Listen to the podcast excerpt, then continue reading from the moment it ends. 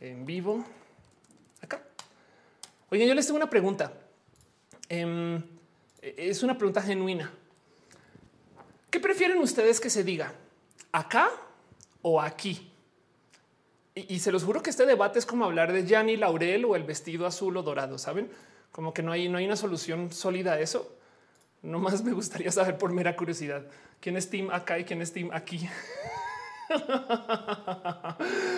en fin, em, vamos a hacer el show formalmente y arranquemos, eh, eh, arranquemos este roja.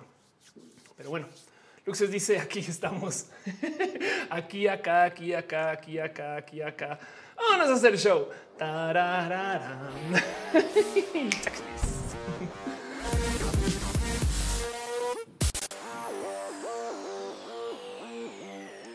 Muy buenos días. Aquí acá es el Civil War de la comunicación. Muy buenas noches, muy buenos días, muy buenas tardes. A la hora que sea que ustedes escuchen o vean eso, sean ustedes bienvenidos a Roja, el show que se hace desde mi casa, eh, que se produce y edita aquí bajo mi propia mano y control. Por eso a veces estoy como tan entre comillas distraída, porque acá donde me ven eh, estoy operando eh, mi central de comunicaciones. Muchas gracias a la gente bonita del Alienware, quien me dejó tener una segunda compu desde donde estoy transmitiendo para que esto se pueda ver a esta calidad. Si ustedes sienten que el show se ve bien, eh, culpen a la gente de Dell y, a que una sí sabe configurar sister, pero bueno. Guiberra dice aquí dónde exacto. Proxico dice llegué justo a tiempo. Muchas gracias. Em, Esteban dice no se escucha nada. Eh, Me pueden confirmar eso porque acabo de hacer un show en vivo, eh, perdón, un pre-show donde sí se escuchaba más que nada, pero bien que le puedo subir tantito al micro. Entonces solamente confírmeme si, si no se escucha nada antes de arrancar. Pero bueno, va a seguir de todos modos. Dice Gillian, depende del mood. Saco dice ya llegué. Caro dice que se escucha perfecto. Gracias, Caro, por decirle. Em, dice Saitan aquí en Chile es de noche. Exacto, es de noche. Les quiero un chingo, se ve borroso. Ponte tus lentes.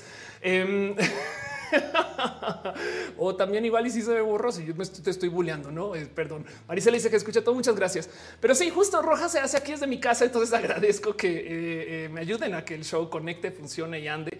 Y pasan muchas cosas en Roja. Para la gente que no sabe de qué va esto, que pasa, cada show llega alguien así de no entendí nada. Es más, hay gente que a veces se acerca conmigo y tienes que a ver, Ofelia, te tardaste media hora en arrancar tu video de YouTube y entonces luego les digo es que no, no, no arranqué el video, era un en vivo. Y entonces ya arrancó cuando arrancó el en vivo, porque el abrazo es desde que arranca el show y ya. O sea, si no hay, si no hay tema, pues no hay tema. Nada más estamos acá chacoteando. En fin, están diciendo que se escucha borroso. Créanlo no, yo sí tengo una expareja que decía que cuando se escuchaba estática decía escucho borroso. Ahora ella era de las personas que para buscar direcciones le bajaba el volumen, que nunca he entendido bien cuál es la lógica detrás de eso. Quizás un tema de ancho de banda, no como de mental, pues. O sea, así de es que no veo bien la dirección, bájale al audio para ver bien. Wow. Em, pero así las cosas, en fin. Eh, y sí, justo vamos a estar aquí eh, mucho tiempo.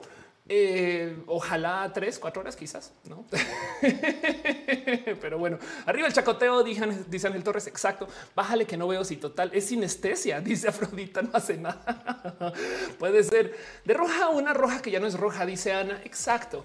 Dice Daniel Hope, mi ex decía que olía hormiga. ¿Tú o, ella o él? Eh, André te dice eh, si se le, baja, se le baja el volumen.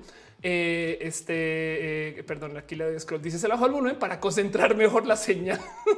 y Misael Garay dice claro que funciona. Pues sí. Y entonces vamos a hacer varias cosas en estas próximas horas. Eh, de verdad que el show formalmente va a arrancar como pónganle que a las y media, todavía queda un poquito de tiempo. Estoy como todavía sentándome, conectando las cosas en mi cabeza, viéndoles ustedes acá, allá, eh, asegurándome que todo funcione y saben que no se nos caiga como que la bola durante el show. Pero pues sí, hay música de fondo por si no la escuchan. Eh, les prometo que la hay. Eh, el micrófono y más. Yo estoy también escuchando todo, entonces estoy tratando de monitorear, pero me, ayuda mucho que si de vez en cuando me digan cómo están las cosas, no dejando eso de lado. Hoy quiero hablar de un tema en particular que es esos temas que no son de este show, son cosas de leyendas legendarias, pero igual lo quiero levantar porque a mí me gusta hablar de los medios. Entonces espero que no les tengan, que no tengan ya tan tedio a los medios porque hablo mucho de los medios, no? En fin, eh, y ahorita me clavo con eso un poquito más. y también luego de eso voy a eh, levantar una sección de noticias. La semana pasada no hice noticias, esta sí, porque hay una noticia súper importante que sí quiero platicar, que es todo el desorden de todo lo que pasó en YouTube. Entonces, si ustedes quieren eh, estar en esa conversación de lo que pasó en YouTube, veámonos en una hora, no pasa nada, me explico, o sea, denme chance de presentar el tema y luego vamos a eso y vamos a chacotear. Si ustedes hacen algo, dice Nick el mutante, no me ignores. Ok, Nick, es que es lo eso te pasa por ser mutante. No. Dice si hay un para antes es aquí, si no es aquí. Ah, si hay un para antes es acá. Ah, eh, ok, para acá y si no es aquí. suena, mira, fuera de contexto, Nick, tú eh, eh, lo que estás diciendo suena rarísimo. Si, si, paras, es que está preguntando antes del show que quién prefiere que diga acá o aquí, no? Pero bueno, Bruja del Mar, Tatú dice los ovnis. Hoy vamos a hablar de los ovnis, vamos a hablar de Jaime Maussan también.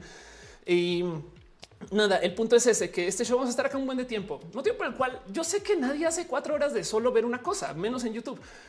Así que les invito a que si ustedes hacen algo más. Si ustedes juegan LOL mientras escuchan roja, escuchan roja. Y es más, si quieren ahorrarse ancho de banda, vayan a audio Twitch y pueden usar la transmisión de Twitch para escucharla solo en audio. Sepan que eso también está en podcast por si lo quieren escuchar después, no pasa nada. Y del otro lado también sepan que, eh, eh, eh, no sé, si quieren jugar ping pong con su pareja mientras ven roja al fondo, también no pasa nada. Si quieren consumir algo, hay gente que come mientras ve roja adelante, dice Mónica, yo me voy a poner a limpiar. Exacto. Organiza sus cositas y vamos a estar acá un buen tiempo. Entonces, la idea es que estemos muy a gusto, eh, coman lo que quieran comer, beban lo que quieran beber. Si se ponen demasiado ebrios, no manejen y, no le escriban a su ex de paso bajo la influencia, bajo ninguna situación. Pero bueno, em, dice Estefania que si ya leí los archivos desclasificados de los ovnis, hoy voy a hablar de esos archivos justo porque me mucha risa que existan. Pero bueno, eh, Adrián dice que le gustan mis aretes. Muchas gracias. Te voy a contar una cosa acerca de mis aretes. Hace muy poquito descubrí que hay una como regla de la vida hetero, como esas, ya saben, no esas como reglas innecesarias, como tipo de si conoces a una chica, no le escribas inmediatamente, espérate unos días, porque si no va a pensar que güey, no mamen esas cosas. Em, hay una regla hetero acerca del tamaño de los aretes que dice que eres una chica más suelta si tienes aretes eh, de estos más grandes, no? Y, cuando descubrí eso fue de y de dónde salió eso, güey. Pero bueno, en fin, eh, Ali Galván dice la versión off de Perfect Blue, un poquito. Eh, muchas gracias. Dice Abrodita, vamos a colonizar seres, vamos a colonizar seres, pero seres la luna. Eh, eh, André dice ovnis, el va diablo ha entrado el chat. Exacto, eso puede suceder. Pero bueno, de paso, sepan que este show sucede también con mucho agradecimiento a la gente que está suscrita al show. Y cuando digo suscrita al show es porque hay millones de modos por los cuales se pueden unir. Entre estos hay un Patreon. Patreon es una plataforma donde me pueden dejar su cariño eh, por vías mensuales. Y entonces agradezco mucho que estén en el Patreon. La verdad es que el suscribirse ahí lo que consigue es que yo pueda desayunar y por consecuencia dar un show mucho más lleno de energía. O también que gracias a su dinero yo pueda comprar esas luces y el prompter y las cámaras y todas las cosas que yo, los micrófonos, o sea, esa consola, saben como que todo esto se va apilando porque ustedes me dejan donativos. Em, pero bueno, me preguntan acerca de Nikola Tesla. No he leído qué sucedió con Nikola Tesla. Eh, está en el chat, dice una confirmación más de que fracasé como hetero.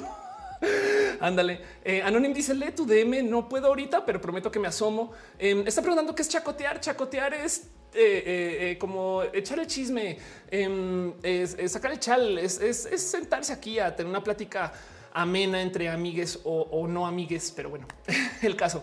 Muchas gracias a la gente chida que me apoya desde su Patreon. Yo tengo como promesa siempre atropellar sus usernames o sus nombres reales o como sea que los escriban y los atropello porque a veces no sé cómo pronunciarlos, pero tengo ya muy ensayados los nombres de la gente que está en el Patreon. Un abrazo a Arturo, Aleana Navarro, analógicamente, quien nos acabamos de cruzar en TikTok. No, perdón, en TikTok, en Telegram. Asim Haraji, Cheja, Javier Tapecho, Cuevas, Aflicta, Ignis 13, Francisco Godínez, Trinipe y Ariel R. Gracias por su amor patreonero. Em, también hay gente que está suscrita en el YouTube y entonces las suscripciones en YouTube le dan ustedes acceso a las banderas por si no las conocen. Dice Gama Volantis que chacotear es platicar. Exacto. Pero bueno, la gente chida que está en YouTube. Muchas gracias por su amor y su cariño. Solamente les quiero las gracias. Un abrazo a Denise Álvarez, Raúl Fomperosa, María Elena Ramírez Ortega, Viviana García, Mauricio Gallardo, Shelly Medina, Sakura Jin, Jessica Inmediata, la Jessica ya de Lloyd, quien dejó una pregunta súper cool y se le responde. Ahorita nos roja responde. Pasos por ingeniería, quien tiene un canal bien cool. Ana Alejandre, Brenda Pérez Lindo, Josie Villarreal, Tato Oso, Cristian Franco, Ale Galván, Úrsula Montiel, Adrián Alvarado, Germán Briones, Moni Aranda, Sailor Fish, José Cortés, Maite Turral de Farías, Ana Cristina Mola, Ardilla del show, Gabriel Mesa, Eri Frank Núñez, Rodrigo Pérez, Gibran Rivera, Yolanda Suárez, Víctor Ucuriel Calderón, Lucero Quilla, Afrodita Sáfica. ok, sí, Afrodita África. Bueno, con Afrodita África, con Carlos Soto. Un abrazo también a Ana Velasco, a Soliloquio de Lune, Mike Lugo, Perruno H. Te queremos, Ofelia. Ah, yo te quiero a ti, Perruno H. Un abrazo también a la pastela de la Cocoa Val, Valentina Sam, Silva Flores Luis, Maclache, André VT, Carlos Como, Aranza Teitzel, Mariana Rongalves, Oscar Fernando Cañón, Fabián Ramos, Aflita de Riego Leonardo Tejeda. O sea, la gente chida del YouTube. Pero bueno, dice Michael eh, DeWitt Bucketed. Soy especialista en dolor y cuidados eh, paliativos en Barcelona. Disfruto mi tiempo libre contigo. Qué chido. Gracias. Wow. Y mi respeto es trabajar con el proceso de paliativos. En fin, eh, Mafer dice linda. Gracias por estar acá. Saitamun dice te hace poco. Gracias por estar acá. El rap estuvo bueno. Dice el honor un poquito. Si es un pequeño rap y Ana deja su ardillita en el chat. Exacto. También sepan que eh, hay gente que está suscrita desde el Facebook y, lo aprecio mucho también eh, eh, que se suscriban desde Facebook. La, verdad es que sí, sí, un poco de wow, no sabía que se podía, si se puede. Un abrazo a Marilyn Osiris, Ochoa Rodríguez, Ismael Talamante, Sant Abella, Gustavo González y, creo que Malin es DC Morga, pero bueno, también DC Morga si, si no son el caso. Y la gente chida que está suscrita en el Twitch.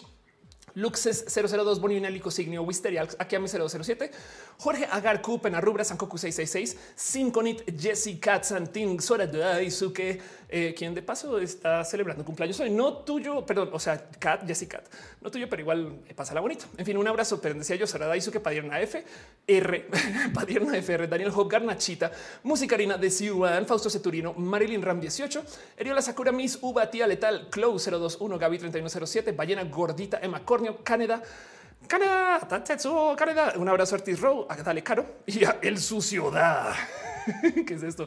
Laura Sofía dice: Mándame un saludo. Besitos, Laura Sofía. Abrazos para ustedes. Saludos desde Colombia. Eh, eh, dice Brian Guerrero: Gracias por tu amor y tu cariño. Pero bueno, y de paso también sepan que este chat aquí está primero que todo porque estamos transmitiendo en varias plataformas. Todas las semanas me preguntan que cómo le hago para tener esta magia negra, para tener este chat aquí presentándose. Hago uso de una plataforma que se llama Restream. Re stream. Es como, como que no es suficiente con que sea stream, restream. Em, pero bueno, chequen Restream, es una plataforma chida, se la recomiendo y, no más. Pero bueno, em, perdón, Aleph Kles deja un abrazo financiero y se suscribe. Mariana Martínez también deja un abrazo financiero. Muchas gracias, de verdad, gracias por su amor y su cariño. Em, gracias por ser parte de esto. Y también Jesús Vallejo de Stars, gracias por tu amor en el Facebook, de verdad. Pero bueno así las cosas. Y entonces justo como aquí hay un chat, pasan cosas. Primero que todo es moderado. Entonces hay que dar las gracias también al team de moderación, quienes son las personas más cool del mundo. Caro, Uva, Uriel, Fabián, Monse, Jesse, Tutix, el hígado de pato, Acusi, Denise, Aflicta, Nisa, Gama Volantis y René Ghost, quien así de modos muy fantasmagóricos siempre está, porque está en mi corazón, como le ven. Pero bueno, eso son todas las cosas que pasan en este show. Esto es el pre-show, no hemos arrancado el show todavía. Em, y, de hecho me quedé sin música porque sin querer le di a donde le piqué donde no es porque para que sepan, yo la música la pongo desde un iPod. Y quiero que vean esto. Este señor es un iPod. O sea, vean la generación del iPod. No mames, saben como que luego el otro está pensando, güey, esto ya no lo venden, no? en fin, dice Cristian, em, eh, ¿te agrandaste los labios? Sí, de hecho, sí, lo hablé por ahí hace mucho tiempo. Tengo em, eh, ¿cómo se llama? Eh, ácido hialurónico. De hecho, por lo general uso solo el labio de abajo. Pero también como estoy en mi proceso hormonal, eh, me encargo también de, mantener mis labios muy estrogenizados. pasa mucho cuando estás tomando, comienzas a tomar hormonas. Entonces, entre las dos y también me hidrato bien y entonces esos, afortunadamente mis labios se han mantenido así. También soy una insistente y me maquillo, no hago overlip, pero bueno, en fin, todo eso. Elena Bonilla dice: Lo puedes revender caro y bien vintage. Puedo, sí. Eh, como me hago la mirita de mamá para ponerme aquí la coletita acá atrás, no? Ay, ay, ay, ay, Fabiola dice que si ha visto el trailer de Godzilla versus King Kong. Sí, afortunadamente, porque soy amiga de Cuacarraquear. Y entonces, si yo no veo esas cosas, Cuacarraquear me quita el habla. Güey, es un hecho. Es, imposible eh, eh, mantener amigos cinéfilos sin ser una fan del cine. Pero bueno, Chunchi pregunta, perdón, eh, Chunchun Gallegos pregunta cuántos tatuajes tienes. Yo creo que ya perdí la cuenta después de 15. Pero bueno, where's the dice Oli, Oli. Em, Dice Where's the también ya te había leído, ¿no? que fue exactamente lo que acabo de leer. en fin, Tania Ramírez, si tengo un iPod también me hace falta comprarle su pila para que vuelva a funcionar. Qué triste donde estamos. Sí, es verdad, es verdad. Elena Morilla dice: eh, Me llevo las hormonas de niña, pero eh, me dicen que son buenas para el cabello, piel, granitos, busto, nalguitas. sí, eh, este Alef pregunta que qué team soy. Soy team aquí. ¿Cómo crecen los caras? Em, soy fan del chiste de que se van a encontrar y van a decir mi mamá se llama Mothra y entonces ya no van a pelear. Eso también va a pasar. Toda la vida he sido 10 veces más fan de Gojira y entonces por ahí voy a poner mis apuestas cuando llegue el momento. Em, pero bueno, eh, dice eh, Robotania, y cuando no usamos arete, ¿qué tipo de mujeres somos? Es una buena pregunta. Es una buenísima pregunta. Eh, yo creo que no usar aretes ya es antipatriarcal, porque como te los ponen desde el nacer, entonces seguramente ya eres súper rebelde por no usar, no, ya sabes cómo es, esas, reglas. Cuando, cuando te enteras de esas cosas, dices, ¿quién se inventó estas cosas? Un abrazo de paso, Tania. Besitos. pero bueno, em, estaba diciendo quién, Elena, acerca de los estrógenos. Sabes que es muy bueno para la piel más que los estrógenos bloquear texto. De hecho, todos los procesos de, de, o sea, de cuidado de piel, eh, los de acné y los de también los de calvicie y demás estas cosas, todos son bloqueadores de testosterona. Motivo por el cual, y ya lo he dicho 100 veces, cada que vean que una mujer trans está promocionando un producto de belleza de cuidado de piel, pues es que también está bloqueando texto, güey. Pero bueno, en fin, eh, qué bueno que les den que, esas chambas existen y se las den a mis amigas trans y a mí también, de paso. No más, sepan que, la culpable o el culpable es la testo. Pero bueno, en fin, Adri Paniagua dice: A mí no me gusta estar sin aretes. Anda, yo estos aretes, a ver, ok, cosas que me pasan en mi vida. Cuando estoy en la casa, desde que comenzó la pandemia, me puse la regla de tacones cuando estás en la casa para sentir que estás trabajando. O sea, para mí entonces los tacones ahora son la oficina y los aretes son mis aretes de salir. Entonces es como la oficina afuera. Dice Daniel Hope, había una historia de que si usabas solo una arete en la oreja derecha eras gay. Sí, y, fíjate que eh, también está, existía la leyenda que si lo usas en la izquierda y cambia mucho, pero el tema es que si se usaba solo un arete tenías que ser gay. Ahora, ¿por qué pasaba eso? Porque en una época genuinamente no se podía decir. Y de hecho, por si no lo tienen presente, existe una cosa que se llama el hanky code, hanky de handkerchief. Em, o sea, eh, eh, aquí está el código del pañuelo. Y esto es impresionante. Esto ya no nos tocó y por eso nos parece rarísimo. Pero si alguna vez se topan con una J de vieja escuela chida que quiera hablar de esto, porque es que a veces estaban tan en el closet en su época que todavía no lo cuentan, güey, no? Y no pasa nada. Es que era difícil en ese entonces. Yo no culpo a nadie por cómo se lleva con su diversidad. Pero el tema es que eh, esto, por ejemplo, em, eh, hay películas donde tú ves que hay un personaje que tiene su pañuelo ahí puesto y literal lo que quieren decir, literal lo que quieren decir es que ya me van a desmonetizar este video.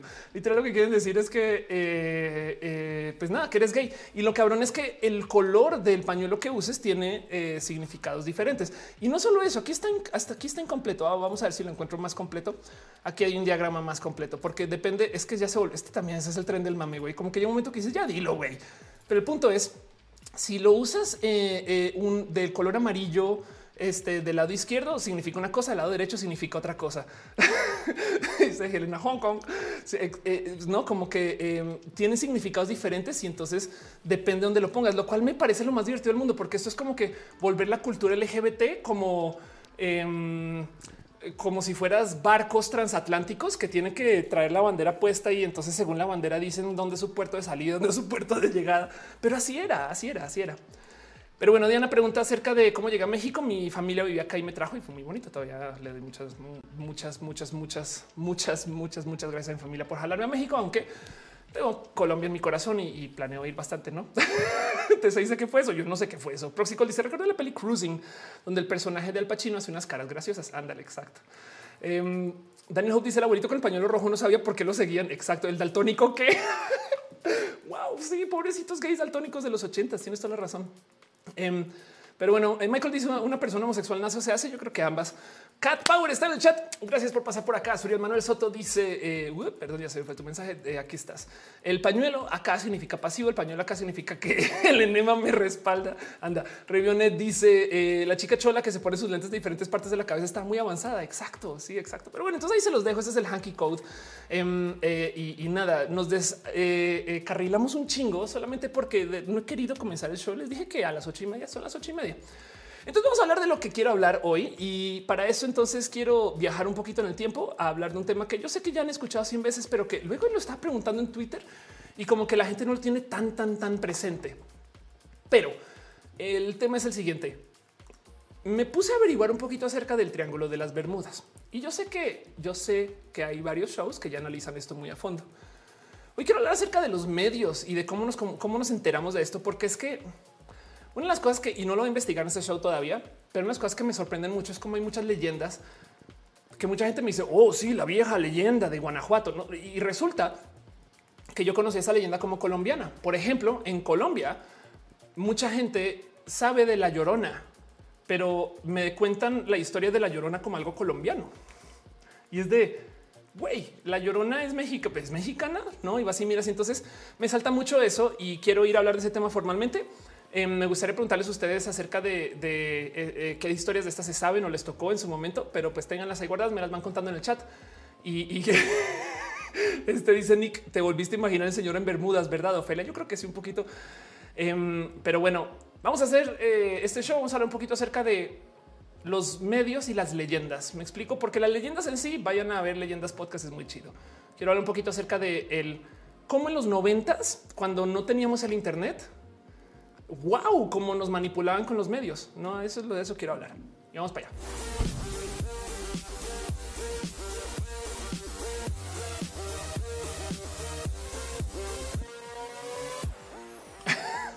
Gaby dice el triángulo de las Bermudas, o sea, el agujerito en el pantis de mi abuelo. ¿Qué te pasa?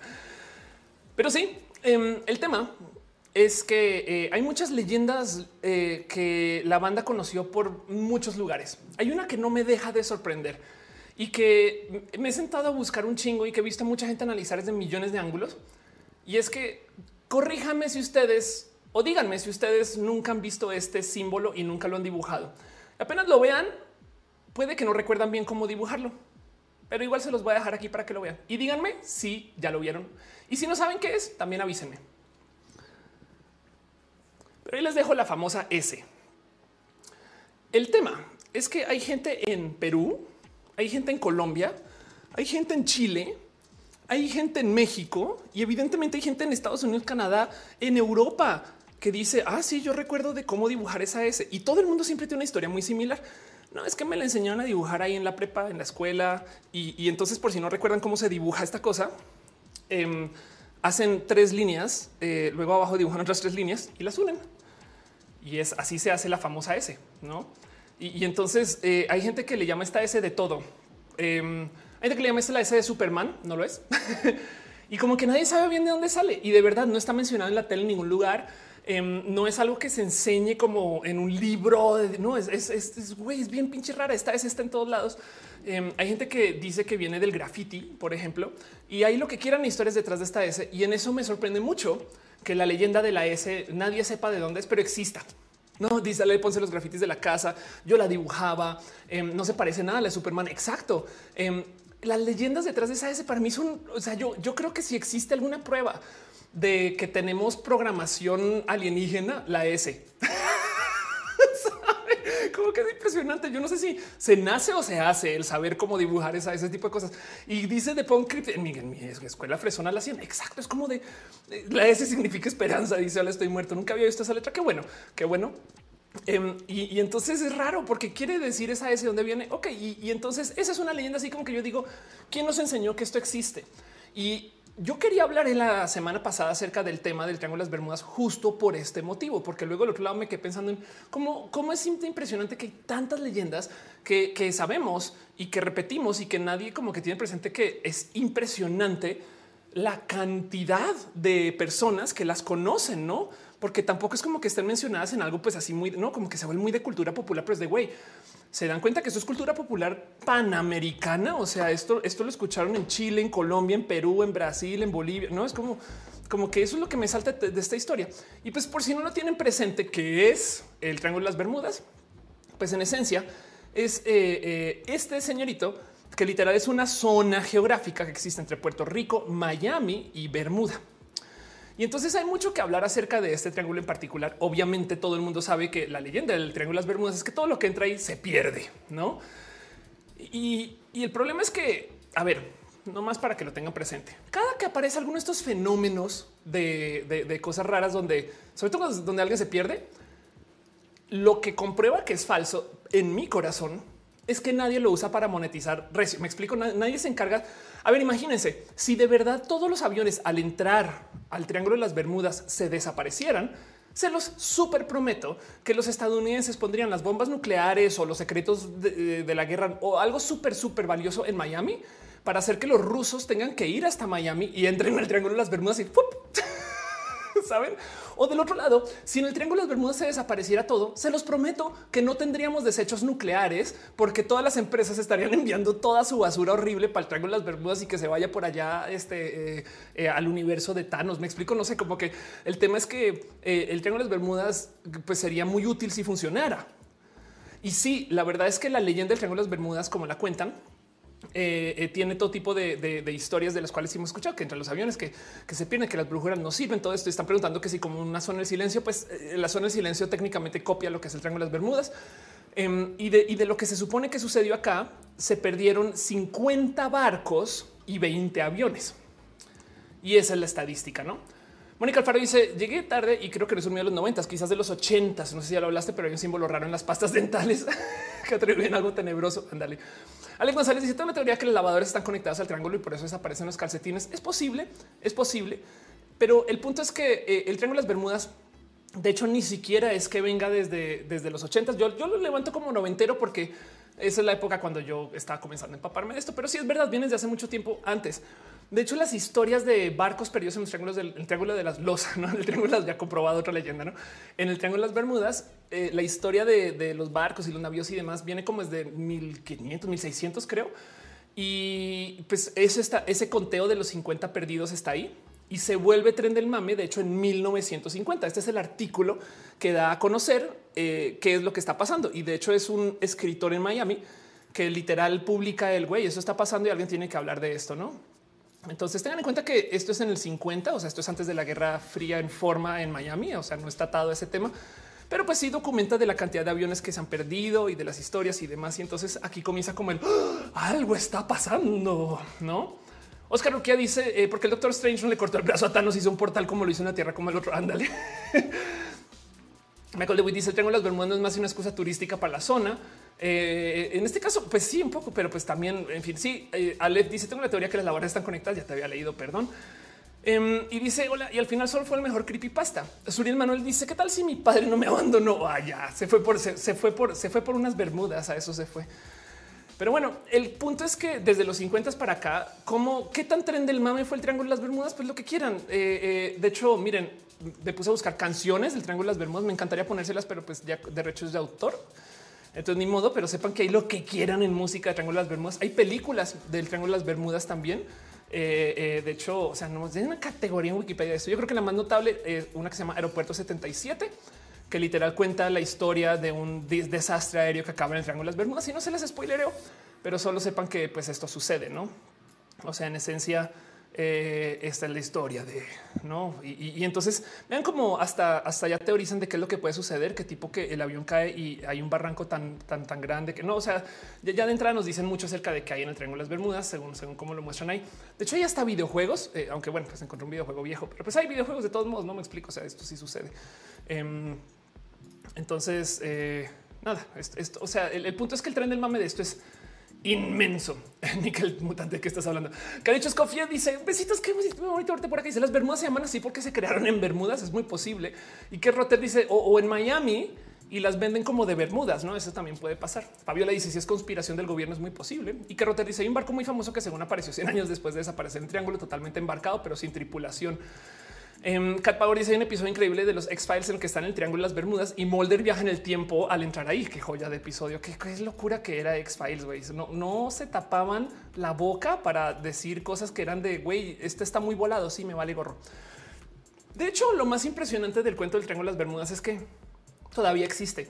Y lo digo, o sea, cuando digo todavía existe, me encontré con un artículo del 2016 en, cultura creativa, pero en cultura colectiva de todos los, también creativa, eh, en cultura colectiva de todos los lugares que literal se llama el Triángulo de las Bermudas, un mito que nunca será resuelto. Y así te lo cuentan. Y así te dicen que va a ser. Y, acabo de traducir en español el artículo que está en español y, repasan por todos los barcos y aviones perdidos y todo, no como que también un poco de eh, sí, pero pues el tema que me da mucha rabia que lo publique en 2016 así es que desde los 70 ya se había presentado un motivo por el cual el Triángulo de las Bermudas no era lo que decían que era. Y entiéndase, los 70 20 años después de que se publicó el famoso artículo de uh, aquí pasan cosas, no? El cuento del por qué en el Triángulo de las Bermudas se desaparecen barcos, aviones y demás es porque allá aparecieron unas cosas que se presentaron como teoría en los 70 y por eso no les creyeron que se llamaban eh, este acá llaman olas rebeldes, pero eran olas monstruo, rogue waves, que son las olas eh, monstruo, literal olas de como más de 10 metros de altura y que pues simplemente son tan frecuentes que nada, pues no hay barco que sobreviva eso, por grande que sea, por pequeño que sea, esas mega olas pues son muy pues, fenomenalmente peligrosas. Eh, dice Nickel Mutante, el triángulo de las Bermudas están los deseos cancelados de Timmy. Ándale, ese es el que prove me wrong, ¿no? Em, dice Franco Aguilera, el BTS el las Bermudas. Ándale, Cato dice: Me gustan muchísimo las primeras temporadas de los X-Files. Obi, Obi, que te van a gustar por su pollo. Dice Alenis, eh, viajes roja con su guía de confianza. Ofelia comienzan su viaje al Triángulo de las Bermudas. Súbale que hay lugares. Dice Cristian García Cueva, el Triángulo seguro es una base secreta en la que salen mecas gigantes. Ándale. Otra de las cosas que potencialmente se dice que sucede en el Triángulo de las Bermudas eh, es que, y esto también es otra como rara teoría, se supone que hay como unos potenciales depósitos de metano, gas metano abajo, lo cual cambia la densidad del agua y hace que el literal flotar sea más difícil. Esto está más que comprobado que no es el hecho obligatoriamente, pero capaz si, si de repente hay como un burbujeo de gas que, hace, ¿no? Que sale, eso puede hacer que se unan algunos barcos, puede ser, y mezclas eso con las tormentas, entonces eso puede suceder. El caso es que en los 70 se propuso esta explicación de las olas monstruo, en los 90 se comprobó que eso era. ¿Y cómo se comprobó? Pues resulta que eh, con observación satelital se toparon que habían olas de 30 metros en la zona y ni siquiera en la zona, sino que existían. Es que el cuento de las olas monstruos que decían no es que esto no, no se puede dar. Habían, de hecho, habían como teorizado que igual y por temas de así como de, eh, movimiento de agua, como que cada 10 mil años puede que se unan lo suficiente. Pero este caso en particular es, güey, no hay. O sea, esto no está pasando y hasta que de repente cuando ya llegan los satélites, en los 90 se comprobó que sí. Y en los 90 también con cámaras comenzaron a aparecer esto. Esta fue la ola que comprobó que sí existen las olas gigantes. Esta fue una grabación en una... Eh, eh, eh, en, una zona, o sea, una grabación en un, ¿qué es esto? Oil rig petrolero. ¿no? Y que de puro chance está justo eh, en la zona y graban, no? Bueno, no en la zona, o sea, creo que esto está como más hacia el, eh, hacia México. Pero el punto es que graban una ola monstruo y vean esto es una ola de más de 10 metros, básicamente. En esencia, aquí queda grabada y, y el mero hecho de poder decir esas olas sí existen, pues cambian toda la lógica, no como que esto no se había visto lo cual entonces deja en el 95 muy comprobado que en la zona donde está el Triángulo de las Bermudas sí puede suceder y no solo, sino que eso está pasando. De hecho, de hecho encuentran olas de 20 metros. El tema es que también las encuentran en varios otros lugares del mundo. Entonces, de nuevo, a mí lo que me salta de esto no es que la leyenda exista, sino que la leyenda existe en tantos lugares, porque todavía me queda el quién se encargó de comunicarlo tanto, no? Dice Denis Rojas, se ve enorme. Sí, qué miedo. De paso, Bob Esponja, la Esponja y la grande. Pato Sánchez dice: Por si acaso hay mucha gente que viaja por el Triángulo de las Bermudas. Exacto. Em, eh, dice eh, eh, Bruja de Marta, tú, eh, los robachicos de que están hablando. Desde que vi Fringe, digo que todo es culpa de los robachicos. Puede ser, todos son nanomachines también, no? En Hawái también hay olas de 20 metros, dice Nickel Mutante. Y eh, dice: No va tranquilo por la vida y luego te enteras de la existencia de olas, de olas monstruos. Sí, un poco sí. Pero pues el punto es que sí, exacto. Lo primero que hay que observar acerca de lo que está pasando en el Triángulo de las Bermudas y por qué es como tan noticia es porque quiero que vean nomás lo que representa en cuanto a tráfico eh, eh, marítimo. Porque en esta zona tienes tú toda la salida mexicana del mar, de paso toda la que cruza por el, eh, el canal de Panamá, toda la salida de Miami, tienes todo lo que viene de las islas. Y como recuerden que el mundo es redondo, no plano, a comparación, bueno, ahorita se perdió la mitad de la audiencia o algo así. la gente, o sea, las líneas que son así curvas, de hecho, son medianamente rectas, no? Entonces, estos son los caminos hacia Europa. Por consecuencia, tienen que pasar por el triángulo de las Bermudas que están acá. Es una zona de altísimo tráfico. Y para rematar, como si eso no fuera suficiente, es un espacio que se llama como Hurricane Alley, el camino de los huracanes.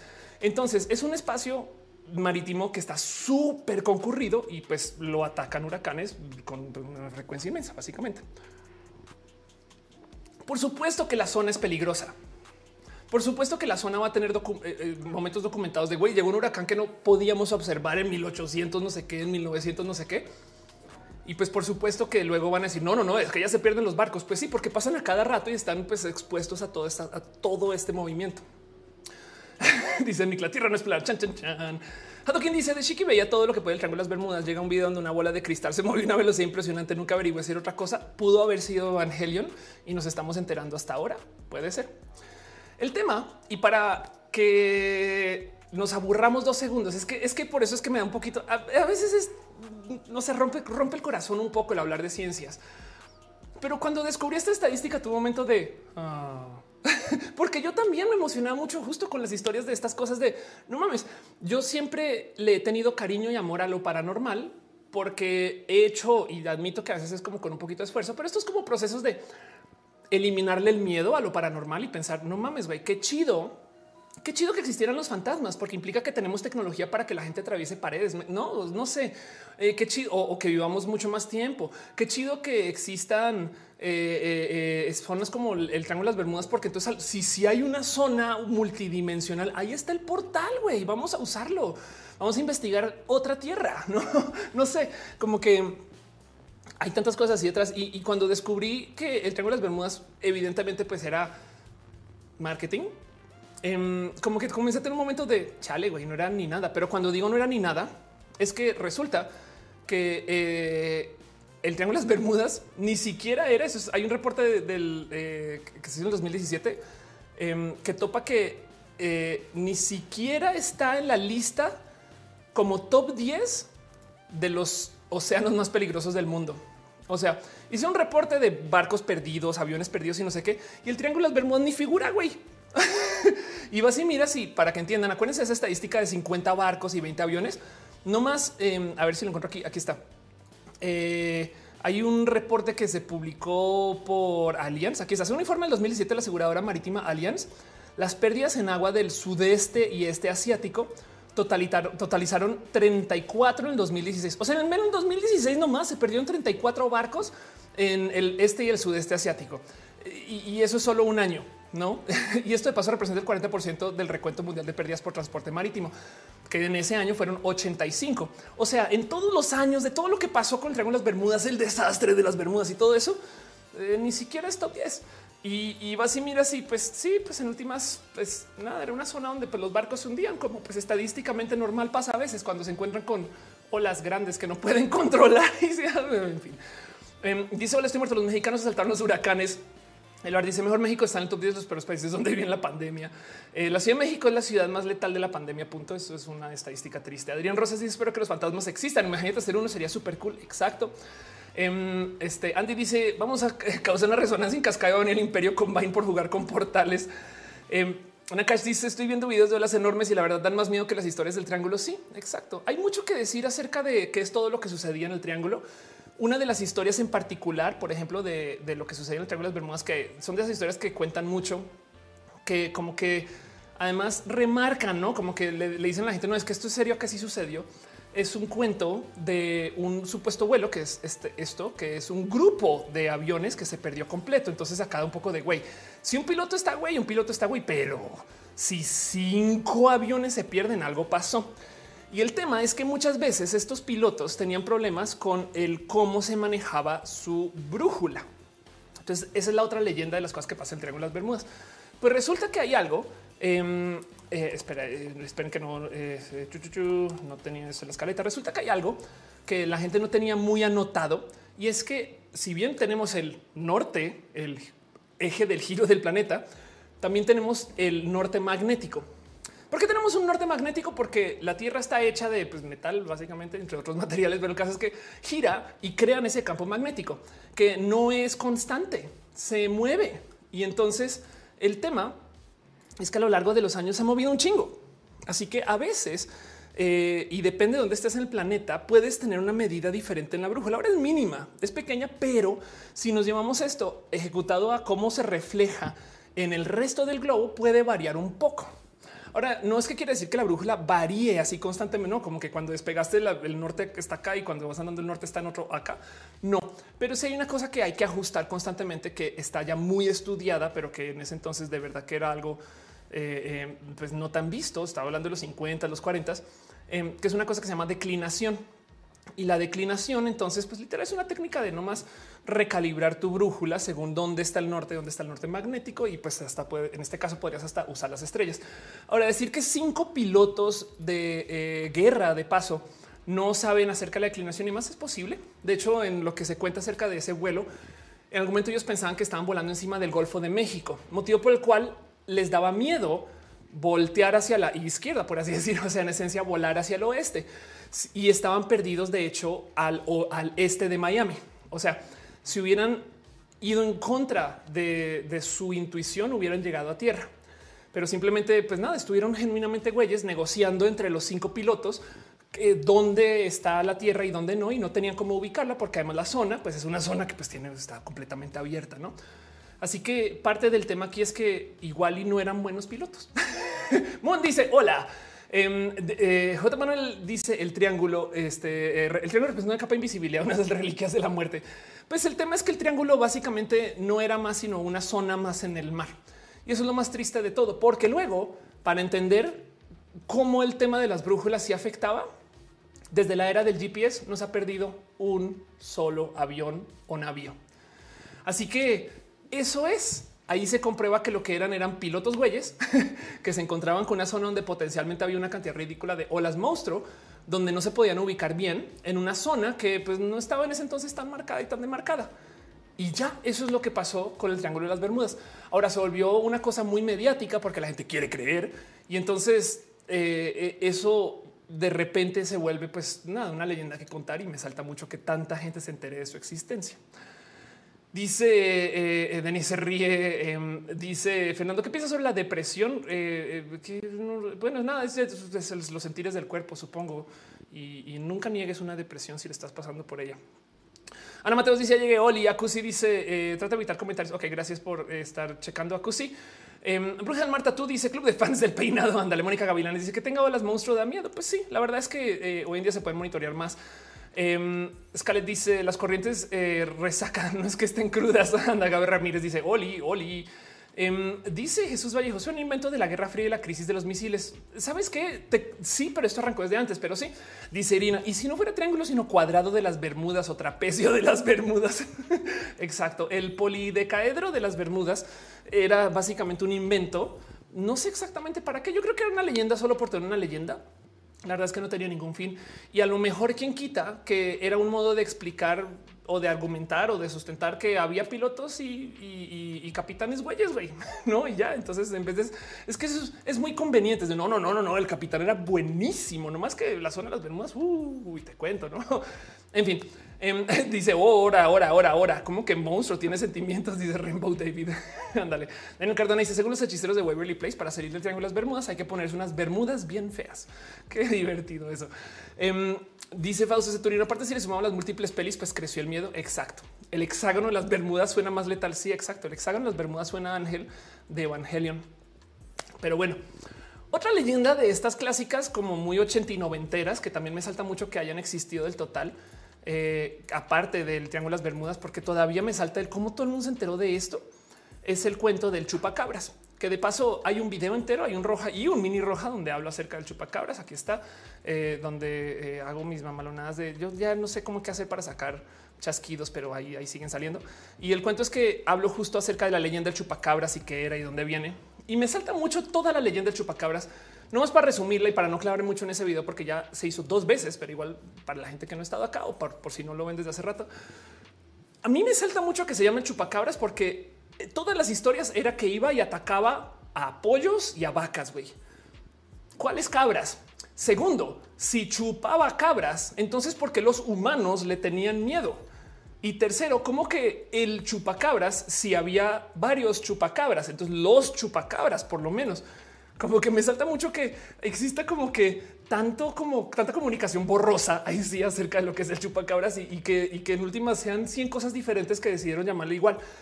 En esencia, hay tres versiones del chupacabras eh, y la primera es bien divertida de analizar, pero pues el punto es que la, la como que se comunica cuando hacen los medios es esta versión del chupacabras o una similar, no? Una persona que tiene como escalas en la espalda eh, y que tiene unos ojos inmensos. Esta descripción del chupacabras, de hecho, eh, se dice que es la que comenzó en Puerto Rico y justo se le presenta como eh, una serie paranormal porque nadie sabe exactamente dónde viene. Y, da mucha, hasta un poquito como de tristeza el saber de dónde viene. Pero el cuento es que viene según una descripción que hizo una persona que se llama Madeline Tolentino, quien es una puertorriqueña, quien en el 95, si mal no estoy, habló de haber encontrado un chupacabras. Tanto que un, el alcalde o un alcalde del Chechemo Soto salió a tratar de capturarlo y de hecho hizo uso de la eh, Guardia Municipal o la Defensa Civil. Y ahí lo ven, ahí se fue. Bueno, eh, hay unas fotos donde está el güey así con su pistola en la mano mientras va a cazar el chupacabras. Y eso fue todo un tema en el 95. Esto llamémosle chupacabras 1, porque es como la versión del chupacabras que la gente como que contó, dice Ana, nomás se chupó una cabra y ya, güey. Si te chupas una cabra un día, cuando estás así en la peda, güey, y ya eres el chupacabras de por vida, ¿no? Sí, eso, eso pasa cada rato, chiste culera. Dice Cristian Valderas, em, eh, perdón, sonrisen, dicen, el original pareció un gris al que más lo recuerdo, era uno que parecía como un lobo exacto. Ahorita hablamos del chupacabras 2.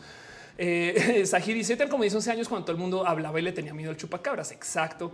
Eh, y dice, ¿por qué perdí la Cristian Valdés? Aquí estás. A quienes nos gusta la divertida serie supernatural, recordar el capítulo donde los hermanos Winchester mencionaban que conocieron México porque fueron a aniquilar el chupacabras. Exacto. Irina Gradenco dice, cuando era niña estaba bien traumada con el chupacabras. Me volví criptozoóloga en esos días gracias a él y lo dibujaba en todos lados. ¿Y cómo lo dibujabas, Irina? ¿Dibujabas el chupacabras 1 o el chupacabras 2? El chupacabras 2 es este que era más como un perrito, por así decir. Y digo un perrito porque realmente la representación del chupacabras es así, pero este ya es cuadrúpedo. También tiene sus escalitas, sus escamas aquí en la espalda. Y esta es la historia más triste de todas del chupacabras, porque esta, este, este sí lo comenzaron a ver y observar varias personas. De hecho, hubo gente que comentó que capturó a un chupacabras y hay gente que habla acerca de verlo y de, y de, y de perseguirlos. Y es bien triste porque los chupacabras que capturan los eutanizan. Pues resulta que estos chupacabras son perros con sarna. Y entonces aparecen en esos lugares donde la gente no los está esperando, básicamente, y por eso andan de noche. Y a lo mejor también por eso pues, muerden animales, me explico pero son perros eh, eh, descuidados que tienen sarna y que pues nada, dejan andar por ahí. Entonces es bien como triste de ver porque luego esos los satanizan un poquito, no son como em, e, estos pobres animales que salen extra castigados porque encajan dentro de la leyenda lo que supone que los chupacabras. También por eso es que hablan acerca de eh, los animales que encuentran en el norte de Texas y que luego aparecen en México. Claro, pues porque en todos lados hay perros, no? Em, pero bueno, eh, dice Bruja de Marta, tú tienes llagas, pobrecitos. Sí, exacto. Pobres perros. Total. Adrián Ross dice un perrito. Yo tipo de y saca la imagen de un monstruo. exacto. Yuri Maldonado dice y el perro de hoy en prietos en aprietos anda. Y luego el chupacabras 3, por así decir, no tiene forma ni figura. Y es que este es el chupacabras que se creó en los medios, no?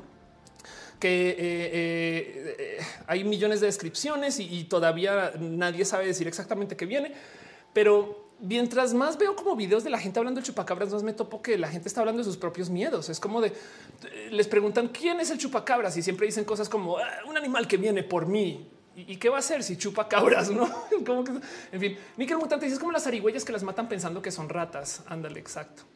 Nando Barragán dice: Recuerdo que hasta empezaron a matar eh, pumas por esa noticia. Ahí dice: Luego hay gente por ignorancia puede llegar a matar perritos, otros animales. Exacto. Y entonces el chupacabras en últimas fue víctima, eh, la leyenda del chupacabras para decir, existe porque el gobierno mexicano usaba mucho al, el eh, tema del chupacabras para divertir la atención, divertir que dije, ¿no? Para enviar la atención a otros lugares. A veces, miren, cuando los medios hacen estas cosas, no necesariamente es que nos quieran poner a hablar de otros temas, es que los medios ya no más no tienen vistas, por ejemplo, y los chupacabras, como dan miedo, entonces hace que la gente compartan más las noticias, son virales. Y entonces eso hace que el medio se mantenga vivo y a veces hacen uso de estas cosas, no tipo de tipo de a veces lo usan al revés de lo que pensamos. Em, viene una noticia dura política, entonces al tiempo hablamos del meteorito porque la gente le va a tener miedo al meteorito y ahí entonces se quedan en el, sitio y van a la noticia. Saben como que esas cosas también pasan, pero como sea, el punto es que eh, eh, son fabricaciones para, para, para mover nuestra atención. Y, es evidente que quieren nuestra atención porque hablan acerca del miedo. No nos quieren educar. Esos son los chupacabras, los animales que estamos buscando. Ya encontramos uno. Oh, no son, no son animales, leyendas místicas, son perros. Me explico. No, güey. Son eh, eh, historias que están hechas explícitamente para asustar a la banda. No dices visto sobre la niña perro. Esta es la que es como furry, no? Eh, dice Brigitte Posada, las más famosas cortinas de humo. Exacto. Gillian dice las bolas de fuego que la gente dice que son brujas que serán Eh, yo sé que algunas son teas. Las teas es más, te muestro. Eh, tea eh, son parte del petróleo, son parte del proceso de extracción de gas. Em, y no sé cómo se llaman esto en México, pero el punto es que se prenden cuando las plantas a la distancia se ven muchos, sobre todo están en el llano en Colombia, estas cosas, pero se prenden cuando las plantas llegan a una como masa crítica de gas, por ejemplo, o sea, no están prendidas todo el tiempo, sino es al azar, a veces de día, a veces de noche. Y pues nada, una llama, güey, y ya. Pero bueno, esto puede ser una explicación, no sé. Dice Raúl, el antecesor del clickbait. Ándale, son, son brujas con reflujo, dice bruja del. Tú, el dice es como decir que aparece una persona que reacciona a la vacuna del COVID, mientras del COVID, exacto, em, como que se agarran de, de justo del amarillismo en vez de querer educar. Y me salta todo el tema del chupacabras. Ya lo hablamos más a detalle en esos otros videos, pero me salta todo el tema porque el chupacabras desapareció cuando llegaron las cámaras portátiles, los celulares con cámaras que de paso también esto fue lo que desapareció los ovnis. Yo sé que hay gente ahorita que es muy fan de la cultura del ovni, pero la cultura del ovni de hoy no es lo que era en el 2000. O sea, no es en la época de, eh, eh, de Independence Day y estas cosas. De hecho, está muy medido que de repente, mágicamente, por algún motivo, y la gente, la gente además interpreta esto como de, oh, pues es que ya no les interesa. Pero, pero sí está muy medido que ya la gente no ve ovnis que hay detrás de la disminución de avistamientos, ¿no? Antes como que apareció uno cada rato y siempre eran así con estas grabaciones como todas baratonas, ¿no? Y hoy en día que todo el mundo tiene celulares con cámaras, que andamos con cámaras que metemos a la regadera, me explico, o sea, así, así somos. De repente mágicamente no aparecen los ovnis por tan en pánico están las personas que hicieron industrias enteras de hablar acerca de los ovnis, los Jaime Maussanes del mundo, que está pasando algo súper, súper, súper triste que no se han dado cuenta esta historia, la famosa historia de oh, eh, encontraron unos ovnis que eh, em, este, la Marina de los Estados Unidos confirma que varios videos de ovnis son reales, ¿no? Esto se publicó el 17 de septiembre de 2019, ¿recuerdan? Y recuerdan este video, no lo reconocen, ¿no? Eh, y ahí como que reconocen esta historia, este video y demás. Y justo la Marina de los Estados Unidos confirma que varios videos de ovnis están tan desesperados por mantener su industria de la falsedad andando que esa misma historia Em, también la publicaron las mismas pinches personas en el 2018, 12 de marzo del 2018. Así es el encuentro de la Marina este, con un ovni, ¿no?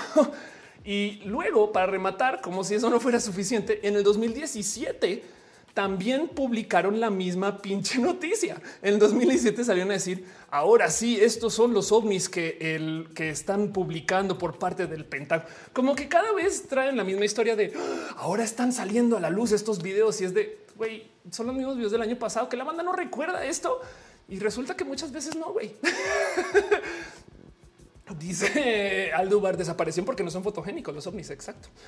Em, Jessica dice: Yo sí vi un ovni, pero cuando fui por el solar ya era demasiado tarde. Eh, Johnny Maldonado dice: Me está diciendo que no puedo hacer un máster en alienígenas ancestrales. Anda videos de ovnis este, a 160 FPS. Dice con carraquear. Exacto. Ya van a estar así todos. De hecho, justo los videos eh, los han analizado mucho. Hay mucho que hablar, pero lo que me sorprende es cómo año con año salen a decir y ahora estos videos que no han visto inéditos salen a luz porque la Marina los publica de güey. El año pasado también, el año pasado también, y es porque no hay videos nuevos para ver. Eh, eh, Alia dice ahora sí de veritas de veritas. Ahora sí se los juro que son ovnis. Exacto. Son dicen yo ahorita no se sabe si la gente ve eh, ovnis o un Starlink. Además, sí, total. Y, de hecho, a veces pienso igual el hecho de que nos están vendiendo la misma noticia una y otra vez eso a lo mejor comprueba que en cualquier momento nos vuelven a meter otro chupacabras, güey, no nos ganamos un chupacabrazo porque la gente se sigue creyendo estas cosas. Pero bueno, justo por eso, porque tenemos buenas cámaras y podemos ver qué era el chupacabras, perros con sarna, se acabó la leyenda del chupacabras. También porque la política que estaba moviendo la leyenda del chupacabras también dejó de apoyarlo, no? Pero esa leyenda desapareció. Tormeo Puente dice: Viste que espantaron a Brenda Zamorano y le aventaron un zapato en un video. No, no.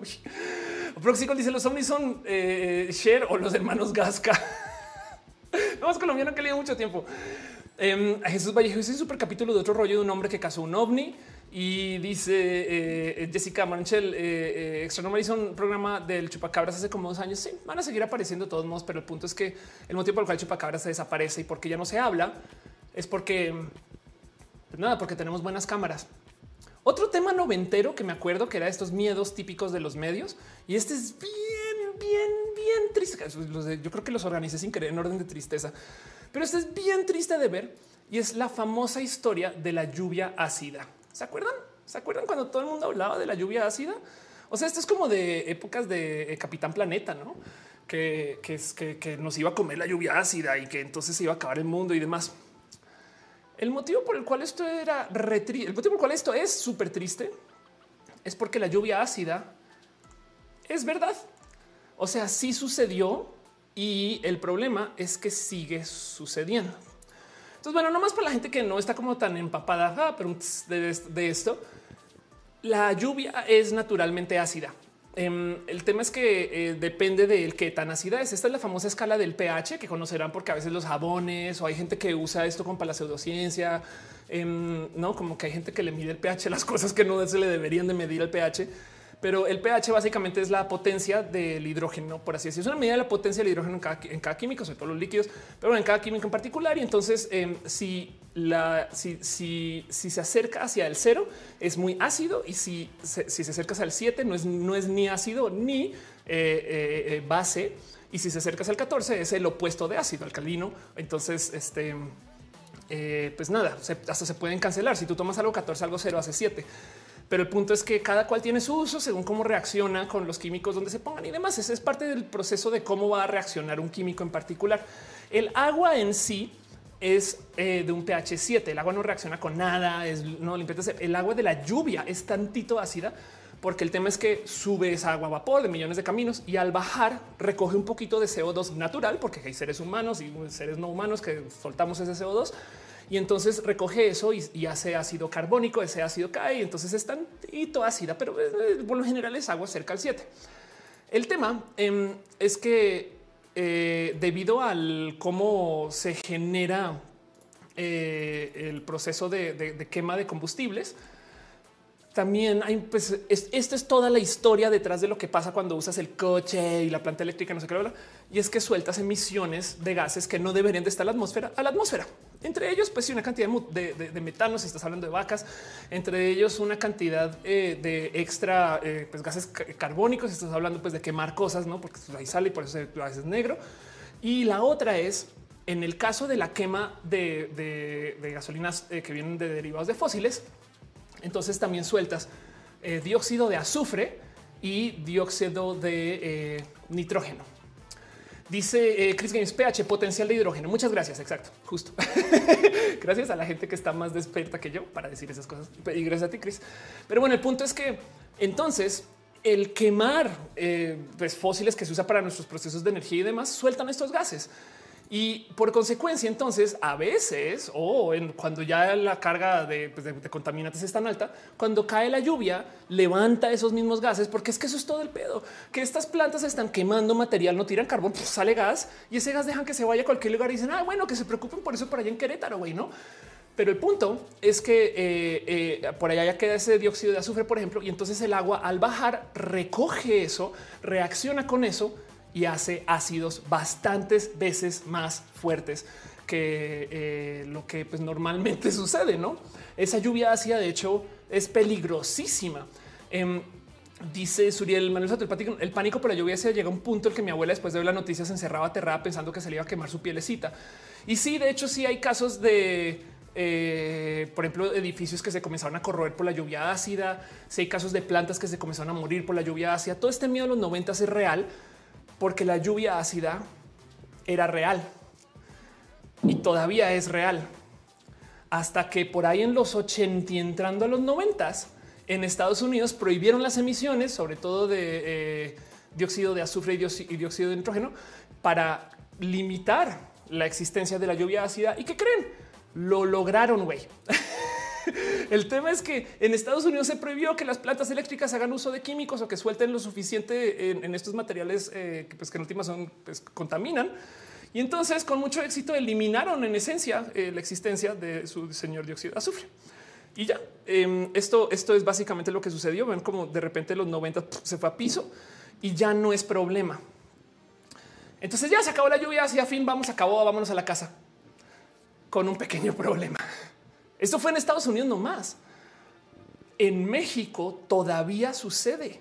De hecho, no solo eso, sino que México desde años recientes decidió quemar más combustóleo, que es este proceso que viene desde el refinamiento, porque como hay petróleo extra barato debido a que Rusia, Arabia Saudita, todo lo que pasó con la pandemia y demás, entonces en esencia lo que tienen que hacer estas personas es eliminar ese petróleo extra para que no se vaya tan a piso el precio y lo tienen que consumir en algún lugar. Entonces México, de hecho, es como muchos países también en vías de desarrollo, pero pues México en particular es quien más está creciendo sus emisiones de dióxido de azufre. Y por consecuencia, han pasado todo tipo de cosas horribles con la contaminación desde el 2019 y sobre todo en 2020, porque, eh, eh, eh, o sea, vean esto, México está en el cuarto lugar de global de emisiones de dióxido de azufre y quiere más.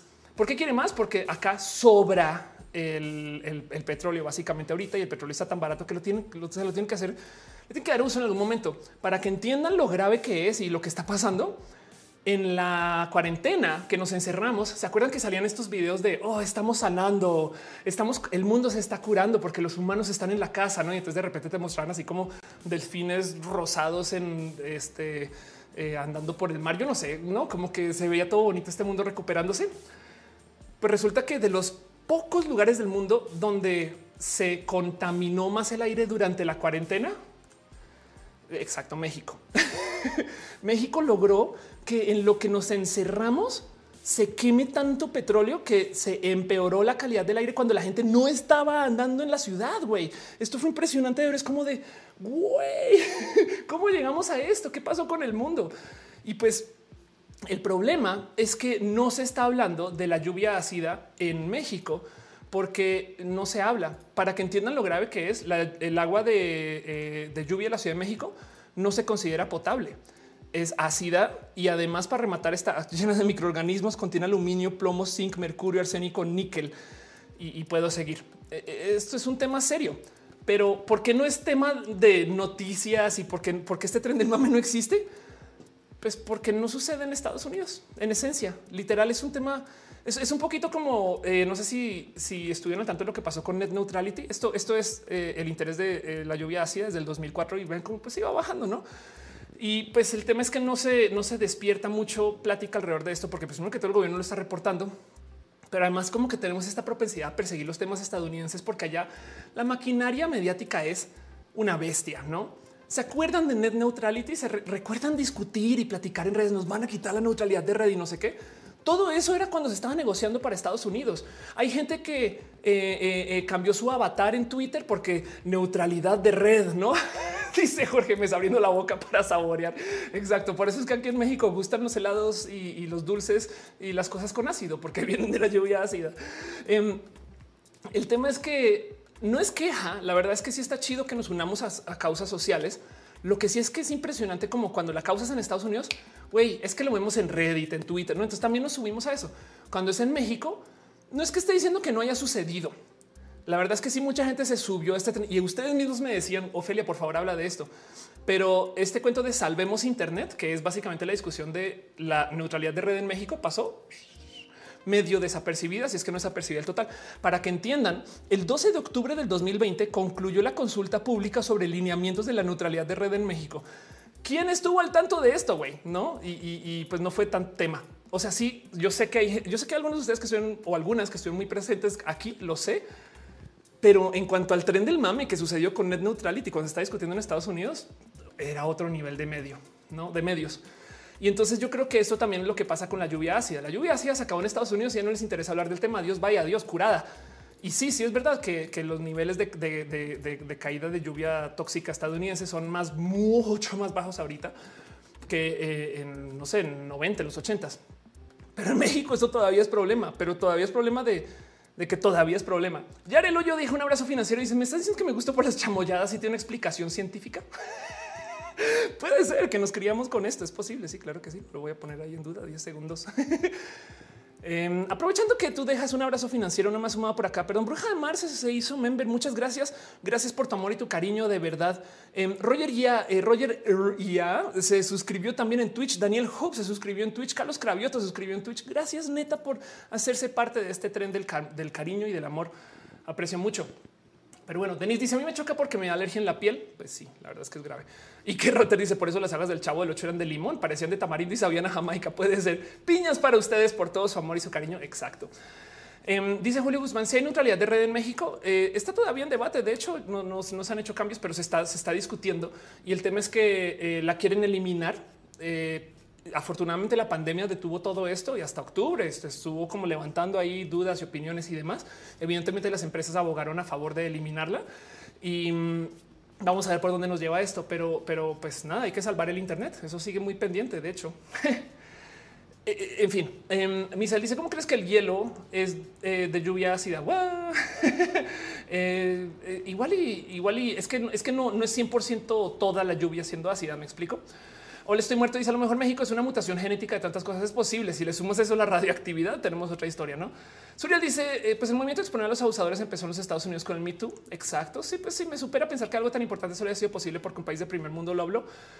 La verdad es que no siempre, no, no más, sobre todo porque además hay más internautas allá que acá. Entonces, por supuesto que eh, van a liderar, no, o sea, van a tener más masa crítica a la hora de decir estas cosas. Eso no, eso no lo podemos descartar tampoco.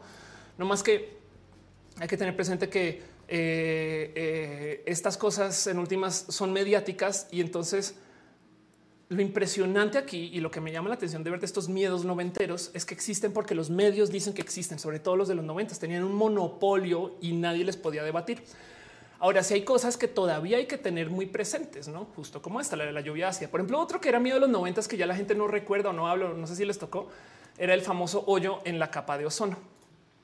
Que eh, esto también fue real y la historia del hoyo en la capa de ozono sucedió porque se comenzaron a crear literal químicos eh, spray o químicos para eh, comprimir, por ejemplo, gases y demás que hacían uso de una cosa que si mal no recuerdo se llaman hidro, eh, HLCLs, eh, hidroclorofluoro, en fin. Ofelia Pastrana, comunicadora de ciencias.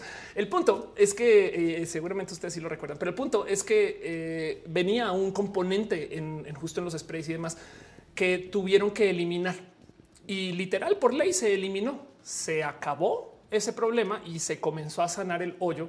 Gracias. ¿Cómo les quiero? Ok, clorofluorocarbonos, CFCs. Gracias, perdón. Clorofluorocarbonados. Total. Y entonces el punto es que eh, tocó eliminarlos, tocó eliminarlos, eliminarlos de la producción, tocó eliminarlos, tocó ilegalizarlos y una vez ilegalizados se tapó el hoyo y nada, pues curamos ese, problema. Pero, pero sí era verdad que iba a suceder. Lo triste de todo esto es que por consecuencia hay gente que genuinamente hace uso de, eh, estas cosas para no sé, para, eh, por ejemplo, argumentar que esto es pseudociencia, no como pues claro, se supone que en los 70 se hablaba de que viene la nueva era del hielo, que esto se me había olvidado el total, pero está en los 80 es la lluvia ácida, en los 90 era el hoyo en la capa de ozono, en los 2000 es el calentamiento global. Y entonces lo que dicen es, ah, es que ya ven cómo van cambiando la narrativa cuando la gente se da cuenta que todo es mentira, si es de no, no, no, no, no, no, es que es al revés. Eso es porque nos damos cuenta que esto pasa, se toma acción y entonces nos vamos al próximo problema. El problema que nos viene presente es el, calentamiento global y me rebasa que hay gente que no crea en ellos. Pero bueno, en los procesos del calentamiento global, pues em, dice eh, Ana María Cosa. Yo digo que fue el abuso en los ochentas de la Aquanet. Aquanet también fue tema exacto. Sí, mucha gente me dijo, habla de la Aquanet 5JHR dice fue gracias al único mexicano con Nobel que supimos de esto. Wow, qué bonito saber de eso. No sabía. Vea, pues eh, dice Tormeo Puente. Yo jugaba con los spray para caballos de chiquito y vaya que desvió. Mónica Gavina dice eh, cuando era pequeña me asustaba lo de la eh, segunda era del hielo. Anda. Entonces todo esto era tema, no? Y, el cuento es que justo quería hablar de esto porque mm, eh, el tema es que esto sigue muy presente, no? La comunicación del miedo cada vez le rasco y digo, no puedo creer que esto suceda. Saben como que mm, es tóxico y es difícil decir, oigan, no consuman esto, pero la verdad es que así, mira, sí, sí me da un poco de, me siento, siento que me insultas cuando me hablas así, youtuber, a veces, ¿no? Como, y, cuando digo es, hablando de un tema que va a levantar ahorita, literal en algún momento hablé acerca del COVID, que decía, los que dicen el COVID se da por el 5G, ¿cómo explican que en México no hay 5G? Y me responden nada más y nada menos que Rix. Y me dice, por supuesto que hay torres 5G en México. Obviamente el daño que te hace el 5G eh, no es transmitir el virus, aunque esto no quiere decir que no haya relación entre el tema del coronavirus y el 5G. El tiempo dirá la verdad. Y pues sí, el tiempo dijo la verdad, Rix. Pero el punto es que me da rabia que existan estas personas que como comunicadores se dediquen a sembrar desinformación, se dediquen a justo platicar acerca de cómo eh, eh, esto viene y tenle miedo, no como que presentan esta como historia de, de no vamos a analizar el proceso, sino yo te estoy diciendo que eso es así y tenle mucho, mucho, mucho, mucho, mucho miedo. Me da mucha rabia que eso suceda y eso exista. Denis Roja eh, dice eso es cierto. La industria cárnica es la principal fuente de gases de efecto invernadero. Eso es verdad y vamos a trabajar eso un poquito. Em, dice eh, Nickel Mutante Rix no era tierra planista, también era tierra planista. Sí, están diciendo aló, sí, están, están timbrando que mi depa, pero pues eso no pasa nada. Sandra Garzón dice eh, no hay superpáramos en Colombia, ya están deshielándose debido al cambio climático. Exacto, eso es verdad. Ese Damar dice soy estudiante de geología, mi primer y mi profesor dice que el calentamiento global no existe. ¿Dónde? ¿Dónde hay un profesor de geología que niegue el calentamiento global? Que huye, quema esa universidad o, o documentalo todo y hace un video viral. Al lugar dice Donald Trump no cree en el calentamiento global. Hay un video que no he podido encontrar y a lo mejor era fake news ahora que lo pienso. Pero bueno, no más lo voy a decir de todos modos de eh, Donald Trump comentando que él no le preocupa el calentamiento global porque no le va a tocar como que tipo de güey, si yo no mi pedo. Y, la verdad es que sea falso o verdadero, más probablemente falso. Igual de todos modos, eh, pues si es verdad que para estos adultos boomer ya no les va a tocar. Entonces por eso lo tienen así como, ay, bueno, ya que les toca a los otros y listo. Pero bueno, eh, Rexo dice, pensé que Rix era transodiante. Rix es transodiante, confirmo. Pero pues ahí lo ves escribiéndome porque tanto así quería vender su teoría del 5G. El caso es que me da rabia que existan medios que se dediquen a hablar del miedo. En los noventas tenían monopolio. Hoy en día las redes sociales nos presentan un camino para que discutamos cosas. Y entonces quería hablar de esto porque quería invitarles a que no solo en este show ¿no? o en este canal o no solo aquí conmigo, sino en general comencemos a buscar espacios para discutir, platicar y fomentar estas discusiones, porque luego ves las leyendas de los noventas y si dices un poco de güey, ¿qué les pasaba a la gente? Menciones notorias, cosas que me dijeron ustedes, de hecho, en redes sociales, porque está tuiteando del tema. Em, así casual, banda sangre. Em, eh, eh, eh, aquí diciendo dice, dice que había gente que regalaba LSD a la entrada de los colegios, que son todos unos filántropos. no más pensemos en la lógica que había atrás de eso. Yo escuché esta leyenda justo que regalaban LSD a la entrada de los colegios. Y si es de me estás diciendo que un dealer se va a despertar un miércoles en la tarde y dice, ¿sabes qué está chido, güey? Regalarles a los estudiantes. No mames, güey, por no de dónde viene eso, güey. Hay uno por acá que mencionaron muy chistoso. A ver si lo encuentro rápido, eh, pero me da mucha risa. Em, ahí está Aquanet. Este está espectacular. La rata muerta en una caja de regalo con una tarjeta que decía bienvenido al club del SIDA. A mí me contaron la leyenda y esto de nuevo, miren, lo que yo quiero observar de aquí es que esto me lo contaron en Colombia y díganme si ustedes les contaron esto en México o en Perú o en Chile o en Argentina, donde sea que estén que en el cine había gente que ponía agujas con sida. Por eh, no, como que y además es como de cómo la ponen en ángulo hacia arriba y, y entonces dónde está el SIDA exactamente en la aguja. Me da mucha risa, güey. Están diciendo que Dross subió esos videos y por supuesto que Dross va a hablar de eso. Súper contadora. Cristina Damo dice la mano peluda, la mano peluda en los baños de la escuela. Había un juego en Colombia que no sé qué se jugaba en México que eh, literalmente decía yo soy la mano peluda, apagaban las luces. Escuchen esto. Yo soy la mano peluda, apagaban las luces, los niños se escondían y entraba un señor a, agarrar Ya no voy a contar la historia, güey. Suena horrible. Em, a lo mejor era solo en ciertas familias. Ángel Michael, y estoy contando así una confesión horrible. Ángel Michael dice la historia del cine fue y saben que hay que hablar de esas cosas también, pero bueno, y no. Y pues dicen Colombia duró mucho ese tema. Yo lo escuché eh, Yuri dice fue muy conocido eso que en el cine Teresa pasaba mucho eso. Ah, en el cine Teresa, o sea, había un cine específico donde te daban sida. Nickel Mutante dice el SIDA lo inyectaban en los bananos, en los bananos. ¿Cómo que en los bananos, güey? Este, o sea, en el banano y luego te lo comes y te da sida o al revés. Ok. Em, dice eh, este Mrs. Pingo, los tatuines de los chicles con LSD. Ah, es verdad, no es verdad. que me cachó contando historias incómodas un poco. Em, Daniel Hope dice en la tierra. Pues sí, exacto. Ah, ok. no manches. Em, Valeria Lira dice la leyenda eh, del que compró el pollo de KFC se metió al cine y por la oscuridad no se dio cuenta que en realidad una rata se la comió y se murió.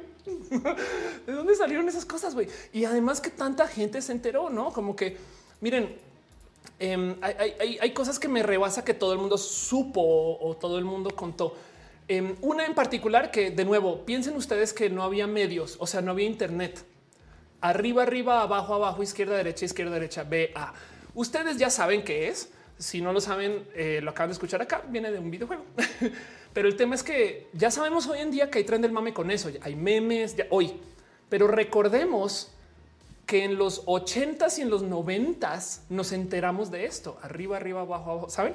Entonces quería hablar de todo esto porque de nuevo me rebasa que exista este como conocimiento fundamental básico que llegó a nosotros y nosotras antes del Internet, güey.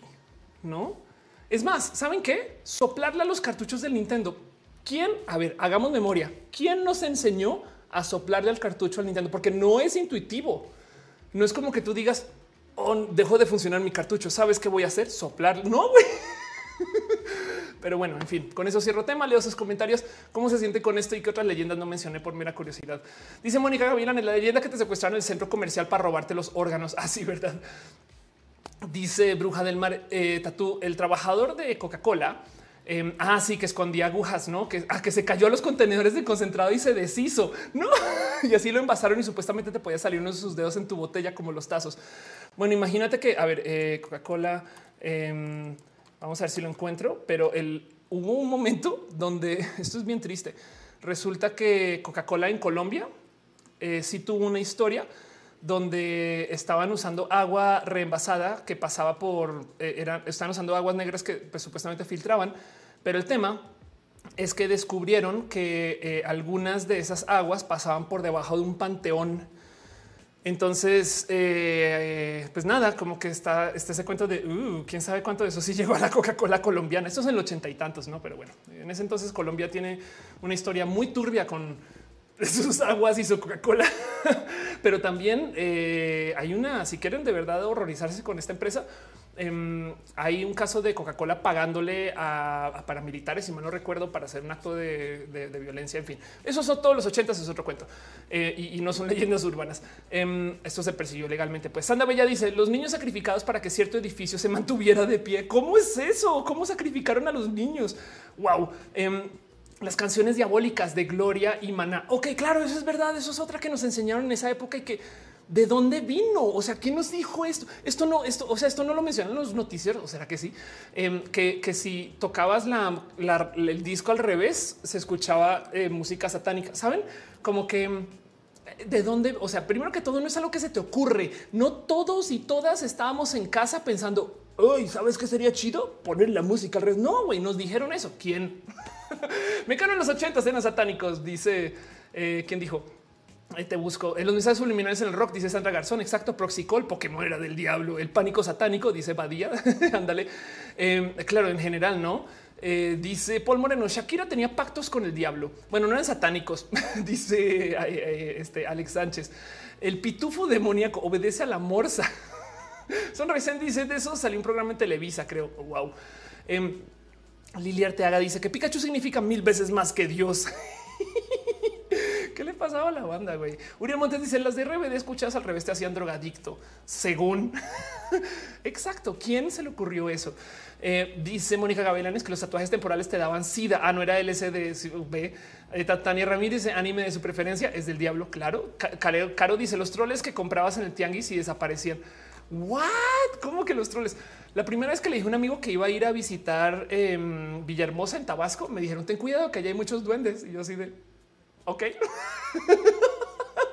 Luego también se supone que en Guadalajara hay duendes, ¿no?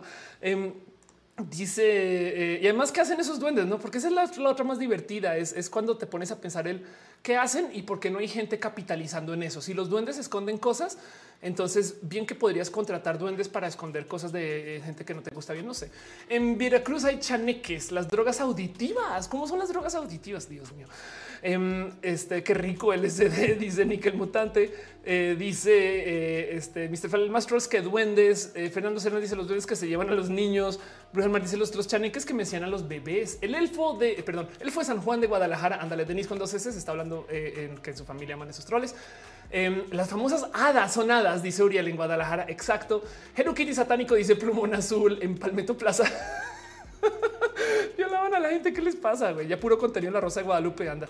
Em, que de paso se quieren divertir. No sé si se enteraron que hay un Rosa de Guadalupe de OnlyFans y entonces es perfectamente eh, abolicionista del trabajo sexual y es horrible. pero cuenta la historia de una, una pobre persona que se queda sin trabajo y le toca abrir un OnlyFans. Pero bueno, se llama OnlyFriends. En fin, Oscar, ¿qué dices? Eso fue la tesis de unos amigos evangélicos. Alguien dice la leyenda eh, sigue en pie aquí en Querétaro, el famoso túnel. Em, Jessica Manchal dice Nahuales. Eh, eh, Lira dice el güey que según se encontró un hada y la gente pagó por verlo y era de plástico. Anda, eh, Sonrisa dice quiero ver eso. Eh, lo ves en YouTube. Si buscas YouTube, este Rosa Guadalupe Only Friends y diviertas un rato. Pero bueno, em, el caso Acusi dice el OnlyFriends es su Cristo bailarín. Exacto. Darwinismo dice en específico el fantasma último año y dentro de niñas. Claro, el baño de niñas. Julio García dice voy a abrir mi OnlyFriends. dice no sé si en otros lados, pero yo supe de una que el afilador em, de los cuchillos se llevaba a los niños malcriados. Wow. El afilador de cuchillos es algo que, bueno, a ver, puede existir en Colombia. Yo me crié también muy como al, escondida de estas cosas. Pero para la gente que no sabe, aquí en México pasa un güey con un silbato y te dice yo afilo su cuchillo y con el silbato lo identificas en esos ruidos de urbanos de, de México, que además es otra cosa que me sorprende. ¿Saben qué quisiera saber? ¿Por qué todos, todos, todos los vendedores, este, eh, toda la gente que trabaja desde la bici, toda la gente que pasa enfrente, todos los camoteros, porque todos usan el mismo audio. O sea, hay una escuela de esto, se coordinan internacional, hay un estándar, hay un código ISO, hay un ISO de la grabación del fierro viejo, puede ser. Em, como que me rebasa que sean tan estándar. Me explico. O sea, McDonald's no la logra tan bien que para lograr tener exactamente el mismo sonidito. Pero bueno, los poderes de la huetra coter, eh, Only Friends, eh, dice Sonrisa, se mamá. Las cartas que llegaban con Antrax, eso es verdad. Esas sí llegaron en algunos casos. Eh. Diana Barrazo dice los zombies de Tepoztlán que sí, que también son tema, bajan cuando el pueblo se va a la luz. Es el MP3 dorado, dice Garra. wow, qué cantidad de cosas. Una norma NOM exacto para, para estas cosas. Entonces, en eso cierro todo el tema. ya vamos hablando una hora y media de esto y quería justo platicar de la universalidad de estas leyendas, porque impresionante y divertido verlas. Sí. Hoy en día tenemos el Internet, chavos y chavas, pero la neta en los noventas, ¿dónde nos enteramos de tanta mamada? Perdón. los colores para invocar a Charlie. Ah, esos, son, los que son así, no? Eh, Afrodis el diablo que se dejaba en los antros con su pata de cabra y otra de gallo. Eh, Silvana dice mayoría de los mitos y leyendas están en los campos de los llanos orientales de Colombia. Pero aquí estamos. O sea, sí, estoy de acuerdo contigo, pero aquí estamos, eh, eh, Silva, hablando de esto. La música subliminal también es una gran leyenda, aunque sí sé que se experimentó con eso. También Ramírez dice a mí casi me expulsan por dibujar cartitas de Digimon y decirles amiguitos de la escuela que se van a morir. o sea, ya abusando de eso, no, no era el poder de la oralidad. Puede ser, puede ser. La llorona que la llorona de nuevo hay gente que piensa que es una leyenda colombiana. Eh, la patasola, la patasola no sé si existe en México, o, pero yo escuché eso también como leyenda colombiana. Em, Daniel Hope dice: Me recuerdas el, chismógrafo antes del Facebook, que era una libreta fea que se rolaban así un poco. Sí, eso todavía es verdad. Pax 2 dice que los baños de la escuela salía una mano. Este, eh, esa no era la mano peluda, la virgen que lloraba sangre. Claro. Y que Rotter dice el monstruo del lago eh, Ness. Uy, Nickel Mutante dice que es colombiana, la pata sola. Ándale, cómo olvidar las jeringuillas en los exactos. Ya, hablamos de esas en los cines y demás. En fin, pues eso, todo, eso sucedió y, esto es eh, la leyenda de la S, la S que domina. Yo creo que esta S comienza todo. Hay un meme que puede que ustedes reconozcan o no, eh, que esto sí es un conocido como un el primer meme. Saben como que eso es algo que se dibujado durante la Segunda Guerra. Nadie sabe bien dónde nació, pero pues puede que lo reconozcan o lo hayan dibujado. Kilroy was here. Y, esto sí fue como muy cultural de estadounidenses en Europa, como medio dando un por aquí pasamos, no? Que luego mucha gente comenzó como a copiar y entonces ya dejó de ser estadounidense. Y entonces hay millones de historias detrás de esto. Es muy bonito de ver la historia de lo que pasó con este dibujo.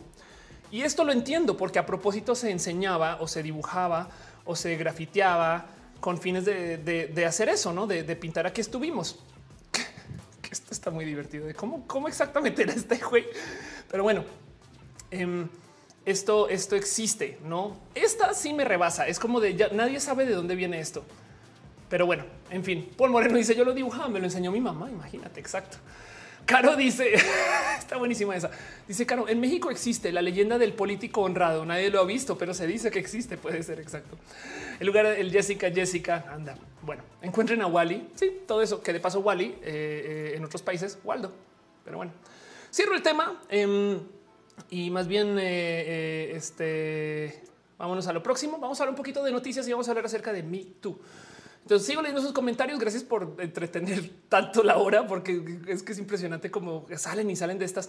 Alexander dice aquí en Colombia hay una discoteca muy famosa donde dicen que, se le apareció el diablo a una cliente y eso hizo que alcanzara mucho reconocimiento. La mejor estrategia de marketing. No mames, que no puedo creer. Güey. Ay, ay, ay. Ah, en Colombia encuentra Javier. Es verdad, es verdad. Uf, eh, eh, MeToo, eh, MeToo, MeToo, la capital del Baupés. No, no, vamos a hablar de otro MeToo. Eh, no MeToo, la empresa tampoco. vamos a hablar un poquito acerca de lo que está pasando, noticias y cosas que sucedieron la semana. Em, y sepan que nada, me interesa mucho el platicar esos temas solo porque me gusta observar los medios. Y hablando de los medios, tenemos mucho que hablar acerca de lo próximo. Entonces, em, ¿cómo se sienten ustedes con lo que está pasando en YouTube?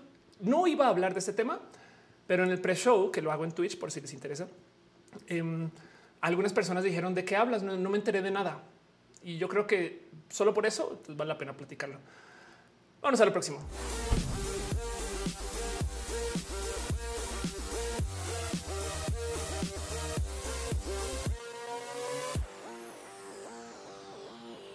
Hace em, cinco años ya, yo creo que seis, se creó un hashtag que ya conocen que se llama Me Too y Me Too es de yo también.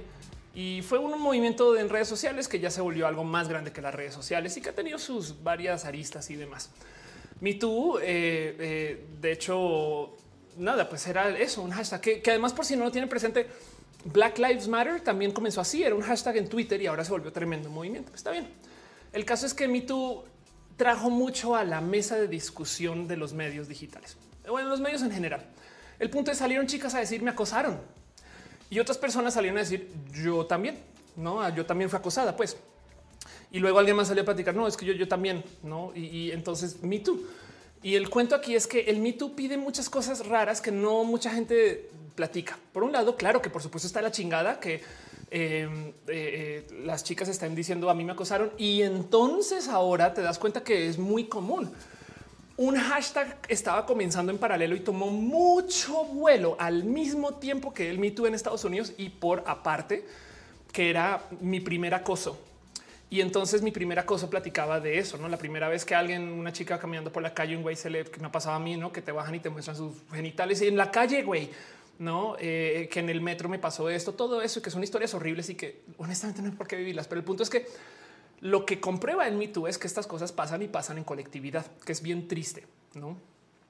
Y entonces el mito ha tenido varias presencias y, ha puesto a que mucha gente platique. Una de las cosas más importantes de notar acerca del mito es que despierta el interés de darle la razón a las víctimas. Y yo sé que esto suena raro, es como de no, no, no, a ver, no supone que inocente, que se, que se compruebe lo contrario. Sí. el punto es que lo que pide MeToo es que se le escuche a las víctimas porque hay una cantidad de situaciones que la gente automáticamente salta a pensar que desde el lado opresor de la relación, esas personas no tienen motivos para hacer lo que hicieron. Por ejemplo, hay gente que argumenta, no, no, no, a ver, por supuesto que el jefe no violó a la secretaria porque es el jefe, o sea, arriesga su puesto. Y depende del brazo de la ley que estén analizando, si estamos hablando de este eh, eh, civil, penal, etc., pues hay puntos de vista diferentes acerca de quién no tiene como que eh, la razón. Entonces, mi tú lo que dices, démosle la razón a las víctimas e investiguemos desde ahí. No, esto normalmente no era así, eh, sobre todo cuando se trataba de estos casos. Así que hay que lo que pide mi tú tras bambalinas, aparte de reportar todas estas cosas, es que la gente comience a escuchar a las víctimas, porque hay algo muy evidente con los procesos de alzar la voz y es que no es pinches fácil. Güey, si a duras penas te puedes admitir a ti misma, güey, esto me pasó entonces, pues por supuesto que no vas a salir a decirle a Twitter, hoy me pasó esto para llamar la atención, que es lo que dicen. Me explico como que el tema es que mucha gente insiste que estas mujeres solamente quieren tener más audiencia o que lo están diciendo porque están haciendo eso a cambio de reportar. Es de no, güey, es que ya no puedo hacer más sino decirlo así, porque ya pasé por la vía legal, ya no sé qué hacer, ya le hablo a mis amigos y amigas, ya no sé qué hacer. Entonces les digo a ustedes, porque lo último que me queda es decir que esto pasó. Y entonces lo bonito del Me Too y estos procesos es que entonces consiguen que otras personas hablen de esto y muchas personas en el mundo se den cuenta que esto sucede. Tengan eso en mente porque lo que sucedió esta semana es otra vez una historia muy visible de un caso de abuso. Entonces es la historia de Naz. Tú Naz creó un video de 47 minutos. Ay, cómo le hacen esos youtubers para grabar videos larguísimos. Ay, qué descarados, descarados. Perdón, me estoy burlando de una situación súper sensible. La verdad es que eh, le tengo mucho cariño a Naz. Es una persona espectacular. De hecho, Naz me ha cuidado mucho. Naz me a veces me escribe a preguntarme que si llegué a casa bien. O sea, em, eh, eh, es una persona de mucho corazón y cuenta una historia terrible que le sucedió con Rix. Entonces, el tema es que despertó la plática acerca de cómo hay youtubers abusadores. Tristemente, esto no es la primera vez que esto sucede. Ya había sucedido un momento así, donde Hispania había platicado acerca de un caso de abuso y no había dicho quién era, aunque todo el mundo a todos los cables en 3, 2, 1 y dijeron, pues obviamente es Yayo, ¿no? Entonces, eh, eh, no sé si en este video ya, ya, lo comenté, pero ya otra vez se levantó el tema acá y que no se les olvide, porque además esto fue enero 23, esto fue enero 22 que en el 2019 Kaeli contó una historia horrible con Yao Cabrera, donde también pasó por una situación de violación, pues, o sea, de, intento de y, de violencia y de género y de abuso y de, eh, eh, en fin, son, historias feas.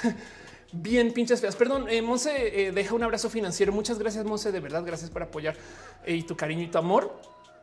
No había visto que Yari también había dejado y me está diciendo que me gustó por las chamolladas. Tiene explicación científica. Sí, gracias de verdad. Piñas para ti piñas por tu cariño y tu amor. Em, y entonces el tema aquí es que eh, lo que está pasando en YouTube ahorita es que primero que todo son personas muy visibles. Ahora quiero que tengan presente que en paralelo otras personas comenzaron a hablar de su situación también. Hubo un caso en particular de gente en investigación que vi que borraron el tweet después, tristemente. Em, muchas personas como que también salen a decir, güey, yo también. Ahora no se le usó el hashtag MeToo pero estas historias son feas y horribles y demuestran el dónde estamos y cómo estamos. Yo creo que si, quieren sentirse bien mal con esto, aparte de esto que ya está presente, averigüen acerca de la historia de este persona que se llama Nicolás Arrieta, em, quien eh, es un youtuber, eh, un youtuber colombiano que consiguió que cinco mujeres, y no recuerdo si seis al final, lo denunciaran. Y el tema es que las historias que cuentan acerca de lo que hacía Nicolás, es, o sea, horribles. Casos de em, es que me obligaba a abortar, casos de es que me obligó a sacar un préstamo a nombre de, de ella, no para algo de él, que luego él se desaparecía, ella se quedaba con la deuda del crédito a la chingada, entonces ella se quedaba con el buro. Em, violencia física, violencia verbal, em, lo que, o sea, unas cosas absurdas que además, porque me tocó vivir un poquito de cerca, porque tengo una amiga que está enredada con este caso en particular, una de las cinco, que les decían, por ejemplo, en fiscalía, cosas como no, güey, es que ni lo persigas porque ese es famoso hijo de políticos y es de pues años después te das cuenta que no hubo justicia ahí. Hay un caso con Dallas de abuso que pasó por juicio y salió. Entonces, en ese caso, pues bien que podrías decir, pues bueno, pasó por juicio y se comprobó que no, pero bueno, y Dallas hablaba mucho de eso. Pero del otro lado también los youtubers mexicanos y, lo que está pasando acá, en última, son un reflejo de lo que pasa en general, pero es que es impresionante que esto ya parece eh, eh, eh, challenge, me explico, y es culpa de estos vatos. Yao Cabrera, por ejemplo, en el caso de Kaeli, pues primero que todo, aparte que está totalmente libre, lo acaban de cachar en Argentina haciendo fiestas en pleno COVID y ya. De hecho, tiene una historia bien rara donde también al parecer falsificó su muerte, como sea. Luego, em, este, el caso de, de Rix, pues vamos a ver dónde acaba. Eh, el caso de Nicolás, pues se persiguió y simplemente no, llegó a ningún lugar. Mucha gente está, veo que están justo. Es decir, que está diciendo que por qué no se volvió trending topic y demás. Ah, perdón, no trending, sino porque no lo pusieron en trending.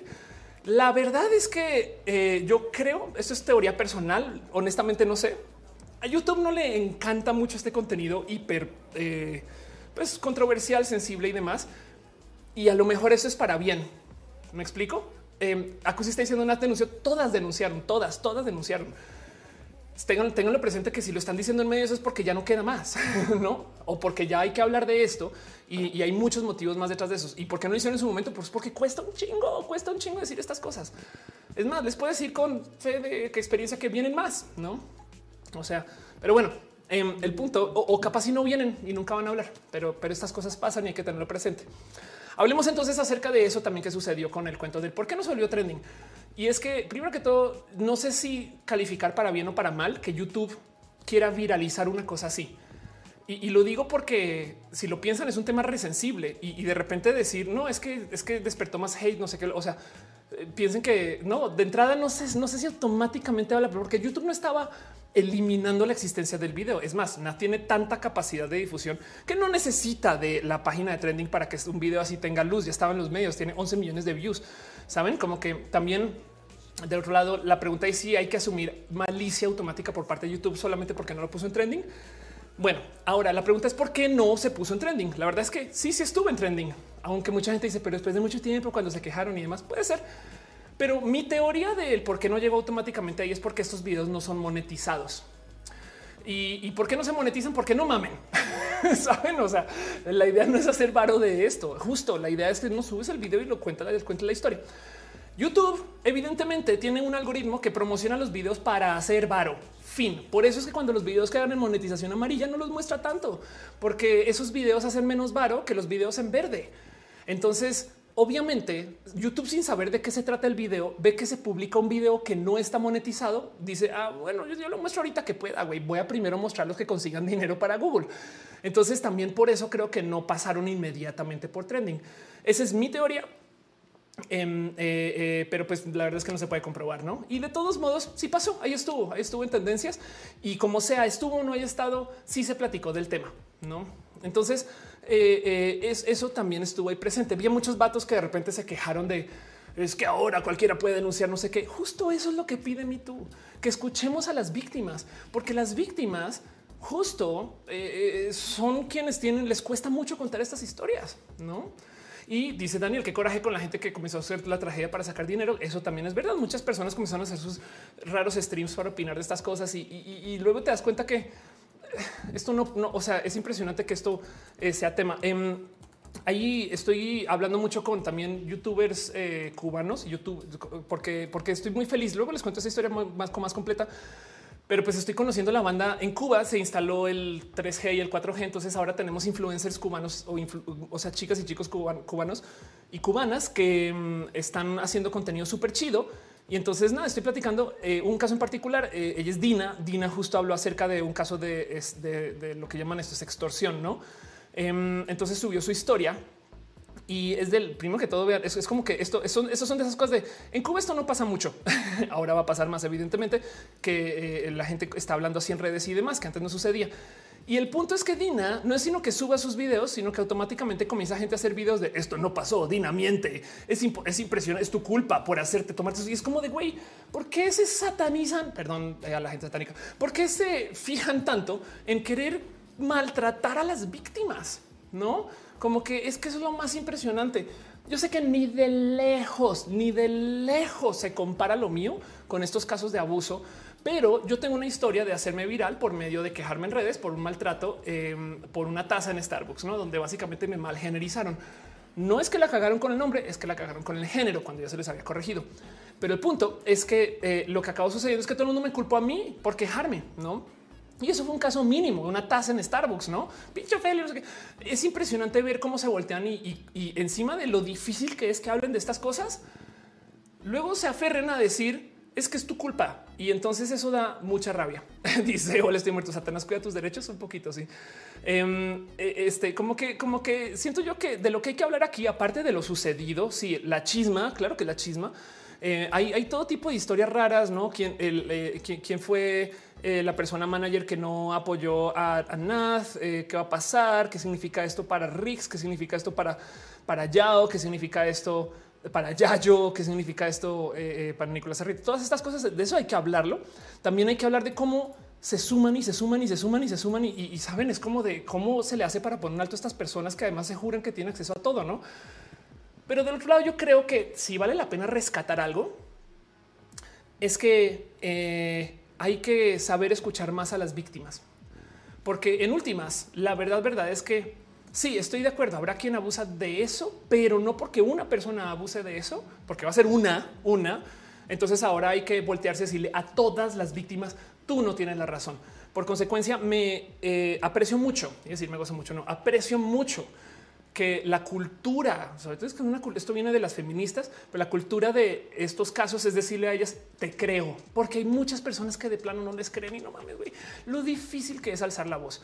Entonces, em, eh, dice eh, Ilia, la revictimización es muy dolorosa, exacto.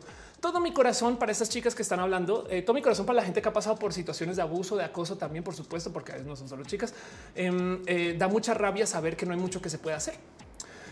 da mucha rabia pensar que eh, hay gente que se, cuelga de yo tengo que defender que yo tengo la razón cuando, ven que, güey, es que veanla. Me explico como que, en fin, como que hay mucho que decir de esto, pero quiero que sepan que esto pasa.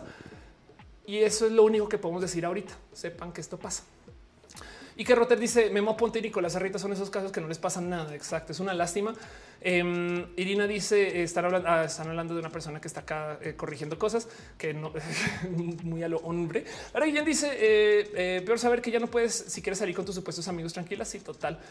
Eh, recién dice eh, eso no es la conversación ahorita. Claro, se están hablando del sí, el yo te creo es muy importante. y Silvana dice, pero igualmente no ha eso en la fiscalía. Lo de Arrieta sí es hijo de un concejal acá en Bogotá que alguna vez fue senador, estuvo con Lorena Esteban. Sí, de acuerdo. El caso de Nicolás Arrieta lo ves en redes, seguir haciendo cosas. Es bien triste. Eunice Salivar dice Sir Potasio dice que expandir lo que sabe ya se justificó diciendo ok, claro.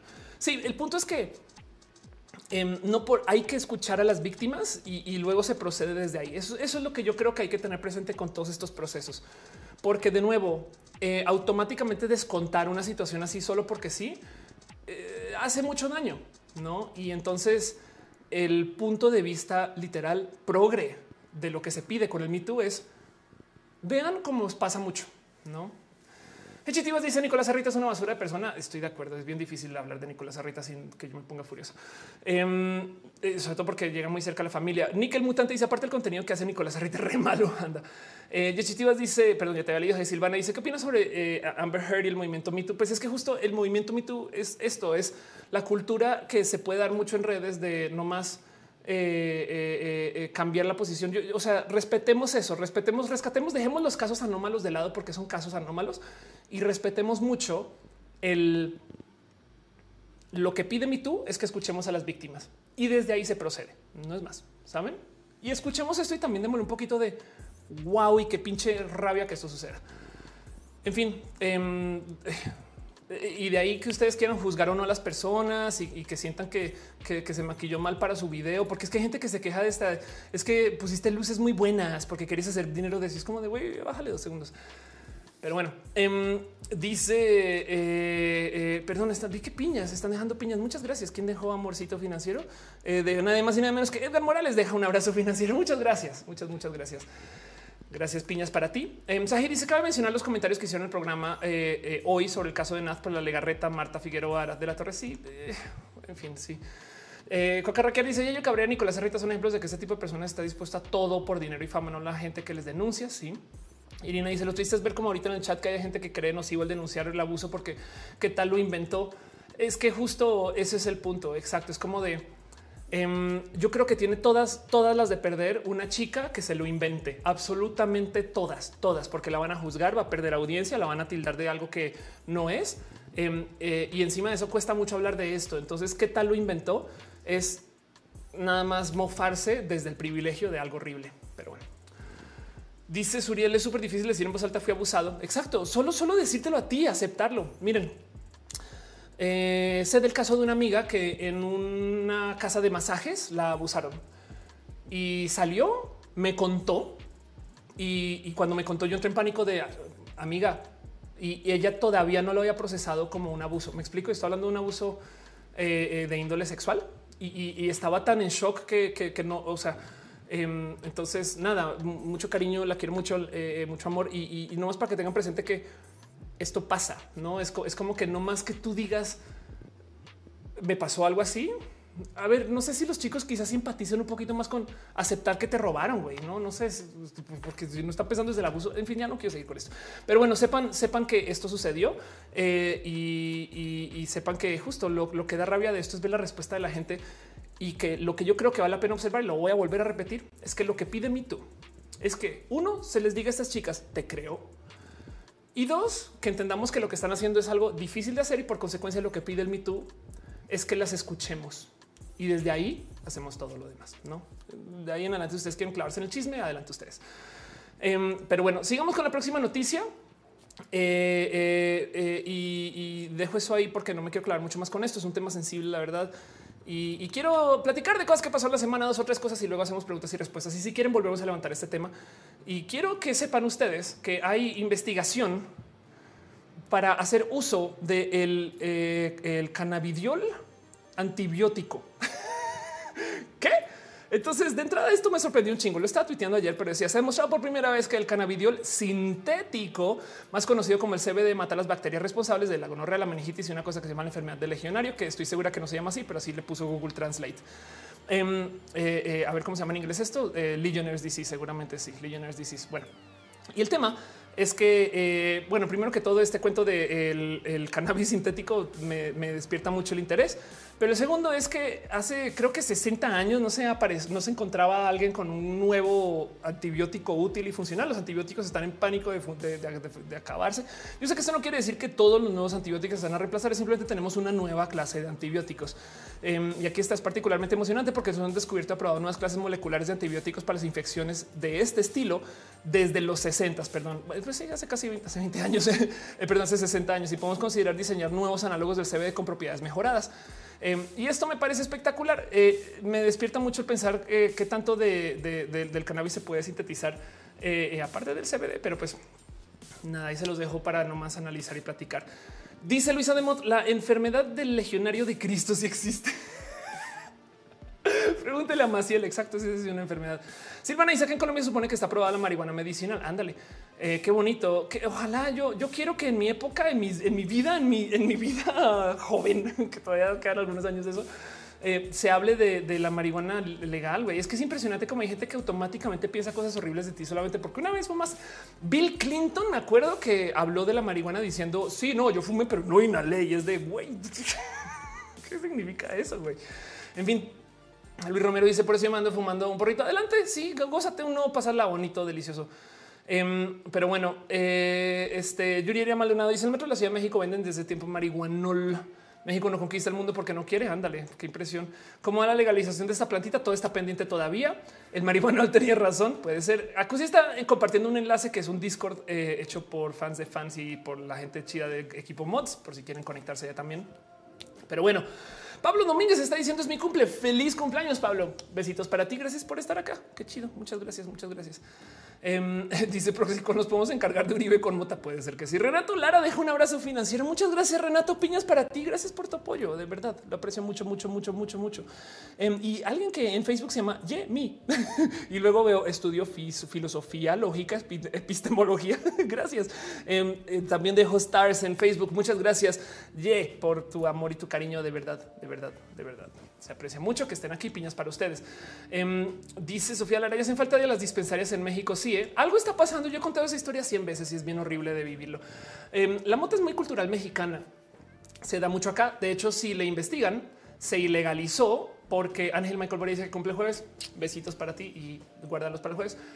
La mota se ilegalizó porque los estadounidenses querían literal perseguir a gente eh, mexicana que estaba inmigrando a Estados Unidos y necesitaban una excusa en, últimas. Y, entonces por eso es ilegal. No tiene nada que ver con el motivo por el cual se dice que se ilegalizó. Pero el punto es que entonces lo que querían era tener gente mexicana. Es un producto que se da y se, cultiva y se prepara y, y, podemos hablar y el cáñamo y todo esto es muy mexicano. Y es impresionante ver cómo en, las, en la nueva cultura de la mota, eh, sobre todo estadounidense o canadiense, que ahora son estas como dispensaries súper cool, como estos como Starbucks de mota. Entonces se habla acerca de los productos que venden que son muy gourmet. Y, me acuerdo de ver en un foro que decían acá tenemos lo gourmet. Si tú quieres de esa mota barata de calle, o sea, la mexicana esa, pues ve allá por allá esa cosa horrible que venden que está que la crecen sin cuidar. Y el tema es que está, está, es feo, no como que te digan que es, es, como lo mismo que pasó con el chocolate, no que el chocolate bueno es el suizo, güey, es de aquí. Pero bueno, entonces da mucha rabia que porque México no se espabila, entonces está perdiendo eh, pues esto, no como que algo que es de cultura de aquí y, ni hablar de Colombia, ni hablar de Latinoamérica. En fin, en fin, este eh, Suriel dice cómo fue tu experiencia. Nada, pues de hecho consumo eh, gomitas y demás. Le tengo mucho cariño. Eh, dice no sé hablar en el Discord. Ándale. eh, Sonrisen dice mejor hubieran legalizado los taquitos. Ahí si no nos detienen. Ándale, sí, total. Pues sí, entonces eh, eh, todo eso sucede, sucedió con el tema de la eh, mota sintética. Me da un poquito de miedo considerar también productos sintéticos de producción de esto, pero pues en últimas de eso se trata, no es esto funciona. Entonces hablamos cómo lo sintetizamos y hacemos pastillas de eso, no? A fin de cuentas, también hay, hay, hay, cafeína en pastillas, no? Y ya se acabó. Renier Cruz deja un abrazo financiero. Muchas gracias, de verdad. Gracias, gracias, gracias, gracias. El chocolate mexicano está chingón, dice Sonrisen. Sí, Eh, Nickel Mutante, eh, porque está hablando así, dice Uriel Montes, la gourmetización de la mota, exacto. Eh, y dice Nickel Mutante, la, la bayuna es turbo barata. Sí, la verdad es que en Colombia los consumibles son muy baratos en general. Em, pero bueno, también son caros para la producción de allá, no supongo a fin de cuentas, son economías.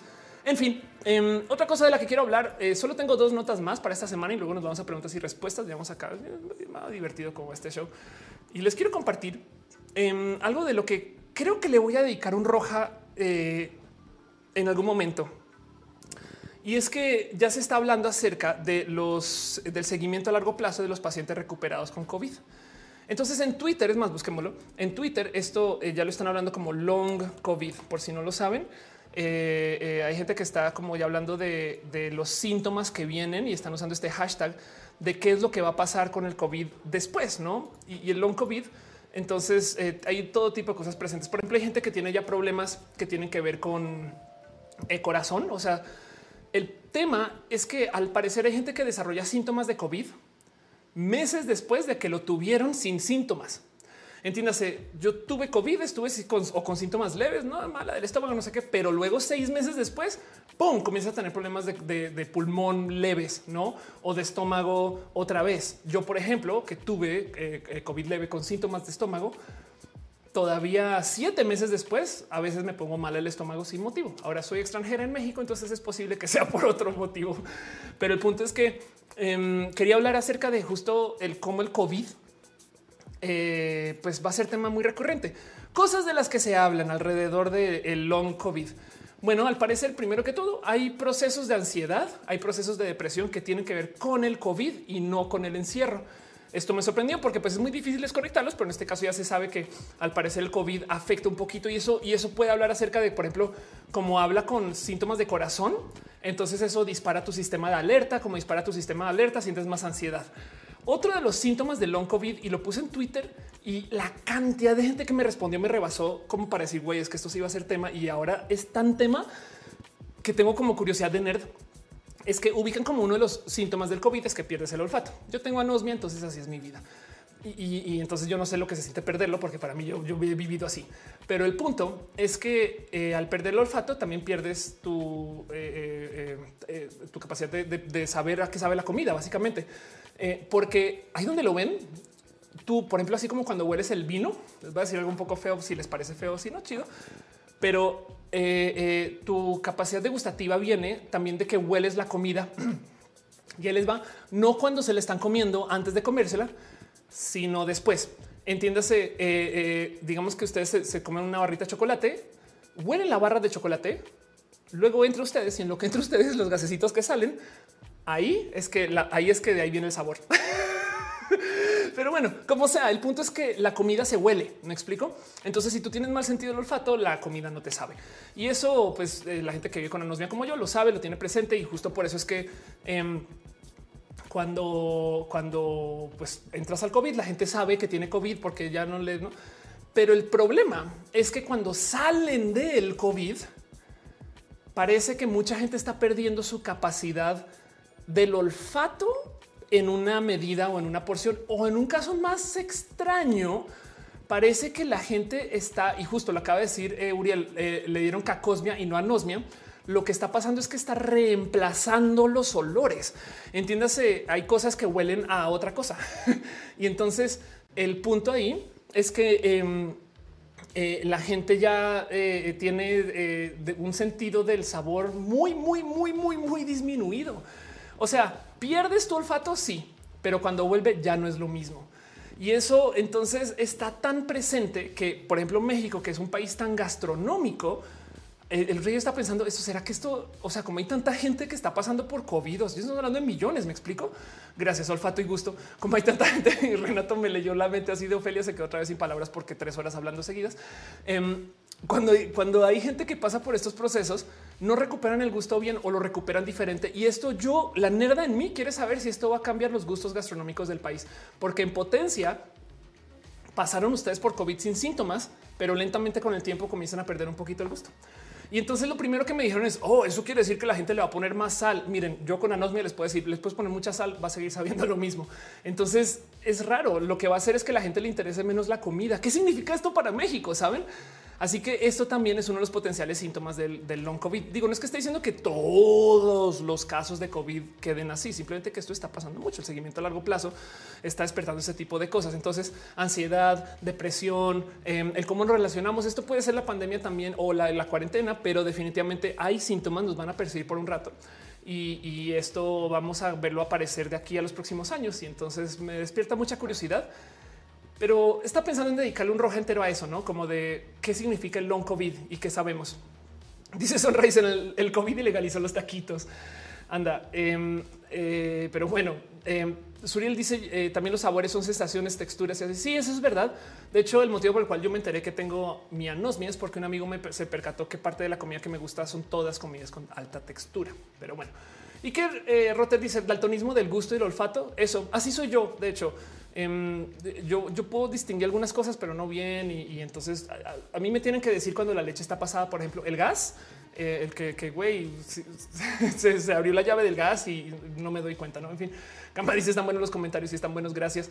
Em, Irene dice que comer un taco sin sabor, fruta eh, con tajín sin sabor. Sí, exacto. Eso, eso es lo que está pasando.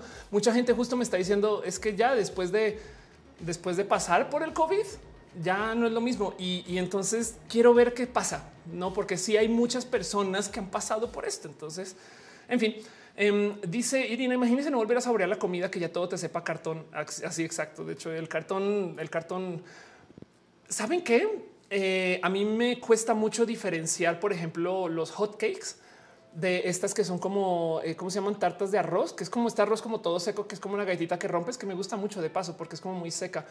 Eh, eh, y, entonces hay unos hotcakes muy secos también que saben muy similar. Y si no fuera porque uno tiene como los arrocitos, los arrocitos todos como dibujados encima y el hotcake no, no los diferencio. Y un día me dijeron, saben diferente.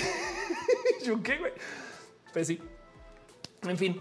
Em, este dice Emetley, pero si fuera, si fue alguien preso por inyectar bananos con sangre infectada, decía que wow, sí. Jorge Aspetia dice: Yo perdí el olfato y gusto ahora que estoy bien, percibo muy pocos olores, eh, solo si son fuertes y tengo muy poco gusto. Sí, eso, eso vamos a ver hasta dónde llega. Echisan dice que, eh, que. Yo tampoco vuelo desde hace años por cartílago de más y entro a la nariz que creció de más. Exacto, eso puede haber sido. Irina dice: Yo como, yo como casi sin sal y me sabe rico. Así nunca me doy cuenta de la falta de sal. Hmm. Marco Montoya dice: En hay gente que va a lucrar de eso con algo que te si la comida se echó a perder o algo así. Puede ser no sé si todo el mundo desarrolla nosmias tan fuertes como la mía eh, o, como la nosmia, me explico, pero puede ser. O como dice, o decía Abril, que están hablando de la cacosmia, no? Porque va a oler diferente. Capaz si cambian tus gustos. Capaz si antes te encantaba el nopal asado y ahorita nomás no puedes, no? Renier, dejo un abrazo financiero. Muchas gracias de verdad por tu cariño y tu amor. Eh, se aprecia mucho tu, apoyo de verdad, mucho, muchito. gracias para los peruanos. La nosmia también sería grave. Sí, eso es verdad. Sal no es lo mismo que sabor Eh, Alexis Van dice: Yo tengo tres días sin que me sepa la comida, bien raro. Hmm. Digo, también ojalá esto haga que la gente se cuide más, ¿no? Pero bueno, este el caso. Entonces sepan que esto eh, sucedió. Y bueno, la última noticia, perdón, la penúltima noticia. Tengo dos noticias que compartirles a ustedes. Eh, uy, como no la puse aquí, vamos a sacarle mi cuenta de Twitter. Eh, estaba hablando de cómo Twitter eh, publicó una nueva herramienta, a ver si la tengo por aquí muy a la mano, una nueva herramienta para perseguir la desinformación. Y el tema es que, eh, ¿dónde estás desinformación? Ofelia, ¿qué cuántas mamadas tuiteo por día? Ya. Twitter acaba de presentar una herramienta que se llama Birdwatch. Birdwatch es algo que me parece espectacular que exista y yo creo que mucha gente va a abusar de Birdwatch cuando encuentren cómo hacerlo y seguramente hay gente trabajando en esto. Pero la idea es que eh, si alguien tuitea algo, no las ballenas no existen, son robots y no sé qué. Bueno, esto hay gente que, tiene mucho mame con eso, es muy divertido. Pero bueno, si alguien lo tuitea, Em, entonces, eh, eh, si bien ahora todavía hay gente que dice sí, sí, sí, por supuesto, obvio, sí, no, no sé qué. Entonces, lo que dicen que es que quieren añadir una herramienta para que tú puedas añadir notas sobre los tweets y decir, ok, este tweet en Birdwatch, yo digo que eh, es un chiste o representa algo que no se ha verificado, no? ¿Por qué? Porque hay gente que no entiende el chiste y la sátira. Miren, hay gente neurodivergente que la neta, pues a veces hay que simplemente de plano decirlo de frente. Oye, es un chiste. No, es un chiste y ya. Y no pasa nada con eso, no? O sea, yo no siento que eso le quita los chistes y, lo tengo muy presente. Pero el tema es que eh, justo dice sonrisa. ¿Qué pasa si tú que Paraguay no existe? Pues que tú lo alguien podría decir es un hecho que no se ha comprobado y a la par también decir es un chiste, es sátira y alguien y que alguien lo puede interpretar como un hecho. Entonces el tema es que mucha gente podrá votar sobre eso. porque siento que alguien va a abusar de esto? Pues porque es el Internet. Pero yo creo que a la larga, así como Wikipedia es mayoritariamente más bueno que malo, o, como saben, como que yo sé que hay gente horrible, pero em, yo creo que esto puede funcionar. De hecho, si lo están publicando es porque ya tendrán estadísticas que comprueban que funcionan. ¿Por qué me emociona mucho la existencia de Birdwatch? Bueno, primero que todo, no sé si lo tenían presente, pero por ejemplo, ya está muy, muy, muy, muy, muy sabido que los bots son quienes nos desinforman literal, este es un estudio que topa que los bots de Twitter son una fuente, eh, bueno, es que son la fuente más importante de desinformación climática. Este estudio es un estudio que topa, esto es para, en inglés no más, me pregunto cómo sería en este, cómo sería en español, estamos llevados y llevadas por los bots, pero topa que eh, eh, los bots representan, em, vamos a ver si lo encuentro por acá, algo así como el, aquí está, casi el 9% de los usuarios de una muestra que se usó para ver qué se opinaba acerca del cambio climático eran bots. Entiéndase, levantaron miles y miles de tweets que hablan acerca del cambio climático y se dieron cuenta que casi el 10%, o sea, 9.5% em, eran bots. El tema es que ese 9% representa el 25% de la información falsa. O sea, tuitean tanto que de todos los tweets en esta muestra, en este estudio, el 25% venían de esos, de, ese, de esos 9.5% de bots. Me explico.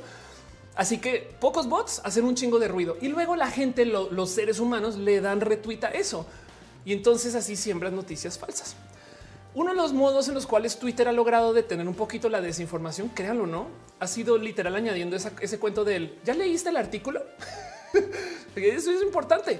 Em, y entonces parte del motivo por el cual tenemos desinformación es porque hay bots. Cuando salió Trump, lo primero que se fue a piso fue la desinformación política de Trump, porque se fue Trump y se fueron los bots de Trump.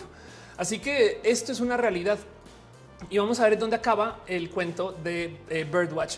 Lo que me emociona de esto es que categorizar tweets es una labor que se puede enseñar para que una inteligencia artificial lo aprenda. Entonces vamos a ver si vía aprendizaje de máquina podemos desarrollar un algoritmo que pueda ayudar a preidentificar noticias falsas. Esto es peligrosísimo, por supuesto.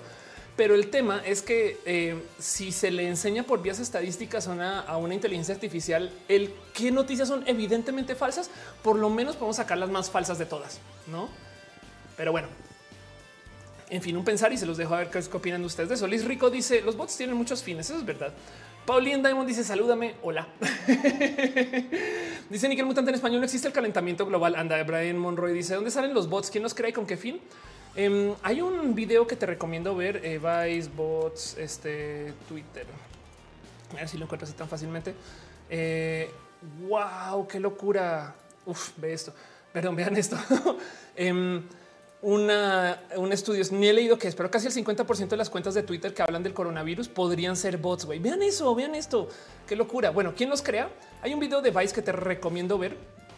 Eh, eh, Vice Bots este Farm que se grabó, que levanta eh, una historia de cómo funcionan los bots. Em, esto fue en el 2018, estos fueron los bots de política y de hecho van a entrevistar a gente que tiene granjas de bots. Entonces hay unos que son así como tipo, eh, eh, eh, hablan con su voz modificada y demás, ¿no? Em, y hay otros que literal de plano recibieron a los periodistas, perdón, sí, recibieron a los Vice Este güey, vean esto. Em, acá dice, aquí es donde hacemos los memes. Tiene gente sentada dedicada a desarrollar memes políticos y demás. Y en algún momento dice, ¿cómo hacen para sembrar trending topics? Ah, bueno, es muy fácil. Tenemos eh, eh, cuatro mil periódicos. Ahí está. Tenemos cuatro mil periódicos. ¿Cómo que cuatro mil periódicos? Güey, sí, güey. Este eh, tenemos cuatro mil periódicos que usamos para publicar noticias acerca de, la, de las elecciones Y entonces ahí lo sembramos, lo movemos en redes sociales y luego la gente comienza a mover y la gente se cree la historia. Sí, pues por supuesto, mucha gente se cree lo que decimos acá, no lo cuestionan. Em, y entonces en este artículo en particular o en esta grabación, le dice, el güey les dice: Yo sabes voy a, posicionar un trending topic nomás para comprobarte que esto funciona. Y, a lo largo del video, al, al final, él está así como sentado diciendo: Madre, sí la logró, güey. Es bien triste. Es más, acá muestra el trending topic así de sí, pues sí, lo, hizo y listo, lo posicionó. Y entonces esto, esto, esto es algo hecho completamente falso. Em, que pues es un negociote. Entonces, chéquenlo. De hecho, eh, justo está. Ah, ya vi que no es de Vice. Güey, qué tonta soy. BuzzFeed News. Wow, siempre he hablado de Vice y, justo lo publicó BuzzFeed, pero bueno, em, no, publicó Vice en su momento. El punto ven las fake news. O sea, yo misma hice una fake news. Bueno, em, dice Luis, no son los bots, sino la incapacidad de las personas a críticas. Exacto. De hecho, por eso es que en este show todo el día hablo del pensamiento crítico, porque es la única defensa que tenemos contra estas cosas. No? Suriel dice, ¿será que los bots pueden engañar a Birdwatch? Ese es el problema con todas las inteligencias artificiales, que si tú creas una herramienta para identificarlas, entonces les estás enseñando a los bots cómo hacerse mejor. Así que por ahora, como Birdwatch es nuevo, va a tener ventaja Birdwatch, pero va a llegar un momento donde colapse y entonces va a tocar mejorar ese algoritmo. Y saben como que esto es el gato y el ratón, como los viruses, no que el virus hasta que llega el antivirus y luego le dan la vuelta. En fin, Nickel Mutante es como cuando crees que sabe Coca-Cola, pero en realidad es una Pepsi. Me acaba de pasar justo eso. Sí, total. Em, eh, Mario Huesca dice Pati Navidad no le gusta esto. Sí, no le gusta esto. Entonces, bueno, ¿quién contrata estos bots eh, políticos? Por ejemplo, los políticos decidieron. Esto me parece muy ruin, pero pues que se le hace. Esto es lo que pasó a nivel global. Los políticos decidieron que como a Twitter no se le puede comprar línea, porque es que eso es lo que hacen. Van con los medios y entonces pagan para que el medio tenga una línea y hable a favor del PAN, no sé, o el PRI o, o Moreno. Me explico, eso pasa o si no hacen el medio. Eso no se puede hacer en Twitter. No le pueden pagar a todo el mundo para que hablen a favor de una, aunque lo han intentado, no lo dudo. Y entonces eh, decidieron que si Twitter no se puede comprar, lo vamos a destrozar. Y por eso es que hay bots de partido que hablan en contra del partido. O, o, lo que hacen es que generan discusión, generan lo que se llama infodemia, que lo que hacen es literal presentar datos falsos y para que la gente se confunda. Una de las pruebas de la infodemia, por ejemplo, es como apenas alguien sube cualquier gráfica, cualquier gráfica de eh, el COVID. Lo primero que dicen es no, no, no, esa gráfica está mal hecha o no puedes comparar esos datos con aquellos y se encargan de poner como duda. No, entonces el problema ahí es que se ve como real, no como de no es que sí están genuinamente preocupados porque la gente se informe bien, pero la verdad es que luego te das cuenta que hay un bot diciendo si están chidas tus gráficas y abajo otro bot diciendo no están chidas tus gráficas y es de wow. O sea, quieren que la gente sienta duda de si estas gráficas son válidas. Y entonces, por medio de eso, medio como que siembran el, el que la gente piense, entonces yo voy a confiar en las gráficas que me dé el gobierno, güey, porque esta gente que pinches payasos, ¿no? Nada en contra de los payasos, mucho cariño, los payasos son gente muy chida, pero me entienden. entonces, Nada, eso es otra noticia y capaz es otro roja el caso. Dice Tormeo Boomers en política reuniendo las redes sociales. Ash, un poquito así, ¿eh? eh y, YouTube también, ¿eh? de paso. Sandra Ríos dice por eso prosperan las teorías de la conspiración. Exacto. Sonrisen dice Trump acusando a los noticieros de fake news por medio de Twitter y el paraíso de las fake news. Bueno, y viendo que los tweets falsos los generaban bots pro Trump, entonces acusaba Twitter de los bots y los hacía, no? En fin, eh, eh, dice acusino haces en Twitter, por favor. Sí, que no se les olvide que Twitter es una red social pequeña dentro de todo y todo. O sea, hay redes sociales bastantes veces más grandes. Por ejemplo, eh, Twitter es la quinta red social de México. Pero bueno, y que Rota dice: Habla, ya están todos vacunados. Birdwatch es sátira, broma. o no se sabe, simplemente no se puede verificar. Por eso insisto que lo que hay que trabajar es el pensamiento crítico y el saben qué? El día me percaté.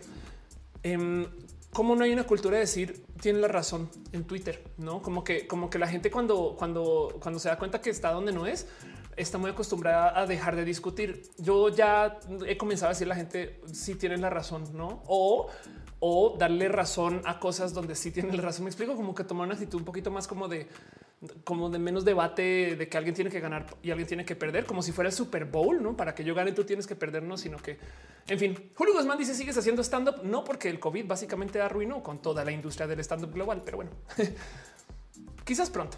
En fin, la última noticia que tengo para ustedes hoy y nos vamos con preguntas y respuestas para darnos un poquito de cariño freestyle.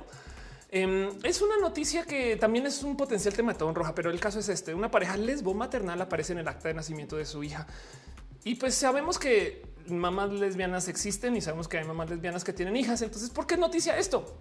Es porque así de culera es la gente. Andrea y Gabriela son las la primera pareja lesbo maternal que aparece en el acta de nacimiento de su hija en Oaxaca. Eh, lo logran tras un amparo contra el registro civil de dicho estado. Créanlo o no, hay gente que está muy en contra de que si dos mamás, o sea, están, están muy a favor de que si dos mamás se casan, pues que se casen, no que son mamás, que sean mamás, pero que en el documento legal diga mamá y mamá, pues, güey, pues se les explota la cabeza. Y este tema, de hecho, es completamente antidiversidad, porque, por ejemplo, también otro problema que hay es en, los, en las actas de nacimiento no hay espacio para el padre, quien fue quien dio a luz. Saben como que está bien cabrón que eh, eh, a los hombres trans en estos procesos no los consideran papás, sino mamás. Y es de pues, no es el papá, el papá es el que dio a luz, el papá preñó. Me explico, es como que eh, es impresionante que no estén dispuestos a simplemente estas cosas. Por ejemplo, en mi documento legal, por supuesto que no estoy en contra de la ley de reasignación sexogenérica en documentos, pero yo sí sería más feliz si mi, pasaporte dijera género mujer. Me explico en vez de sexo, eh, porque, porque entonces estamos mintiendo. pero como sea, esto también habla, es que también esos procesos vienen de cientos de años de eh, eh, cosas que se, vienen trabajando desde, hace mucho tiempo. Pero el punto es que esta noticia es una noticia muy bonita, la verdad. Está diciendo Nick que haga stand-up digital. Tenemos roja por ahora, luego se hará stand-up algún día. No te preocupes, eso no, va a desaparecer. Eh, de hecho, últimamente lo que estoy haciendo es que grabo mis chistes antes de arrancar mini roja. son chistes bien tetos, pero ahí están. Como sea, aquí está. En entrevista exclusiva con Homosensual, Andrea nos platicó sobre el proceso administrativo del apoyo que recibió por parte de México Igualitario, algunas de las dificultades que afrontan las familias diversas en nuestro país. Vienen en Oaxaca, llevan casi 13 años juntas. Y pues bueno, en fin, y hablan acerca de las eh, lesbomaternalidades, que me parece bien chido, muy bonito. Me parece espectacular que esto sea algo eh, digno de, mencionar en los medios. Homosensual, por supuesto, como siempre, comportándose como la gente chida que son, que están levantando medios de la diversidad bien bonitos. Entonces, esto, sucedió. El bar un abrazo financiero. Muchas gracias. Dice el lado relax de ver las cosas. Qué bueno, qué bueno que lo digas así. Se agradece mucho. Gracias de verdad. Em, este eh, piñas para ti, el bar piñas. Eh, y veo también Renier dice para los peruanos la novia también sería triste. Te había leído y no había visto que dejaste un abrazo financiero con eso. Renier, gracias por tu cariño y tu amor, este em, eh, y tu apoyo y así las cosas. Pero bueno, en fin, Dice Nick, todos amamos los chistes tetos. Yo también, ¿cómo le ves? Denise Rojas está respondiendo a Carito Vida, ¿no? Ya hay muchas desde hace años, acá seguimos, ok, qué chido. Em, hoy no hablo de Star Trek, dice Mónica Gavilanes, hoy no he hablado de Star Trek, ahorita hablamos de Star Trek, no se me ocurre nada de qué platicar ahorita de Star Trek, pero bueno. Eh, ahorita se nos ocurrirá algo. En fin, eh, Jorge Armando dice: Me compro la Mac M1 o me espero la que salga este año. Bueno, voy a aprovechar que la música justo se detuvo ahí. Wow, se detuvo del total porque se acaba la playlist y tengo que volver a dar para cerrar todo el tema e irnos a preguntas y respuestas. Llevamos hablando dos horas 23 minutos. Hablamos muy bonito acerca del de eh, el cuadra angular de las Bermudas, del ISO paralelo por donde se atraviesa todo lo que nos asusta de México y del mundo. No estoy cansada, lo juro. Vámonos a la pleca súper profesional para hacer preguntas y respuestas.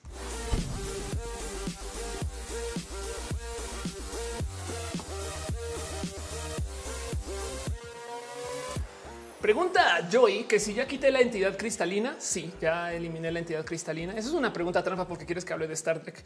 La entidad cristalina eh, es eh, una wow, wow, existe en, muchas otras versiones aparte de Star Trek. Pero la entidad cristalina básicamente es un villano de Star Trek o villana o villane, que es eso, es una entidad cristalina. Y para que vean el tamaño de la cosa, esta es la nave y esta es la entidad cristalina. Y entonces es una, es un ser eh, espacial que eh, decidieron destruir eh, humanos déspotas quienes le tenían mucho miedo, que discriminaron a la entidad cristalina porque fue violenta en su momento. Em, y entonces es una triste historia que nos enseña todo tipo de cosas. Pero bueno, ya no existe y como se, como la destrozaron en Star Trek, yo la destrocé en mi casa del mismo modo. Puse a vibrar música em, que estaba afinada justo a donde resonaba mi entidad cristalina que tenía casi explotó.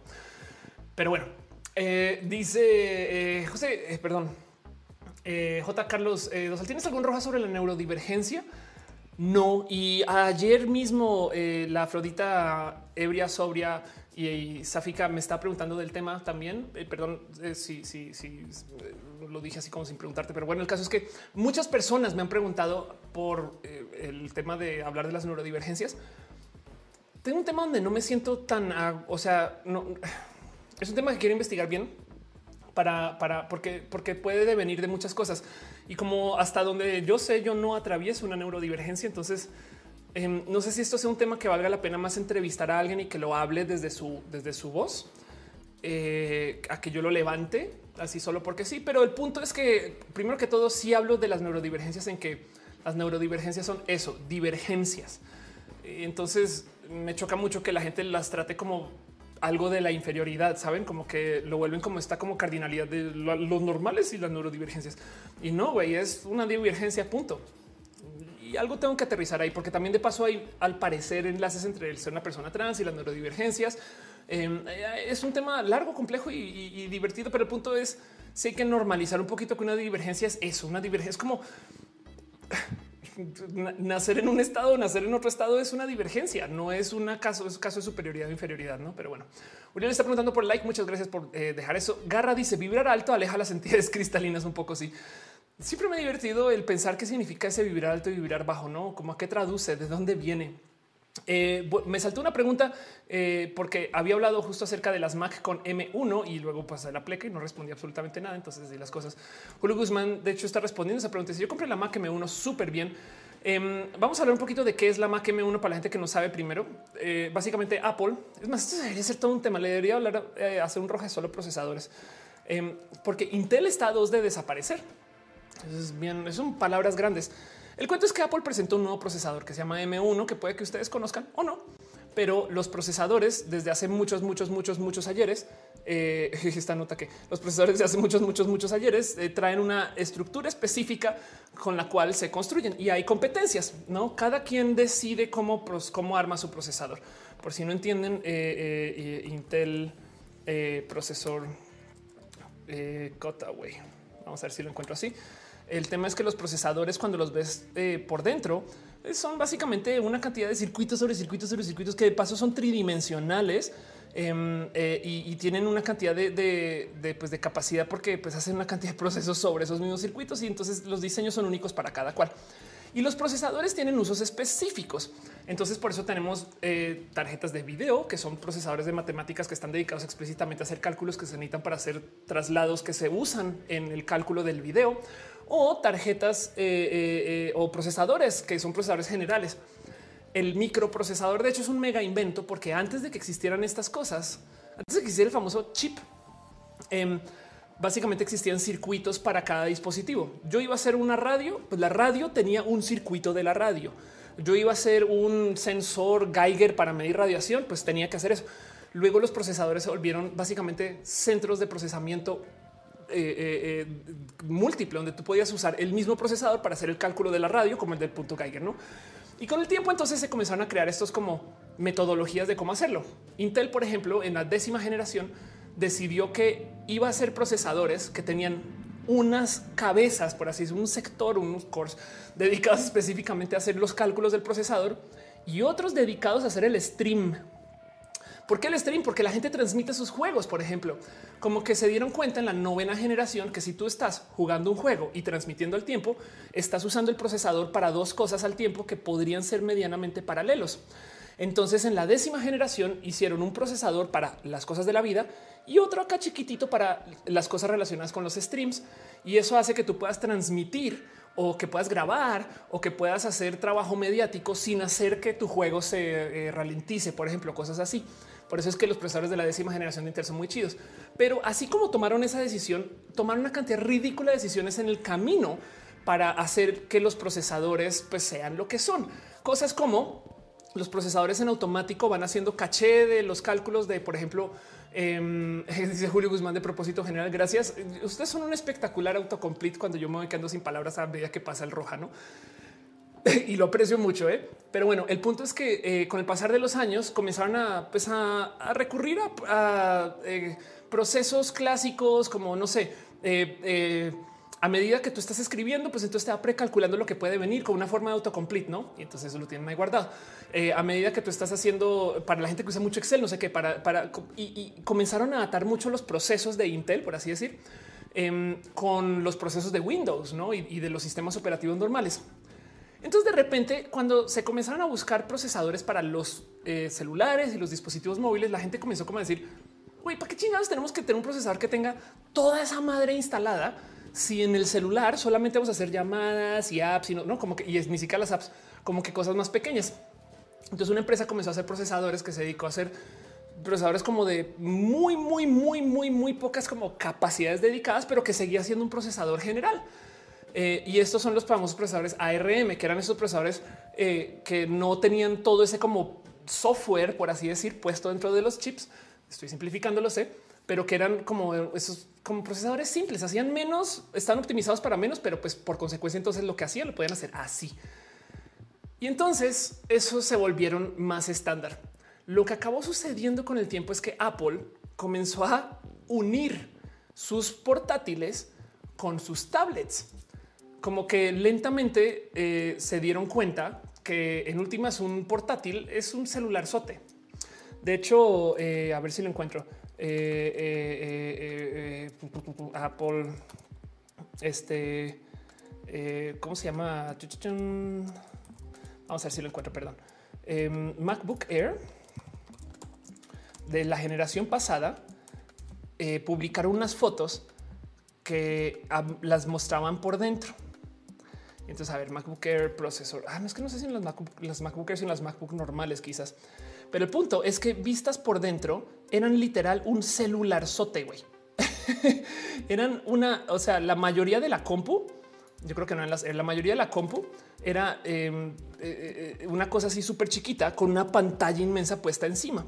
Y entonces como que de repente te cae el 20 de, ah, güey, no mames, es que esta, esta compu literal era genuinamente eh, una tablet con teclado y pantalla y que tenía un sistema operativo que no era de tablet y ya. La estoy buscando, pero no lo encuentro con mucha facilidad, pero pues el punto es que me entienden que de todos modos em, MacBook procesor, vamos a buscar 2018, a ver si lo encuentro así solito. Y, el cuento es que eh, abres estas compus y, te das cuenta de lo poquita compu que son para la cantidad de metal que hay, básicamente para que sea de tamaño grande. El punto es que con el tiempo Apple comenzó a unir lentamente los celulares con sus tablets, con sus compus y como que se iban volviendo el mismo dispositivo. Así que lo que decidió hacer Apple para esta generación es ya decirle a Intel por primera vez, ¿sabes qué? tu bestia, tu monstruo que está precargado de software y de utilidades está bien chido, pero no me sirve porque yo quiero solamente eh, eh, una cosa simple. A ver, abrir MacBook. Eh, vamos a ver si lo encuentro así de fácil. Qué bonito esto. Em, Desmontaje de la MacBook Air de 13 pulgadas. sí, aquí se ve. Ok, perfecto. Gracias. Entonces, justo vean esto. Esto en esencia es la compu. Saben? Y el tema es que vas y piensas y vas y te fijas que eh, literal la gran mayoría de la compu en sí es una pila inmensa, que es todo esto. No se alcanzan a ver el cursor, es todo esto. Y la compu en sí es básicamente esa barrita y esa barrita es casi, casi que un celular grande. Si lo piensan, y todo esto se pone en el celular con una configuración diferente, pero pues en últimas Em, lo que nos están vendiendo cuando nos venden las compus de hoy son celular sotes o tablet sotas. Y por eso también el sistema operativo quiere que se vaya uniendo para que se vuelva la misma cosa. No es que sea una gran compu diferente TC. Así que Apple decidió cambiar el esquema de sus procesadores y M1 es una bestia porque M1 está optimizado para dispositivos móviles. M1, que es el nuevo procesador de Apple, es Apple admitiendo, sí, nuestras compus ahora son celulares. Saben?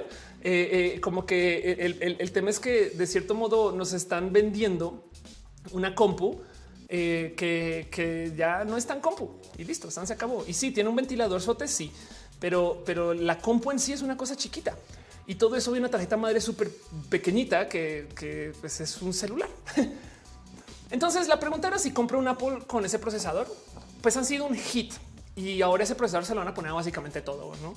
Así que prepárate. Con todo lo de tecnología, yo siempre doy el consejo general de espérate a la segunda generación, no pasa nada. Ver como la, segunda generación mágicamente tiene todo lo que se quería de la primera. Es como una amiga que se quejaba de por qué chingados los relojes son buenos en la segunda. Es porque es que, es que la primera la venden para tantear el mercado, pero es muy buena, es muy, muy buena. Eh, dice Luisa, con todo lo que una computadora hace, la verdad es que ahora el tema es que las computadoras hacen menos que los celulares para muchas cosas intenta en una compu hacer uso de, por ejemplo, los filtros como TikTok. es impresionante. A mí me rebasa como que, como que tenemos esta mentalidad de millennials, de millennials adultos, que los celulares son las compus chiquitas, cuando la verdad es que las compus son los celulares chiquitos. Em, eh, Apple eh, Product Market. Vamos a ver si, lo encuentro así de fácil. Em, pero para que entiendas, ok, de, de dónde viene el dinero de Apple? Esta es la gráfica.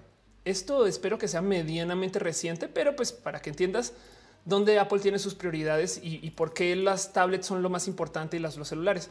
El 56% de Apple es iPhone. Pensemos en eso. Apple como empresa es una empresa que hace celulares. El otro 20% es iPad. O sea, el 76% de Apple son tabletas y celulares, que es la misma cosa, simplemente con una pantalla más grande. Luego el 11% es Mac. Claro que su, eh, o sea, por supuesto que ahora quieren hacer iPads tan buenos que reemplacen a la Mac y ya, porque es que hacer una Mac es una cosa súper compleja, pero hacer un iPad ya lo tienen medido. No digo, en ambos casos lo tienen medido, pero pues, eso es lo que hay que tener presente. No, Bruce Almar se está despidiendo, creo, eh, eh, o dicen provecho, entonces también puede que estés comiendo ya. Sobre lo que dice mi cel tiene mejor RAM que mi compu. Anda. Eh, hey Silvana dice el celular no se puede jugar Overwatch. Bueno, en una compu con procesador M1 implica que ahora sí se puede piensa en eso. Denis Rojas dice la diferencia es que los celulares tienen mejores cámaras eh, que, las labs. Eso también pasa. Eso es verdad. Las cámaras que te venden en la laptops creo que siguen siendo 720. Eh, en fin, en nuestro futuro muy cercano, las compus se van a seguir desapareciendo, mientras que los supercelulares o las tablets o las compus se van a volver celulares por dentro con pantalla grande, ¿no? Pero bueno, em, en, fin, eh, dice Sonracing, ¿por qué el iPad no tiene Final Final Cut Pro? Pues pues porque, porque es que te lo venden a un precio diferente.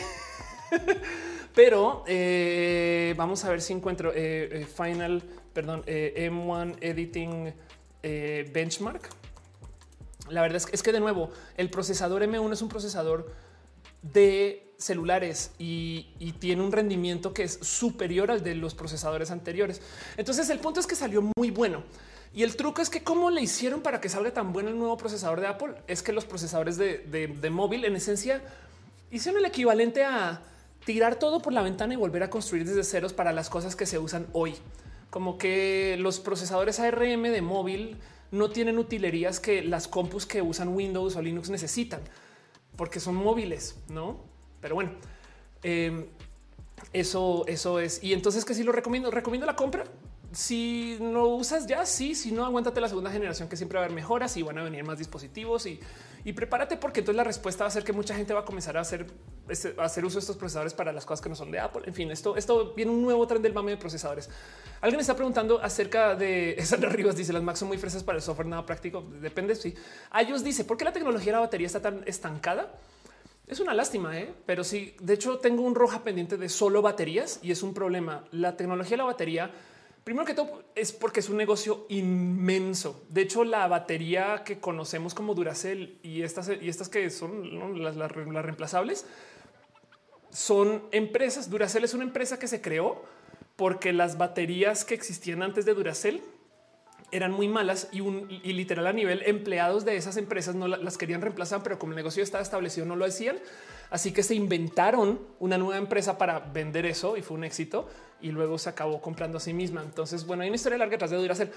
Pero el punto es que eh, la tecnología de la química detrás de las baterías es compleja porque necesitas un químico específico que no se consigue muy fácil. El litio es como el que la mejor opción y no se ha mejorado mucho. Hay tanto litio em, y entonces eh, eh, hay, algo ahí como que negociar alrededor de qué tipo de tecnología se va a usar mejor. Ahora que estamos haciendo generación solar y demás, y de eso quiero hablar en el próximo Roja seguramente, tenemos un problema porque las baterías de litio son muy malas para hacer cosas proceso tamaño ciudad. No, Em, entonces, eh, la reina de Inglaterra dice Denis. Entonces, eh, el tema es que para, para, por ejemplo, tener baterías en tu casa, las baterías de litio no son tan chidas. Entonces, están buscando alternativas y las alternativas son bien cool. Pero bueno, em, eso, eso, es, otro, otro, otro, otro tema. Aura de la Garza, eh, estando abrazos a Denise, gracias por saludar y demás. Em, dice Fernando FTM, diferencia entre batería y pila es una buena pregunta. Yo creo que tiene que ver nada más con los usos. Tipo de una es el producto comercial y la otra es la que se usa, por ejemplo, en las tarjetas eh, eh, de circuitos y estas cosas que siguen siendo exactamente lo mismo. Em, hay una cuenta que se llama George Walker Bush, no mames. Acusi dice cuál es la mejor opción para comprar una laptop ahorita todas las que vengan con M1 de Apple son buenas. Honestamente, eh, eh, una Chromebook, si, la vas a usar solamente para escribir cosas así, no son malas opciones. Y, yo me la jugaría por esas tecnologías. La verdad es que depende del uso, no? En fin, Luisa dice la única batería que nunca falla es la música. es verdad. Eh, Jorge Armando dice: Me siento culpable porque literal solo llegué, pregunté y me leíste. no pasa nada. Em, eh, en fin, depende de su uso. Dice Julio Guzmán. Exacto. Ándale. Sansin dice: Llegué tarde, no te preocupes. Estamos en preguntas y respuestas. Darwinismo dice: ¿Qué opinas de la noticia de que López Obrador dio positivo a COVID-19? Uy, em, bueno, ¿qué opino acerca del COVID del presidente? Me impresionan muchas cosas acerca de el que el presidente tenga COVID. Primero que todo, yo sí soy del fiel creer de que el presidente ya debió de haber estado vacunado y no entiendo por qué la gente lo ve como que si se hubiera saltado la fila, si ya se hubiera vacunado. Es el presidente, me explico. O sea, ahorita tenemos un hoyo de seguridad porque el comandante de las Fuerzas Armadas está enfermo. Y sí, yo sé que hay alguien que toma su puesto, me explico. Em, pero en últimas me parece que el presidente debería de estar sujeto a un estándar diferente que a la gente a quien preside. Pero bueno, toda la política del presidente es yo soy uno de ustedes. Entonces también entiende una por qué sucede esto. Del otro lado existía ya este rumor de que ya estaba vacunado y entonces eh, quién sabe qué consiguió Justo dice Jorge Lajo, Carlos Slim también tiene COVID. Entonces me voy a poner el sombrero de la teoría conspiranoica, el segundo, porque ya hablé de uno.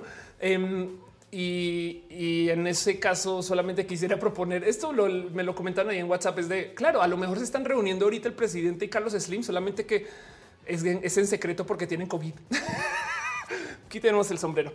Dejando eso de lado, el que el presidente tenga COVID guardemos el chisme de que el presidente ah, ya ves y todo eso, que pues eh, la verdad es que siento que está tantito bien merecido porque es una persona que no le ha dado nada de respeto al caso del COVID. Bueno, eh, o sea, sí le ha dado seguimiento de más, su gobierno se estaba al tanto, tenemos unas mañaneras específicas de COVID, todas esas cosas. Pero em, yo creo que lo que hay que tomar aquí, lo que yo tomaría de aquí es este punto de que hasta el presidente le dio COVID usémoslo para aventárselo a todos los covidiotas. Todos los covidiotas que decían el presidente no lo usa y le dio. Saben como que dejemos de lado que el chisme que no sé qué es. Nosotros tenemos ahora un arma. El presidente nos dio a nosotros y nosotras un arma para aventarle a los covidiotas de güey. El presidente le dio. Saben así sea falso que le dio. Es un arma que tengo yo para decir y le dio por necio. Saben? Entonces, espero que esto sirva para despertar un poquito, porque así, porque luego capaz y sale y no pasa nada. De hecho, creo que Bolsonaro tuvo COVID dos veces, Trump tuvo COVID una vez. Saben como que hay algo también ahí de qué está pasando, pero el, pero como sea, yo rescato de esto que ahora yo tengo un arma para hacerle uso, y ya decir las cosas. En fin, dice Fausto, igual son coviditos que van a decir igual sobre yo si la vacuna, pues ándale. Eso es verdad, es muy posible. Em, dice Carlos Cravioto, acaba una nota sobre los planes de Microsoft para hacer chatbots para emular gente fallecida. Wow, no, no sé nada, pero, pero ¿por qué querrían hacer eso? qué raro. Eh, Lico Signo y si, y si se pusieron la vacuna y se enfermaron, digo, es posible, es posible también. La verdad es que la verdad es que sí, capaz si estuvo vacunado y es así de necio que igual estuvo así de expuesto. Em, deja también ahí en duda el cuántas otras personas van a pasar por esto. Y de hecho yo creo que esto es lo que comprueba que en, Estados Unidos, por ejemplo, fue una literal pequeña pandemia dentro de la Casa Blanca. Em, me sorprendería que solo el presidente tenga COVID. Ahora, del que los otros lo reporten es otra historia. Pero literal el día antes estaban en esta famosa reunión que se sentaban en la misma mesa, saben como que todo eso. No sé, em, como sea, yo voy a agarrar de aquí para mi uso él y, le dio, ¿no? Y, entonces yo no sé qué pase después de eso, pero el punto es que sí siento que la gente se lo debería tomar tantito más en serio desde hace mucho tiempo en el caso, ¿no? Dice Luis, quizás le dieron un placebo em, o quizás ya la tuvo hace tanto tiempo o quizás eh, eh, hay millones de escenarios, ¿no? Sonrisen dice, podría salir peor como el caso de Trump, em, que se recuperó y animó, animó más a la gente a pensar que no pasaba nada. Ándale. Ellos dice que hoy el deporte y porque las ligas de fútbol americano aún están eh, aún las ligas. Sí, la verdad es que, a ver, Estados Unidos ya lleva 20 millones de personas vacunadas. Voy a de nuevo hablar un poquito acerca de mi teoría de la vacuna del COVID y, es una teoría Ofelia. No la duden de mí, pero duden mucho de mí con esta. Pero yo tomo el cómo se le da trato a la influenza para, para el ver qué podría pasar con el caso del COVID. Y el tema es que en el COVID eh, perdón, en la influenza, el 40% de la gente se vacuna. No desaparece la influenza. De hecho, mucha gente se muere al año por influenza, pero, pero ya no es pandémica con que el 40% de la gente se vacune. Entonces, digamos que en el caso del COVID es algo similar. ¿Por qué no lo comunican así? Porque el momento que digan no todo el mundo se tiene que vacunar, nadie se va a vacunar. Así que tiene que comunicar que todo el mundo sin falla se tiene que vacunar y ojalá dos, sabes que tres. no es como también porque no que están vendiendo vacunas, no, pero como sea, el punto es que si quieren que la gente se vacune, yo creo que se está bien. Como que a veces veo estos cuentos de ver que la gente está peleando por vacunarse primero. Digo qué bueno, menos mal no estamos más bien pasando por una apatía inmensa, pero va a llegar un momento donde ya se vacunó la gente que se quiere vacunar y espero que eso sea alrededor del 40%, igual que la influenza, no capaz capaz y como estamos en pues, plena pandemia, la gente se va a vacunar más del 40%, pero a la larga le prevé un 40%. Y entonces todo esto es teoría conspiranoica porque capaz sí hay que vacunarse más, no? Y capaz hay que tener muy presente y, ese es el consejo que hay que dar. Fin. Pero entonces a lo que voy con esto es que yo creo que también por eso es que lo que está pasando ahorita en Estados Unidos cada vez se vuelve más em, eh, presente que ya están volviendo a la normalidad. O sea, si ya tienen 20 millones de personas vacunadas, se están acercando al 10% de la población. Así que en potencia esto ya está llevando a que mucha gente pueda seguir pues, andando, ¿no? En fin. Y, yo creo que en pocos meses ya ese 40% estadounidense se va a cumplir. Ahora que luego recibo la segunda y que el COVID desaparezca, vamos a ver qué pasa con eso, ¿no? Pero pues como sea, yo creo que dentro de poquito Estados Unidos literal vamos a pasar por una situación donde vamos a ver que los países de primer mundo ya salieron. Miren, para que entiendan dónde están las cosas, Canadá encerró a su gente tanto que el año pasado la población canadiense duplicó su tasa de ahorros. Normalmente los países desarrollados ahorran como así como el 4%. O sea, en de todo el dinero, todo el dinero que genera el 4% se ahorra. ¿no? Eso, eso ya tiene una cifra que se calcula y se mide la economía alrededor de eso. Y en Canadá se ahorró al 8%. O sea, para la gente canadiense, el 2020 fue un año de guardar un chingo de varo. Entonces ahora hay tanto dinero guardado que la gente está diciendo que el 2021 va a ser un año de boom económico porque esa gente va a salir a gastar. Así que se encerraron. Sí, se curaron porque tienen vacunas. Sí, y salieron a gastar dinero. ¿Cómo? ¿Cómo? Y, da, y sí da un poquito de como el meme, no así detrás de, así detrás de la palmera, así de Oh, wow.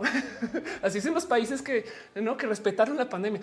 Ahora, Canadá es un país rico que tuvo acceso a eh, un sinfín de recursos que México no necesariamente. México, la neta, neta, nos agarraron con los pantalones abajo. Estaba renegociando todos sus procesos de medicina porque adiós, eh, eh, ¿cómo es que, que, llegaba el INSABI y demás? Encima de eso estaba quebrado por una recesión autoinducida que comenzó en el 2019 y que pues ya se habían gastado la mayoría del fondo de emergencia en febrero. Y para rematar, no se lo tomó en serio desde los primeros meses. Entonces eh, eh, eh, México no estaba para nada preparado. Otro país que no estaba preparado, el Reino Unido. En Inglaterra, bueno, pues grupo de en Inglaterra básicamente estaban negociando el Brexit. Entonces no estaban listos para tener acceso a las medicinas y no sabían cómo iban a funcionar las cosas y les dio durísimo por eso saben como que y bueno, en Estados Unidos Trump. Entonces, eh, cada quien con sus motivos y, Bolsonaro también le fue muy mal justo porque también no se lo tomaron en serio. hay millones de motivos detrás de esto, pero yo creo que eh, a raíz de lo que se está discutiendo con eh, que el presidente haya dado por, positivo por COVID, yo planeo usarlo para decir a cualquier persona le puede dar, no? Y ya como que como que, que, los covidiotas eran covidiotas de todos modos, pero por lo menos ya podemos descontar el cuento de que el presidente no se pone el tapabocas, ya no sirve como excusa porque le dio. Saben? Entonces me voy a agarrar de eso y, seguir con mi vida porque no hay de otra. Pero bueno, hola, dice eh, México sintió lo del Chapo. Ándale. Eh, Antonio dice: Hola, ya llegué. Tania Ramírez y seguimos siendo el hermanito que nos dará el control descompuesto un poquito. Eh, Michael dice eh, por qué las comunidades afro en pleno siglo XXI aún deben pagar tributo frente a su terrateniente gobernador. Pues eso es nada, pues porque hay herencia colonial. De hecho, hay deuda, deuda generacional y eso es injusto. Si, sigue siendo un caso de injusticia. Luisa Demon dice además en Canadá hay tres personas comparado con México. Es verdad. Literal, hay tres personas. Hay una frontera del sur, una frontera del norte y hay un, un inmigrante. Eso es todo Canadá. Sonrisen dice yo solo es que quiero ir a la uni en persona. Anda, banana, no, no, dice yo quiero esa vida. Anda, Acusi dice en mi rancho ya abrieron antros por protesta de los dueños y pues ya, pues sí, claro. Y luego vamos a tener problemas que los hospitales van a estar llenos. No, Alexis dice me sorprende eh, mucho que al precio no le haya desde antes. Era mucho tiempo sin tomar medidas en público. Sí, exacto. Miren, así sea falso, así sea verdadero. La verdad es que sí está la chingada de desearle la muerte. No está chido el decir ojalá aprenda. Sí, pero así no aprenda. Yo ya tengo una herramienta nueva y eso es lo único que puedo rescatar de todo esto. La neta, pero bueno. Dice Uriel, eh, nos agarra con los pantalones abajo. Yeah. Brenda Bernal dice: eh, Si pidieran prueba negativa en los aeropuertos para extranjeros, ¿crees que ayudarían algo? Sí, yo creo que sí, aunque la verdad es que em, eh, aún así eso sería un caso específico de cierto grupo de gente. De hecho, en Estados Unidos ya se está hablando acerca de prueba hasta para los nacionales. En fin, em, se está hablando mucho de cómo la gente debería tener pasaportes de vacunación. Entiéndase tú estar en una base de datos diciendo ya me vacuné y entonces poderlo comprobar con una app. Eso va a ser rudo y complejo de negociar porque implica pues un sinfín de pues, manejo de datos, ¿no? Y eso, puede, en fin, puede tener repercusiones. Pero bueno, Marco, como te dice, el país más rico del mundo, eh, aseguro que el dinero no evitó que se hiciera un desmadre. Ándale. Arel, Areli, Romero dicen que Cancún la gente está muy loca, no, no agarraron, nos agarraron a todos con las faldas arriba. Anda. Eh, a ellos dice, ¿por qué tenemos problemas de producción y logística con la vacuna? Primero que todo porque nadie sabía cómo hacer esa vacuna, hace nada, nada, hacer una vacuna toma mucho tiempo. Y segundo, porque son muchas, muchas. O sea, si queremos vacunar al 40% de la población mundial, son muchas vacunas por hacer y, no es fácil. Entonces, eh, eso también es tema. Y luego, pues también la medicina tiene patentes y le pertenece a gente y entonces hay que negociar esas cosas. Eh, en fin, pero bueno, em, dice Luisa de Mont, ¿por qué no se puede solicitar la vacuna de manera obligatoria? ¿Es cosa de derechos humanos o cómo? Es una buena pregunta. Sí, ¿por qué no pueden obligar a la gente a que se vacune? Bueno, primero que todo, porque es que, eh, ¿cómo? es que esa es otra, ¿no? ¿Sabes qué? Ok, ahí te va. Em, se sabe, estadísticamente hablando, se sabe que Denise está pensando, te mandamos un Uber con comida. Pues ya voy. estadísticamente hablando, se sabe que em, si nos encerramos, entonces, claro, y por supuesto que la gente, pues nada, va a procesar el COVID y demás diferente. Pero para poderte encerrar, primero que todo hay que darle ayuda, hay que darle dinero a la banda, no hay que apoyar a la banda con dinero para que se puedan encerrar y no tengan que trabajar. Eso es lo que se hizo en Europa, muchos países, en Estados Unidos. Eh, Javi dice que si te vas a vacunar, yo me pondría la vacuna en alfa si pudiera. Em, eso es lo que se hizo en Canadá, en fin, en una cantidad de lugares, como que dieron dinero y apoyos para que hasta en Chile, para que la gente no saliera a trabajar y aún así todos hay gente que le toca. Pero el tema es que si tuvieras que controlar a la gente para que se encierre sí o sí, ¿cómo lo haces? ¿Militares? ¿Policía? En Europa, creo que en España estaban poniendo multas de 500 euros y te veían caminando en la calle en México te cuento cómo hubiera sido ejecutar eso. Y entonces alguien un día me dijo, güey, no pueden evitar que la gente se pase el alto, menos van a lograr que la gente pues haga una cosa así.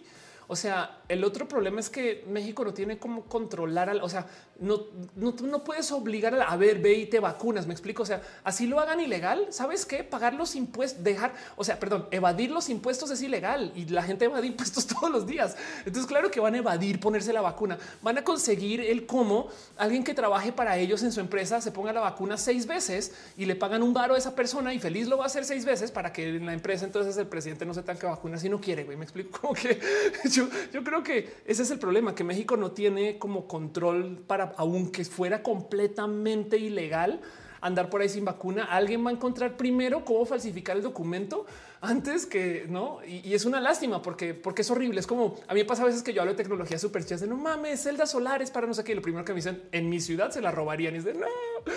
Em, pues es, eh, es, eso, no como que yo, yo creo que también a lo mejor eso es parte de y sí, a lo mejor tiene también que ver algo ahí con el tema de derechos humanos y manejo de cuerpos y responsabilizarse que si la vacuna tiene una tasa eh, de falla, así sea el 5%, eso quiere decir que el gobierno está obligando a que 5% de la gente muera, una cosa así, no? Pero bueno, eh, Denise dice, ojo, que oh, pídale piñas a Ofelia. Aquí me dice, además de no tener eh, control histórico, culturalmente no aceptamos bien las prohibiciones. Sí, exacto parte de la pseudociencia, tanto de las noticias falsas existen, literal, porque eh, porque la gente no quiere que les controlen. Ese es el pedo, no es como de a mí me le gorro. Yo, yo estoy en contra de esto solo porque no quiero que nadie me controle. No, pues así.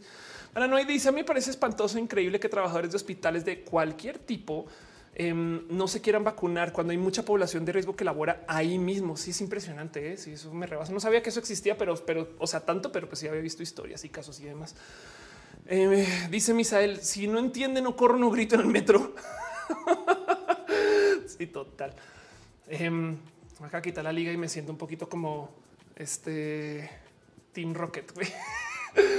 Sancina dice: Ya me vi vacunándome por dinero, dinero, aprende algo, dinero. De hecho, em, un amigo sí me dijo que se vacunó con las pruebas Cancino y le pagaron. Estaban, estaba en pruebas de pruebas cortas, pues.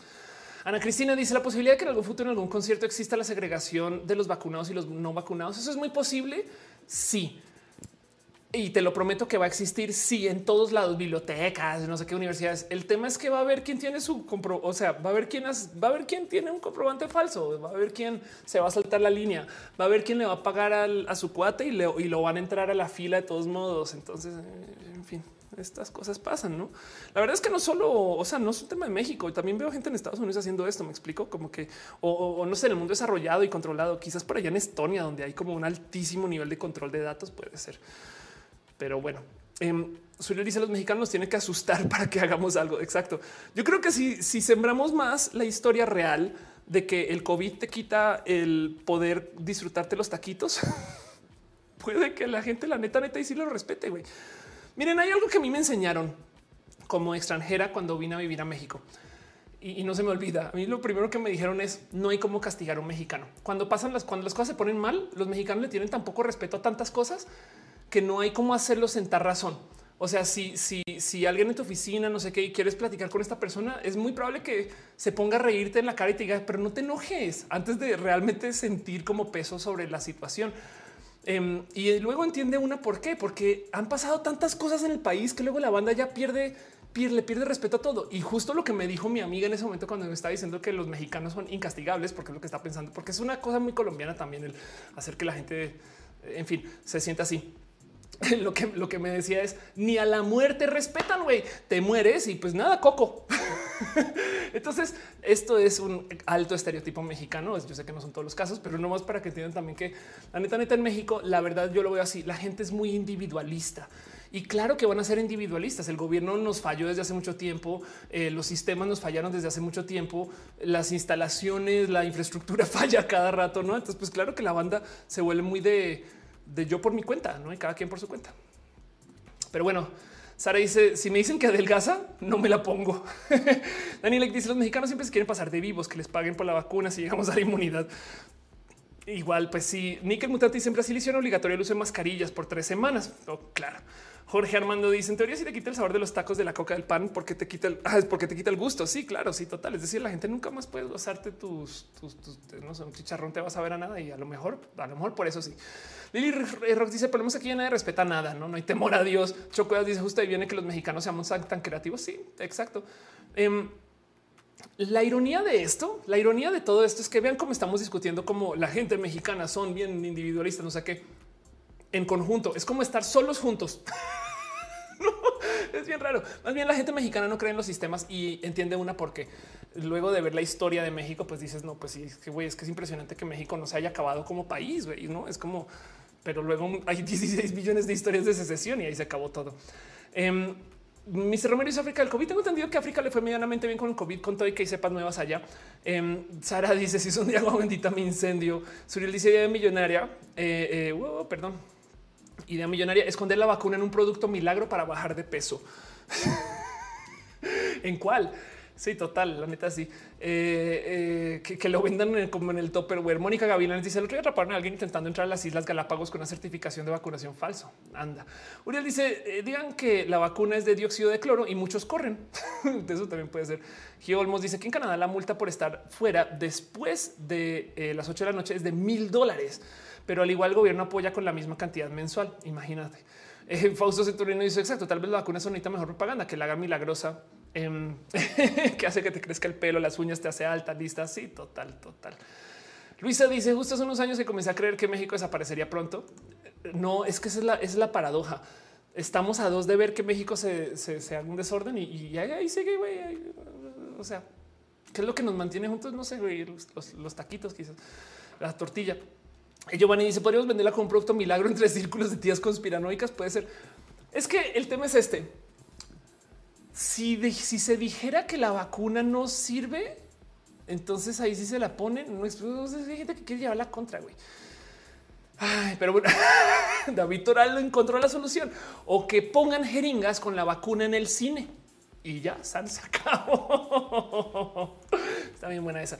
Pero sí, el punto es que mm, eh, cuídense ustedes, saben también. O sea, respondamos entonces un poquito y, a la gente que nos rodea y vamos a ver cómo por dónde va. Entonces, todo eso con el cuento del presidente y, su COVID.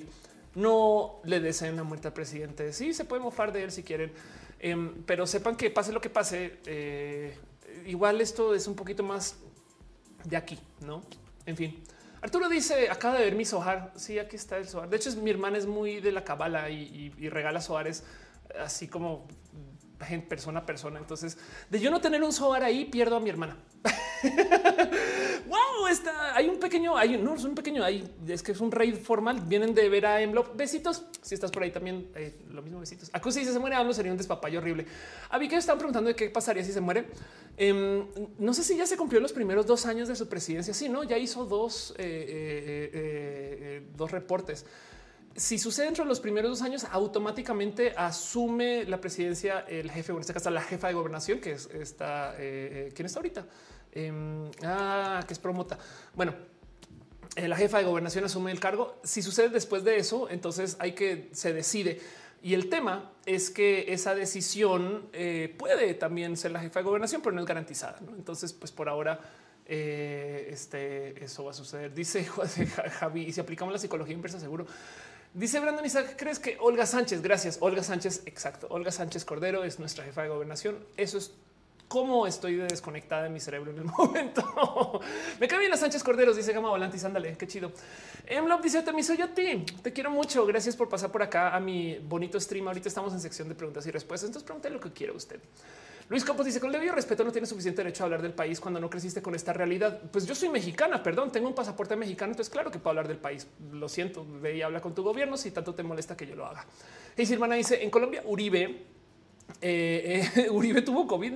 Eh, pero sobrevivió. Sí, es que hay algo raro ahí donde quieren hablar acerca de tenerlo o no. Es como este cuento de al comienzo durante la cuarentena muchos políticos se comenzaron a dejar la barba.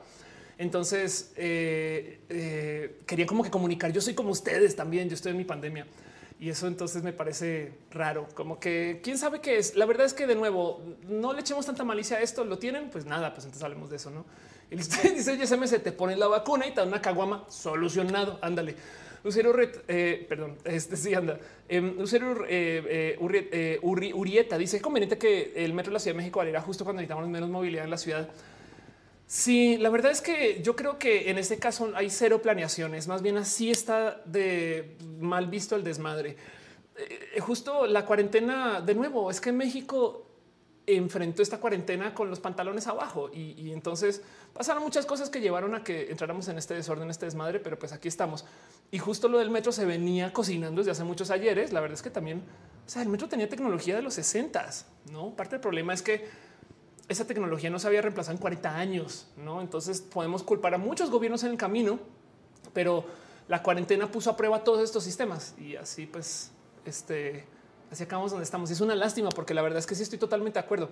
Digo, si quieres hablar acerca de qué conveniente, sí me parece un poco rudo que cuando nos quedamos en casa y nos colgamos del Internet, comenzaron a tasar el Internet y es de wow, un momento, espérate, aquí es justo cuando hay que ayudar a la banda. Pero bueno, eso es otro tema y habrán motivos porque además esos impuestos al Internet venían platicados desde antes, solamente que los aplicaron acá. Eh, otro tema.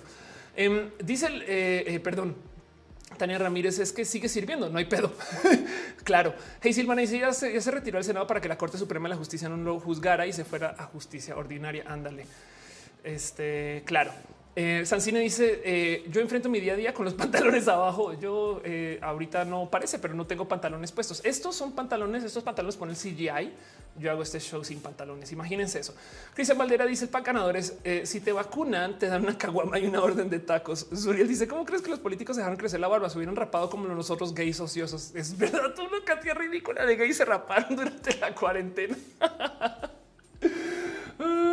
Perdón. Eh, Adi Periche dice que le gusta estar acá. Muchas gracias. Yo acá solo quiero venir a platicar acerca de ideas sin decirle a nadie el que pensar. Es una, es una plática más que un show.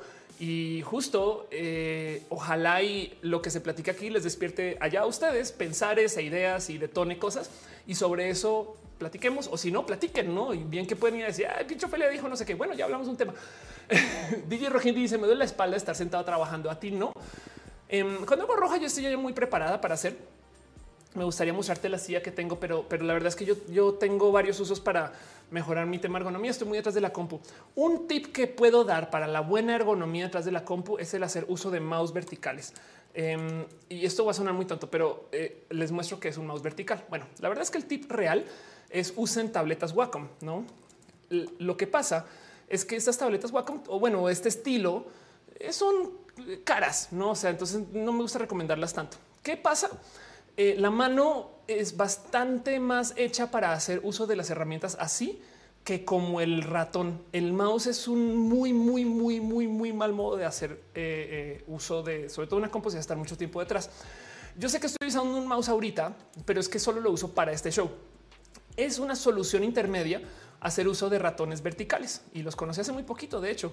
Pero el tema es que si tienes la mano así, entonces tu mano está eh, en una posición bastante veces más ergonómica y entonces no te estás haciendo este daño, que es el justo el daño que genera Em, eh, todo esto de túnel carpiano y demás, estás haciendo esto. Así es como quieres tener tu manita.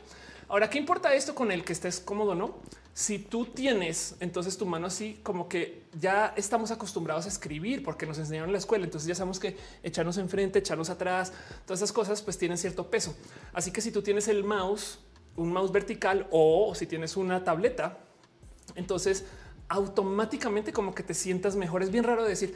Y eso también te obliga a comenzar a poner el monitor donde lo estás viendo como con más facilidad. Recomiendo levantar tu compu o tu monitor, ponle libros abajo si toca, pero levántalo para que no estés mirando hacia abajo, sino que se saca arriba. Evidentemente, si ustedes tienen el laptop, por favor, dejen de mirar a la laptop, póngala arriba y hagan uso de un mouse. em, la trackpad de los de los de las compus es, es horrible porque es, la peor situación que puedes hacer.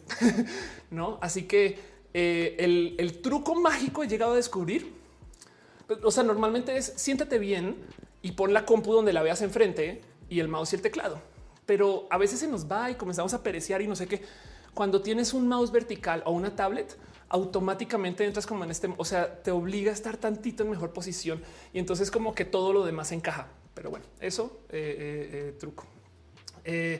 Dani Sonoros dice: Pongo mi laptop sobre mi piano y me sirve. Qué chido. Muchas gracias. Sansi dice: Estoy nada de raparme.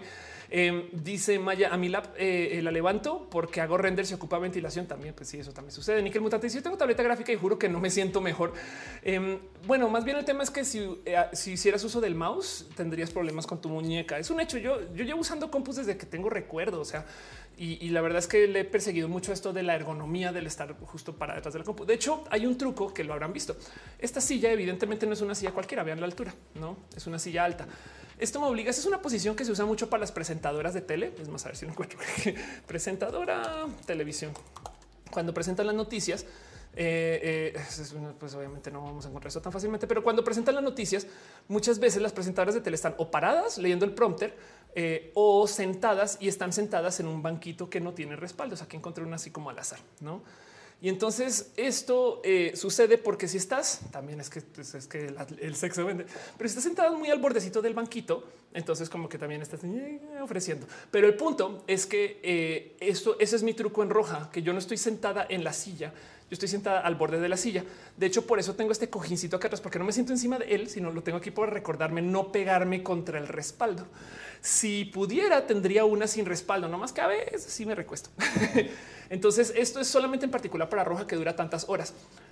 Tú quieres una silla que sí te deje no como que moverte mucho y, recostarte sobre ella, pero justo a la hora de trabajar, el guía ahí de frente y por eso el mouse y el teclado, eh, perdón, el mouse vertical o, o la tablet ayuda mucho para eso. Pero bueno, Em, dice San Coco, excelente el tip del mouse vertical, lo recomiendo mucho. Sandra Rivas dice, si te cansas con tu mouse, cambia de mano, tu cerebro se acostumbra rápido. Uf, eso también es bien, este es un tema, pero sí lo he hecho, admito.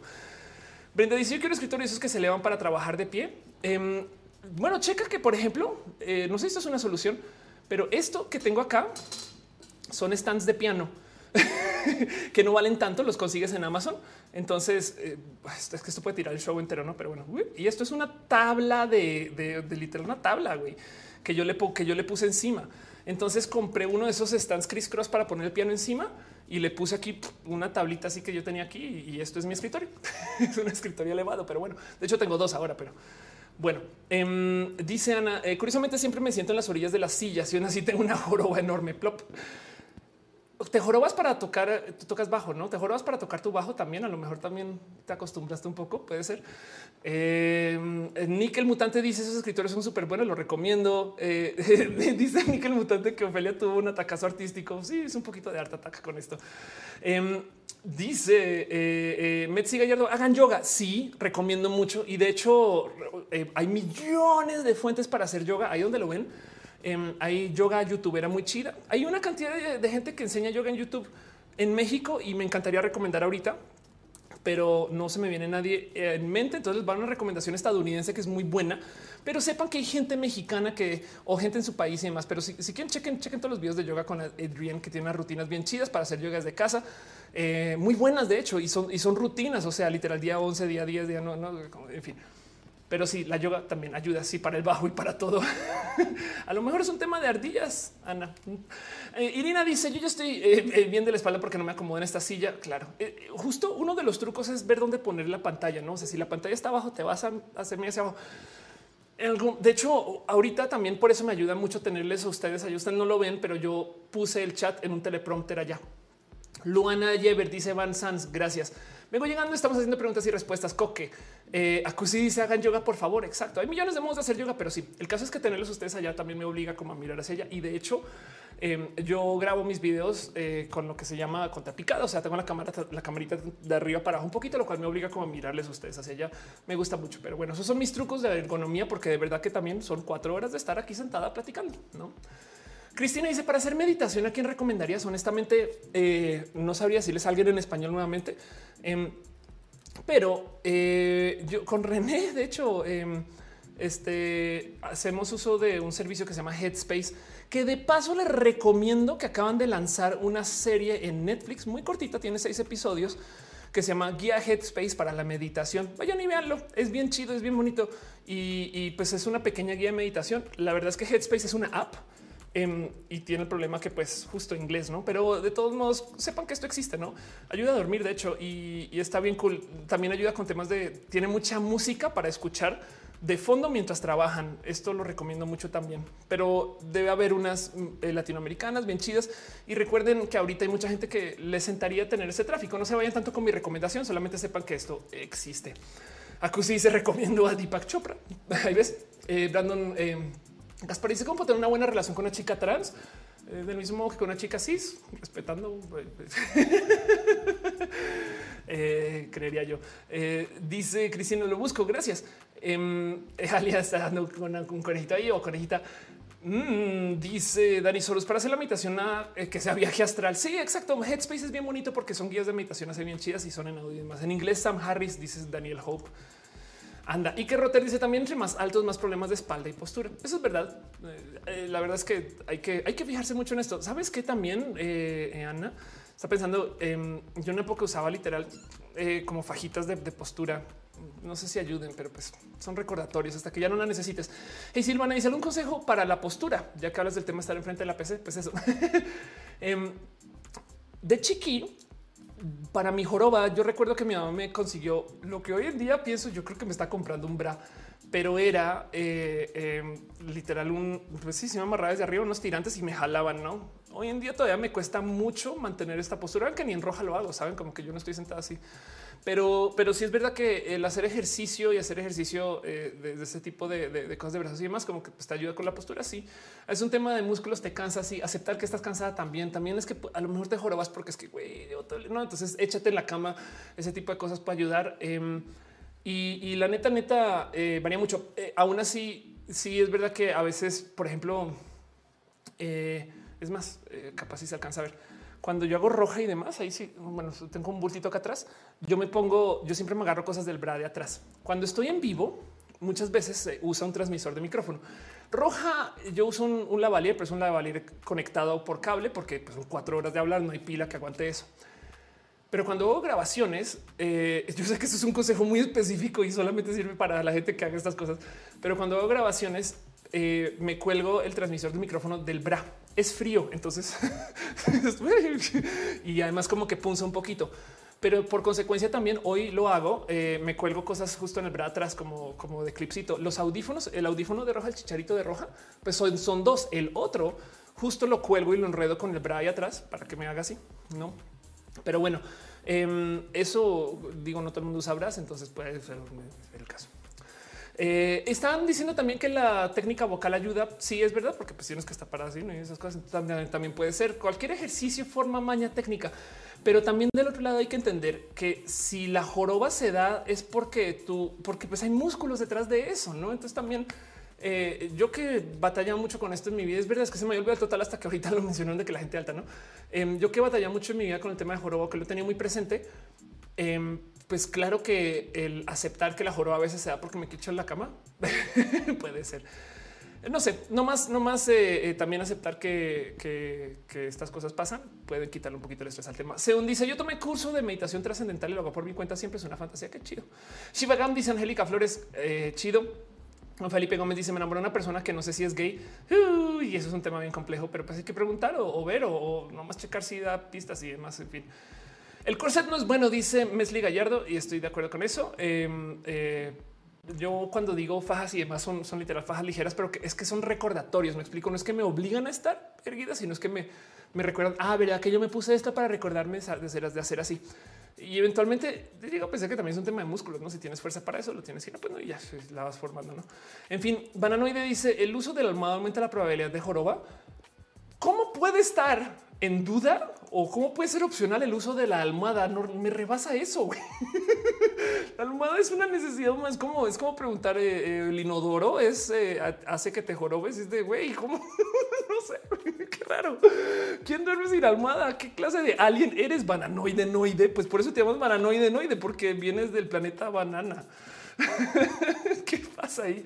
dice también practicar con instrumento musical, ejercicios de repetición sirve para relajarse. Es verdad, mucho. Yo no uso almohada, dice Nick el mutante. Por supuesto que Nick el mutante no va a usar almohada. ¿Qué les pasa, güey? La clase fortalece el cuerpo con ejercicios de Chris, que es verdad. Denise está diciendo que, que, Flores pregunta, ¿tardará mucho el semáforo rojo? Eh, el semáforo rojo ahorita está parado hasta eh, fin de enero, entonces Ojalá no tarde mucho. Kareli se acaba de conectar y deja un abrazo financiero. Besitos y piñas para ti, Kareli. Hace rato no te veo. Qué bonito. O sea, aquí sí te veo mucho, sobre todo en TikTok. Me gozo mucho tus TikTok, tok, tok, tok, toks. Muchas gracias em, por pasar por aquí y saludar. Abracito para ti también. Abracito especial y bonito. Em, pero bueno, este creo que con eso ya es hora de ir cerrando este show. Eso es verdad. Ya es hora de ir cerrando este show. Ya vamos al aire tres horas y 20 minutos. Fer dice: Yo uso cuatro almohadas. A lo mejor lo que pasa es que hay un banco de almohadas. Entonces hay gente que usa demasiadas almohadas que para acá a preguntar quién usa almohadas. Em, y entonces se compensa en el promedio. Todos los seres humanos usamos una almohada en promedio. Gracias a Fer, tres personas no usan almohada. Luisa Moody, si yo me pongo la mano entre las piernas y no, no puedo dormir. Les digo algo, yo tengo implante, yo tengo un implante de glúteos, no nalgas. Y entonces eh, eh, cuando te haces esa cirugía no puedes dormir boca arriba, tienes que dormir boca abajo y no saben el reto que fue, pero pues bueno, lo cuento. Un día grabo más historias de eso. Surya dice, yo ocupo cuatro almohadas, dos para mi cabeza y cuello, una para abrazar con los brazos y otra en las piernas. ¿Qué clase de gato eres, Uriel? Así abrazar. Jaime Martz dice ejercicios que se pueden hacer con almohadas. Ándale. José Cortés deja muchas banderas. Qué chido. Eh, Luis Romero dice: Yo tengo ocho almohadas y duermo con todas. Gama Volantes dice: Yo también duermo con almohadas entre las piernas. El problema, Nisa, es que tú haces esas almohadas, tú fabricas esos peluches, entonces tienes trampa. Cristina Martínez dice: ¿Qué saben de comodidad si ustedes no duermen en hamaca? Saludos desde Mérida. Sí, qué envidia, güey, qué deli dormir. Aunque la hamaca es, pero es desde deli dormir en la hamaca. Yo, yo sí, la verdad es que la hamaca te da pendeja. Eh, Dani Sauros dice eh, hace una encuesta para cuántos usamos almohadas y los que no. Igual luego en Twitter prometo la levanto que estoy impresionada. Cómo la almohada Sancine dice yo soy una almohada. Cómo la almohada es opcional. Estoy impresionada con esto. Adiós, bye. Se acabó este show. Luis Amu dice que el próximo roja se dedicado a las almohadas. Te digo algo, Luis, suena broma, pero sí lo he pensado porque el tema con las almohadas es me rebasa que como seres humanos necesitemos de una almohada. Es un dispositivo que no viene naturalmente no consigues con mucha facilidad y no es como que existiera en una época las plantas de almohadas, sabes? O una planta que diera como que tú digas, ah, es que se criaron alrededor de las cuevas que tenían formas que hicieron que nuestro cuello. No, güey, la almohada es algo muy de la vida moderna, pero que nuestro cuerpo sí necesita, excepto ustedes, los aliens que duermen sin almohadas. Em, y, como que me rebasa que, que, nuestro cuerpo esté, no como que si lo recuestas de tal modo requiera de una almohada, como que entonces sí lo he pensado, eh, curiosamente. Pero bueno, Dice eh, Hechitivas, me había quedado dormido despierto. Están hablando de almohadas exactos. Kaletka dice: No duermo con almohadas, duermo con un dinosaurio multifuncional. Qué divertida mascota has de tener, Scarlett. Denis Rojas dice: Yo uso dos almohadas y dos peluchotes. Daniel Hope dice: Quizás para eso son las parejas, son nuestras almohadas. Es posible. Claro, tienes toda la razón. Esas son, esas son las almohadas naturales, la pareja. Em, Luis Romero dice quién inventó la almohada. Es una pregunta muy seria. Sí, de dónde viene, desde cuándo se usan almohadas. Es que es que sí le he tenido. Por eso digo que lo dicen de broma, pero yo, yo sí creo que hay algo ahí que analizar. Las camas también son algo nuevo relativamente. Tienes toda la razón. De hecho, tengo eh, o me he encontrado en la vida con varios amigos y amigas que duermen en el piso y todavía no entiendo eso. Hay como que o una colchoneta delgada y, sí me da un poco de güey. Yo es que lo he intentado. es más, me ha pasado, es historia real, que grabando roja, bueno, mini roja, ni siquiera mini roja, canvas, porque es una historia vieja, me queda dormida frente a la cámara, así de literal, de ya estoy caro, karoshi, saben? O sea, mal. Y entonces me va a recostar dos segundos en el piso y como bebé, yo solamente voy a descansar dos y me, y me despierto, no, me despierto. Después eso me ha pasado. No es una historia tan divertida como suena, pero el punto es que sí, sí dormí en el piso y, pues sales de acampar esas cosas, duermes en el piso, eh, no? Pero, pero es que hay gente que en las casas son así de sí, aquí en el tapete y es de güey. En fin, em, eh, ya están hablando de morder la almohada. Eh, Luis Maclachi dice el siguiente roja la historia de dormir en camas y con almohadas. Voy a tomar nota de eso porque es que sí quiero hacer un roja de eso. Saben como que como o hablarlo, no como que me despierta mucha curiosidad. En fin, eh, eh dice eh, a veces me sorprende eh, de mi perro prefiere dormir con su cabeza sobre una almohada que sin nada. No entiendo por qué. Pues si bueno, además los perros son muy divertidos porque a veces duermen así como. Maya Alejandra dice en la Facultad de Arquitectura en Nuevo León terminamos cansados de proyectos y teníamos un área en el piso donde dormir. Em, cuando estudiaba y vivía en Australia, pues los vuelos a Sydney son como de 16 horas y yo a veces dormía en el piso del del avión. Me explico. O sea, como que en las tres sillas de chance, las tres estaban vacías y me hacía por ahí y listo. Em, y, todavía salían las patitas, no? O sea, pasaban de repente a esas personas y se tropezaban. Adelita, Adelida Tamio dice: eh. Lix Amor dice: Debería ser un rojo sobre lo difícil que es Millennial. Wish. Sí, no? Em, Luis Romero dice historia real. Cuando me mudé con mi exnovio, una de las razones importantes de nuestro rompimiento, no la más fuerte, pero si existiera que el real no usa almohadas. Exacto. Sí, qué tal eso? Mi sal está preguntando por mi labial. Mi labial es un Maybelline. Este Maybelline que dice acá Lover, Maybelline Lover 15. Eh, y este lo tengo desde hace muchos ayeres. Eh, este labial me lo regaló Georgie Boy. Este es el tercero, es un reemplazo pero una vez fui a ver a Georgie Boy y me dijo esto es como para ti y, literal fue como me entregó una, una varita mágica. Toma tu labial que sí funciona, Ophelia y no saben cómo lo quiero. Entonces quiero a Georgie mucho. Estoy conflictuadísima con todo lo, lo que hay en la más draga 4 porque quiero que todas, todas son chidas. Estoy peleada con, con, con la más draga 4 porque a todas le voy a todas. Saben, es horrible, horrible. Pero bueno, Mónica Gavilanes dice los gatos duermen en lugares súper raros. Sí. tu labial de elegido, dice en exacto. Juan Felipe dice qué significa tu collar en todos los programas lo utilices. Ah, ah bueno, esto es, esto es este, la República Mexicana y, René tiene una República Mexicana también. Y entonces mucha gente no lo sabe, pero atrás eh, tiene un puntito donde está Nogales, Sonora, de donde es René. Y el que tiene René tiene un puntito en la Ciudad de México. Sépanlo. Pero bueno, yo dice los gatos viven en estado líquido y sólido, un poquito sí. Eh, dice Ayrton, ¿eres amiga de Georgie Boy? Sí, es, de hecho estoy brevemente en su video de eh, horchata. Eh, soy muy fan de sí, muy, Georgie es vida. Terminismo dice, me gustaría paper cut en, la más draga. Es que, es que, güey, es siempre ya, pues, no hablamos de la más draga ahorita porque, porque, ush, no acabamos. Em, pero bueno, Ahmed Niño dice que soy hetero, soy pansexual o bisexual. Eh, ¿Puede haber trans hetero? O sea, pues sí, claro, por supuesto, una mujer que le guste los hombres, eso existe mucho. Suriel dice, eh, Renito son ándale, Star Trek, eh, qué bonito el collar, ándale. Moraliza también, exacto. Es que, es que ya ven, justo estoy peleada, güey. Se supone que le vas a una, sabes, o a dos y sacan una de las dos bien rápido. No, ahorita es como de es que es que ahorita sí, no, no quiero que, no quiero, no quiero que nunca concursen. Así, esa es mi conclusión de, todo lo que pasa con la más draga. No quiero que nunca concursen porque no se puede. Es como, saben, es como, o sea, no, no. En fin. Velvetín en la más draga 4 eh, dice eh, eh, este eh, Adelita Justino, mi conejo se ha transformado en almohada. Pues, los conejos son almohadas, eso es verdad. Alejandro Sauceda dice que es de Sonora, qué chido, le tengo mucho amor a Sonora en general. Em, ya regamos las etiquetas, dice Sancine. Anda, Jaime Marci dice cómo funciona la más draga. Es un show. no, y nada, pues concursan ahí. dice Irina Gradenco, ir porque ir a dónde? o bueno, ¿qué me faltó? Me encantaría verla sin jueces, sería chido. Em, eh, este Velvetín audicionó. Eh, asómate. A mi gato me usa de almohada, dice Irina. sí, eso pasa. Los gatos son unos abusivos en general. Pero bueno, en fin, em, siendo lo que es, y ahora sí, ahora me voy a ir despidiendo. Muchas gracias por estar acá. Voy a pasar la famosa pleca super requete mega turbo profesional. Gracias, estuvo bien chido este show, la neta y, agradezco mucho que se queden todo este tiempo. La verdad es que me gozo mucho estar acá. Hoy siento que energía muy a gusto.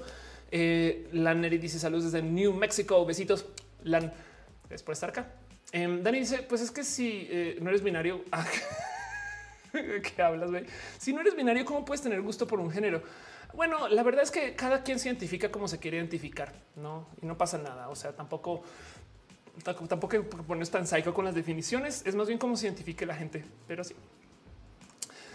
Todos podríamos ser drag. Exacto. Estuvo chidiridongo. Sí, la neta, sí, ¿eh? sí, sí, sí, aprecio mucho eso y así las cosas. Pero bueno, va a pasar la pleca y nos vamos a ir despidiendo porque este show se tiene que ir cerrando. Gracias por estar acá. Saludos desde California. Saludos hasta California.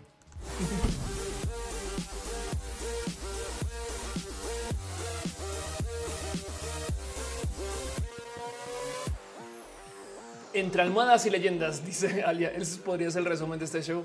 Exacto. Hola, estoy muerto. Dice cómo iniciar en Star Trek. Es una buena pregunta. Em, el problema es que hay muchas versiones, de, hay muchos modos de ver Star Trek y depende de qué tanta paciencia le tengas. El mejor Star Trek que vas a poder ver, y yo sé que hay gente que no está de acuerdo con eso, no pasa nada, es Star Trek The Next Generation, o sea, el del capitán Pelón Picard.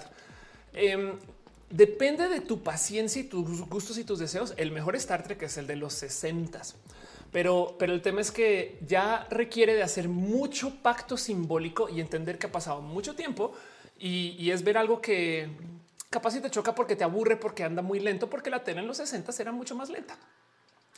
Entonces, si le tienes paciencia, y es que es un problema con la gente que le gusta, que nos gusta Star Trek, que asumimos que la gente tiene toda la paciencia del mundo, porque el cuento es así, es no, no, no, arranca a ver The Next Generation y dale dos temporadas porque ahí se pone bien. Y entonces ha sido un poco de, güey, me estás diciendo que vea 30 episodios antes de que se ponga bien. sí, te estoy diciendo que luego se pone espectacular después de eso. Y lo que pasa es que The Next Generation despierta preguntas filosóficas muy profundas y pesadas que aún hoy aplican. Güey. O sea, las fake news se levantan ahí. Me explico. Los bots se levantan ahí. La gente no binaria se habla ahí, no? Y esto es una serie que se hizo en el 86. Ahora, admito que no todo el mundo está para ver esa serie tampoco. No, o sea, también la verdad es como ver One Piece. Exacto. Eh, no todo el mundo está para esto. Así que si tienes poco tiempo y poca, como quieres solamente empaparte de que de qué es de Star Trek, ve las pelis que no son las mejores, pero son divertidas. Entonces, la peli del 2009 ya con eso puedes decir, ah, ya sé de qué vaya, entiendo, ok, las naves, estas cosas, ¿no? Y ya con eso te empapaste que es Star Trek. Si quieres ver una serie y te quieres empapar bastante de Star Trek y divertirte con eso, ve Discovery. Discovery es una serie muy sui generis que tiene cosas bien raras, pero es Star Trek y está hecha con los estándares de producción actual. Entonces, mucha gente conecta con Discovery y la encuentra chida. Ahora, Discovery se goza mucho más si viste todas las otras series antes. Mi serie de Star Trek favorita es Voyager porque es la Star Trek feminista. Ahora es feminista a los 2000 que tiene valores diferentes, pero es la Star Trek que dijo no es que las mujeres también tienen historias de la mujer que contar. El tema es que son feministas de los 2000 o de los 90. Entonces, de nuevo, es como las mujeres también pueden ser jefas, no? Pero eso hay que contarlo, no? Mientras que la Star Trek de ahorita, Discovery, literal está hablando de gente no binaria con pronombres no binarios. Entonces, eh, los puntos son muy diferentes, pero el cómo comenzar, si tienes tiempo y quieres clavarte en Star Trek y de verdad gozártela y de entenderla desde el punto de vista filosófico, ve The Next Generation y luego hablamos. si quieres solamente saber qué chingados es Star Trek, ve las pelis nuevas, la del 2009, por ejemplo. Y si quieres ver una serie de Star Trek eh, que no pida que te sientes a, hacer análisis filosófico profundo cada una, pero quieres de todos modos gozarte Star Trek, ve Discovery. Y si eres un nerd de primera que quieres tener todo Star Trek en ti y no sabes por dónde arrancar, comienza con las de los 60, pero esa sí requiere que hagas de pacto simbólico. Pero bueno, en fin, eh, shot, shot, shot, shot, shot, shot, exacto. Eh, dice Jaime Martz, una película que recomiendes para este 2021. Bueno, eh, más bien ve esa serie de eh, Headspace, la de la meditación, la recomiendo mucho. Ahorita en este momento, es más, ¿cómo no dije esto? Eh, puse un tweet que donde le decía a la gente, viera, saben que voy a hacer un roja solo hablando de esto, pero más adelante la semana em, o, después o lo que sea. voy a hacer un video solo de esto, pero es que puse un tweet porque hay una teoría muy real de cómo Matrix se trata acerca de que no puede salir de la Matrix. Matrix es una analogía acerca de Jesús, por si no tienen presente por eso. Y, ya se me había olvidado qué tan, eh, o sea, on the nose es ese cuento de, que se trata de, Jesús, porque pues es que es de One y entonces tienen que creer en él eh, y, la gente se deja manipular con eso y no sé qué. Y el tema es que eh, se supone que Matrix se trata acerca de salir de la Matrix. Pues puso un tweet que decía, y recuerden que el mundo real afuera de la Matrix fue un invento creado por las compus para que los humanos en la simulación sintieran que están destrozando la Matrix y por ende estén más productivos mentalmente. Y justo la prueba es que Neo tiene poderes afuera de la Matrix. Entonces, y, Neo se puede conectar con la Matrix sin tener la cosa cableada. Y, de hecho también sucede al revés. Neo desde la Matrix puede revivir gente afuera de la Matrix porque afuera de la Matrix sigue siendo en la Matrix. Entonces es un punto muy interesante y divertido de ver. Y ya tanta gente respondió este tweet que invité a muchas personas a ver Matrix. Y, de hecho le estamos diciendo veámosla esta semana para que la podamos discutir en Twitter y para que podamos hablar en estos espacios y demás. Me gustaría hacer viewing party, pero derechos de autor. Entonces, eh, véanla, vean, vean Matrix esta semana, la 1 y siguen la 2 y la 3. Pero les invito a que la vean con ojitos de, que nunca salieron de la Matrix. Saben, métanse, cómprense ese cuento. Háganme caso solamente una hora y cómprense ese cuento. Igual y viendo Matrix dicen no, Feliz, estás bien fumada. güey. Puede ser, pero el punto es que eh, métanse a la cabeza que capaz y lo que sucede afuera de la Matrix sigue siendo la Matrix y entonces de repente todo funciona y todo encaja y todo hace sentido. Esas cosas que. ¿Qué, ¿Qué fue lo que dijo el arquitecto? ¿Cómo es eso? Y de repente, si te percatas que la Matrix de afuera sigue siendo Matrix, es bien divertida. Entonces, eh, una película para recomendar, vean Matrix.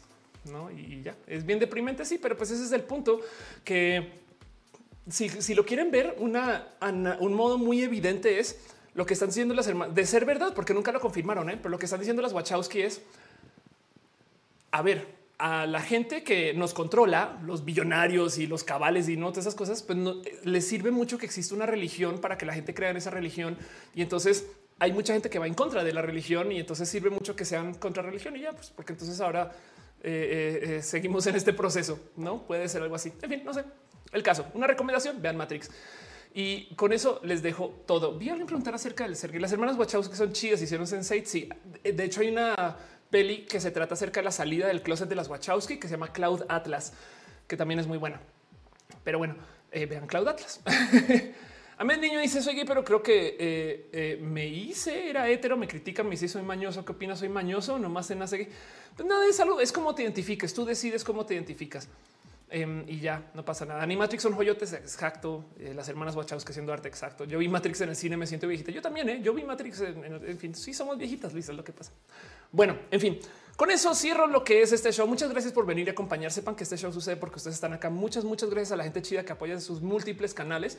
Imposible hacer que este show suceda sin su apoyo y su cariño. Muchas gracias a Carely Briseño, eh, Ileana Aguirre, Eluar Gallegos, Renier Cruz, a Erika Esquinca, Renier Cruz otra vez, a Renato Lara, Edgar Morales, Mose eh, Jarbio y a Yare Loyo, Bruja del Marta Tú que se suscribe, a Lev González que se suscribe, Marilena Martínez y a Burpsy. Gracias por apoyar. A Cusi dice te quiero yo a ti. Gracias, de verdad. También un abrazo para Ye, mi Jesús Vallejo y Berta Rosas, quienes dejaron su amor y cariño. En Blob, quien vino acá a dejar su, no sé si sigues acá, pero igual te quiero un chingo. Gracias por estar en general, eh, por tu rey chido. Eh, también a Roger RIA, que se suscribe, a Daniel Hope, Carlos Cravioto, Gaby 3107, que se suscribió, Pibe 15, quien este, también se suscribe, Julián Engaló, eh, que chirió. Sora Daisuke Guillermo Dom, Luxe02, eh, gracias por ser parte de esto, por su amor, su cariño y su amor. Y la gente chida que está en el Patreon también, que está suscrita, de plano suscrita. Arturo Alea, Ana Navarra, analógicamente, Sima Jaraji, Cheja, Javier Tapia, Chocuevas, Aflicta, Ignis 13, Francisco Godínez, Trinipe, Ariel R. Se les quiere mucho por su amor eh, suscrito. También de nuevo Bruja del Martatú, Aleph Guez, Denise Álvarez, Raúl Fomperosa, María Elena Ramírez Ortega, Viviana García, Mauricio Gallardo, Shelly Medina, Sakura Jeans, Jessica y Mendieta, ya de Pasos por Ingeniería, Ana Alejandra, Prenda Preslindo, Josie Villarreal, Tato Oso, Cristian Franco, Ale Galván, también Úrsula Montiel, Adri Alvarado, Germán Briones, Moni Aranda, Sailor Fishy, José Cortés, Maite Iturralde Farías, Ana Cristina Mola, Ardilla de la familia, Gabriela Mesari, Frank Núñez, Rodrigo Pérez, Ibran Rivera, Yolanda Suárez, Víctor Hugo Curiel Calderón, Lucero Quilla, Afrodita Sáfica y a veces borracha, Carlos Soto, Ana Velasco, Soliloquio del Lune, Mike Lugo, Perruno H. Te queremos, Ofelia, y a ti, Perruno. Em, y un abrazo también a la pastela de la Cocoa Val, Valentina Sanz, Flores Luis, Maclachi, André, VT, Carlos Como, Aranza Steitzer, Marina Romgales, Oscar Fernando Cañón, Fabián Ramos, Aflicta, Edgar Rigo, Leonardo Tejeda, la gente chida que está suscrita en el YouTube. Y también, por supuesto, la gente que está hecha fan en Facebook, Marilyn Osiris Ochoa Rodríguez, Dizzy Morga, Ismael Talamante, Sant Abella, Gustavo González y la gente que está en Twitch. Luxe 002, Boniunel, Licosinio, Wisteria, Sakame 007, Ojea Agar, Kupen, Arrubla, Sankoku 666, Sinconit, a Jessis, a Jessica Santinos, de la Jessica, gracias por estar acá. Y feliz cumpleaños a tu pareja Sola Daisuke, a Padirna FR, a Daniel Hope, Garnachita, Música Harina de Ciudadana, Fausto Ceturino, a Marilyn Ram 18, Eriola Sakura, Miss Uba, Tía Letal Close, 021, Gavis 3107, Bañana Gordita, Macornio, Canadá, Tetsuo Caneda, voy a decir eso mucho. A Artis Roa, dale caro, a El Sucio da. Gracias por ser parte de esto, de verdad, por supuesto. Em, dice Caro que, la, eh, eh, que Claudia Atlas es chida también por su música. Les confirmo, eso es verdad. El Ofe Rap dice Sonrisen, dice Luisa de Mon. Yo vi E.T. en cine, no, ok. Creo que decir yo vi E.T. en cine, Luisa, es motivo suficiente para que no salgas de casa eh, en estas épocas. Yo tampoco saldré de casa, no te preocupes, pero bueno, en fin, em, dice yo Afrodita sádica. y también un poco tú dice siempre llego tarde, lo siento, no pasa nada. De paso, también quiero que sepan que aprecio mucho que estén aquí por estar aquí. Saben, como que la verdad es que me lo he hecho de que lleguen y se conecten. Me parece muy bonito. Muchas gracias a Cusi Alberto Sandaña, Alejandro Cepeda, Alex Sánchez, Alfonso Quiroz, Aleonis Cajim, Ahmed Niño, Ángel Talavera, a Atzin Yeka, a Bananoide Noide, Bananoide Noide, a Brenda Bernal, a Cristian Franco, que además eres Alien Bananoide Noide, a Denis Rojas, a Eduardo Puente, a Leonora GR, a Fer Barahona, a Fernando NC, a Gama Volantis. Hola, me estoy, hola, estoy muerto, me enamoré siendo fantasma Ignis 13, a Iker Rotter, a Irina Gradenko, Hostile Gradenko, a Jaime Martz, J. Manuel DLC Díaz, Jorge Velázquez García, Joy, Karina de Teresa Laura Rivera, Luisa Meme Torres, Luis Maclache, Luisa Mudio, Luisa Demont, Amaya Alejandra Romero Martínez, Luisa de Paso podría ser alcalde de San Luis, a Metzi eh, Gallardo, a Misael 1211 SFX, a Mónica Gavilanes, Narutin Naruto, NLS Núñez, Rainbow, David Ramírez Moreno, Diego Raúl Fomperosa, Sara de noche, a diferencia de Sara de día, quien esa se conecta cuando la transmisión es de día. Un abrazo a Saúl Scarlett Cat Sonrisen a Tania Ramírez Trejo Vázquez, Ángela Montserrat, Uriel Montes, Yosemite 222, Uriel Manuel Soto, Adri Paniagua, que yo sé que también andas por ahí. Este, eh, eh, eh, bueno, y también la gente chida que está en el Facebook. sepan nomás que Facebook tiene el problema que no me dice todos los nombres, pero un abrazo a Yuri Maldonado, por supuesto, a Cusidecu, Eduardo Permac, a Daniel Ibarra, a Delita Miau, a Aris Moreno. También un abrazo a Pablo Domínguez, Denis Rojas, a Diego Reyes, a América HC, hay una persona que tiene un nombre ilegible y qué impresión, pero eh, voy a tratar de leerlo. Eh, Misepok, Nabok, eh, Carito Vidal, literales son símbolos que no entiendo, pero en el caso no pasa nada. Gracias por pasar todos modos, Carito Vidal. Gracias por ser parte de esto. Castillo Perreafa. Sepan que si no les leo es solamente porque no me lo dice, pero les tengo en mi corazón. Aura de la Garza García también. Y por supuesto, a la gente chida que está en el Twitch, Acrobatic Jazz, aquí a 007, Alan How, Andrés Togas, Andrés TV Viewer, Areli Romero Art, Home 2, a Tena Azul Camilo, a Barbie Galeana, a Bibi Thumbs, Black Murray, ya ya, Brian 28098888, Calypso Bronte, Carbot 14XYZ, Carlos Cravioto, Carolina Bustamante 128, Charlie 1105, Commander Ruth, Daniel Hope, Dani Sorius, 15, Dani Sonorus 15, perdón, a Darman 030, a Darwinismo 2, David Rendoni, Denis con dos S, Denis con dos S, a Diego de Z01, a Emery 006, Emma Cornio, a MRTZRMZ, Fabi Blossoms, Fausto Saturino, Fit, Fit, Ah, porque también está Moon en YouTube. Gracias por pasar por acá. A Gabseta, Gaby 3107, Galigorgar, Gamer 01, Goen 32, Hueso Sad. Qué triste. Te debe haber hueso happy por allá, pero bueno, el caso. Un abrazo también a Ian Paez, Hilde Lara, Aluet Dibuja, Iron Army, Isaacs Newton, It's Emily, Iván Piña, Hechi Tibas. Perdón, si dije eso bien, sí. Hechi Tibas, a Jellicle Cat. Ay, qué chido, Jellicle Cat. Bueno, perdón, a Joe Henry, a Juan Cabardo, a King Brobert, también un abrazo a Krilian Ath, a Leo Wu, a Licht 88887, Licosignio, Maya 77, Música Nina Nekashi, Papi Crocs Pax 2, a Peque Badger, Raiden Z, a Ro 3125, Rodaco fue, Ronnie 971, Rugido Games, a RBB 32, Ancina, Sora, Izuke, así Diego, Tom Toms, también a DC1, Thicurtun, Kid 00, Bianca Valentín, G97, Virgo Pros, Wisterials, Janko Babel, Jason D12, Yelops y G9999, Sakoku 6666 y a Sigi, Li, a Segra. Uy, wow, ok. y si no les mencioné, solamente díganme su nombre. Tú no está por ahí. Gracias. Dani Sonoros dice: Sin mi amor, que sad. No, sí, un besitos. Luisa dice: Grande, como siempre, gracias por la información. Gracias por estar acá. La neta, de verdad, aprecio mucho esto. Em, también sepan que la gente chida del team de moderación también tiene un team de eh, Discord y están ahí eh, pasando el link en el chat. Pero bueno, un abrazo caro, Uva, Uriel, Fabián, Monse, Jesse, Tutix, el hígado de pato, Acusi, Denisa, Flick, Nisa, Gama Volantis y por supuesto René, dueña de mi corazón, quien también está por ahí, por aquí y está haciendo cosas muy bonitas ahorita. Pero bueno, eh, eh dice un abrazo, eh, dice Nigrek por la voz, bot de Anonymous a leer tus saludos. gócense, gócense mucho las voces de robot que se van a acabar dentro de poquito. En menos de 10 años vamos a tener que decirle a la gente, los robots antes hablaban así, los robots, y no nos van a creer, güey, porque es que ya no hablan así. Eh, y tampoco bailan como robot. Bailar como robot va a ser bailar bien. Yechitivas, eh, eh, besitos. Alex Sánchez dice también el Bokov. Eh, Denise deja ahí sus abrazos. Zafiro dice hoy no tuve la suerte que me leyeras, pero sí, claro que sí. Gracias por estar acá. Zafiro, de verdad es, es, YouTube que en la lista me, me, da los nombres incompletos siempre sin falla, pero, pero, pero tengo en mi corazón. Alex Sánchez también besitos. Uva dice le llamaremos voz de robot vintage. Exacto. O quizás es hora de ir diciendo que esos bots, o sea, como bots y robots, y son diferentes. No sé, en fin. Alex Sánchez deja un abrazo. Muchas gracias, Fernando Mesa. Saludos desde San Francisco, California. Besitos. Gracias por pasar por acá. Misael, un día te maquillaré. Tómenle captura a esto, por favor.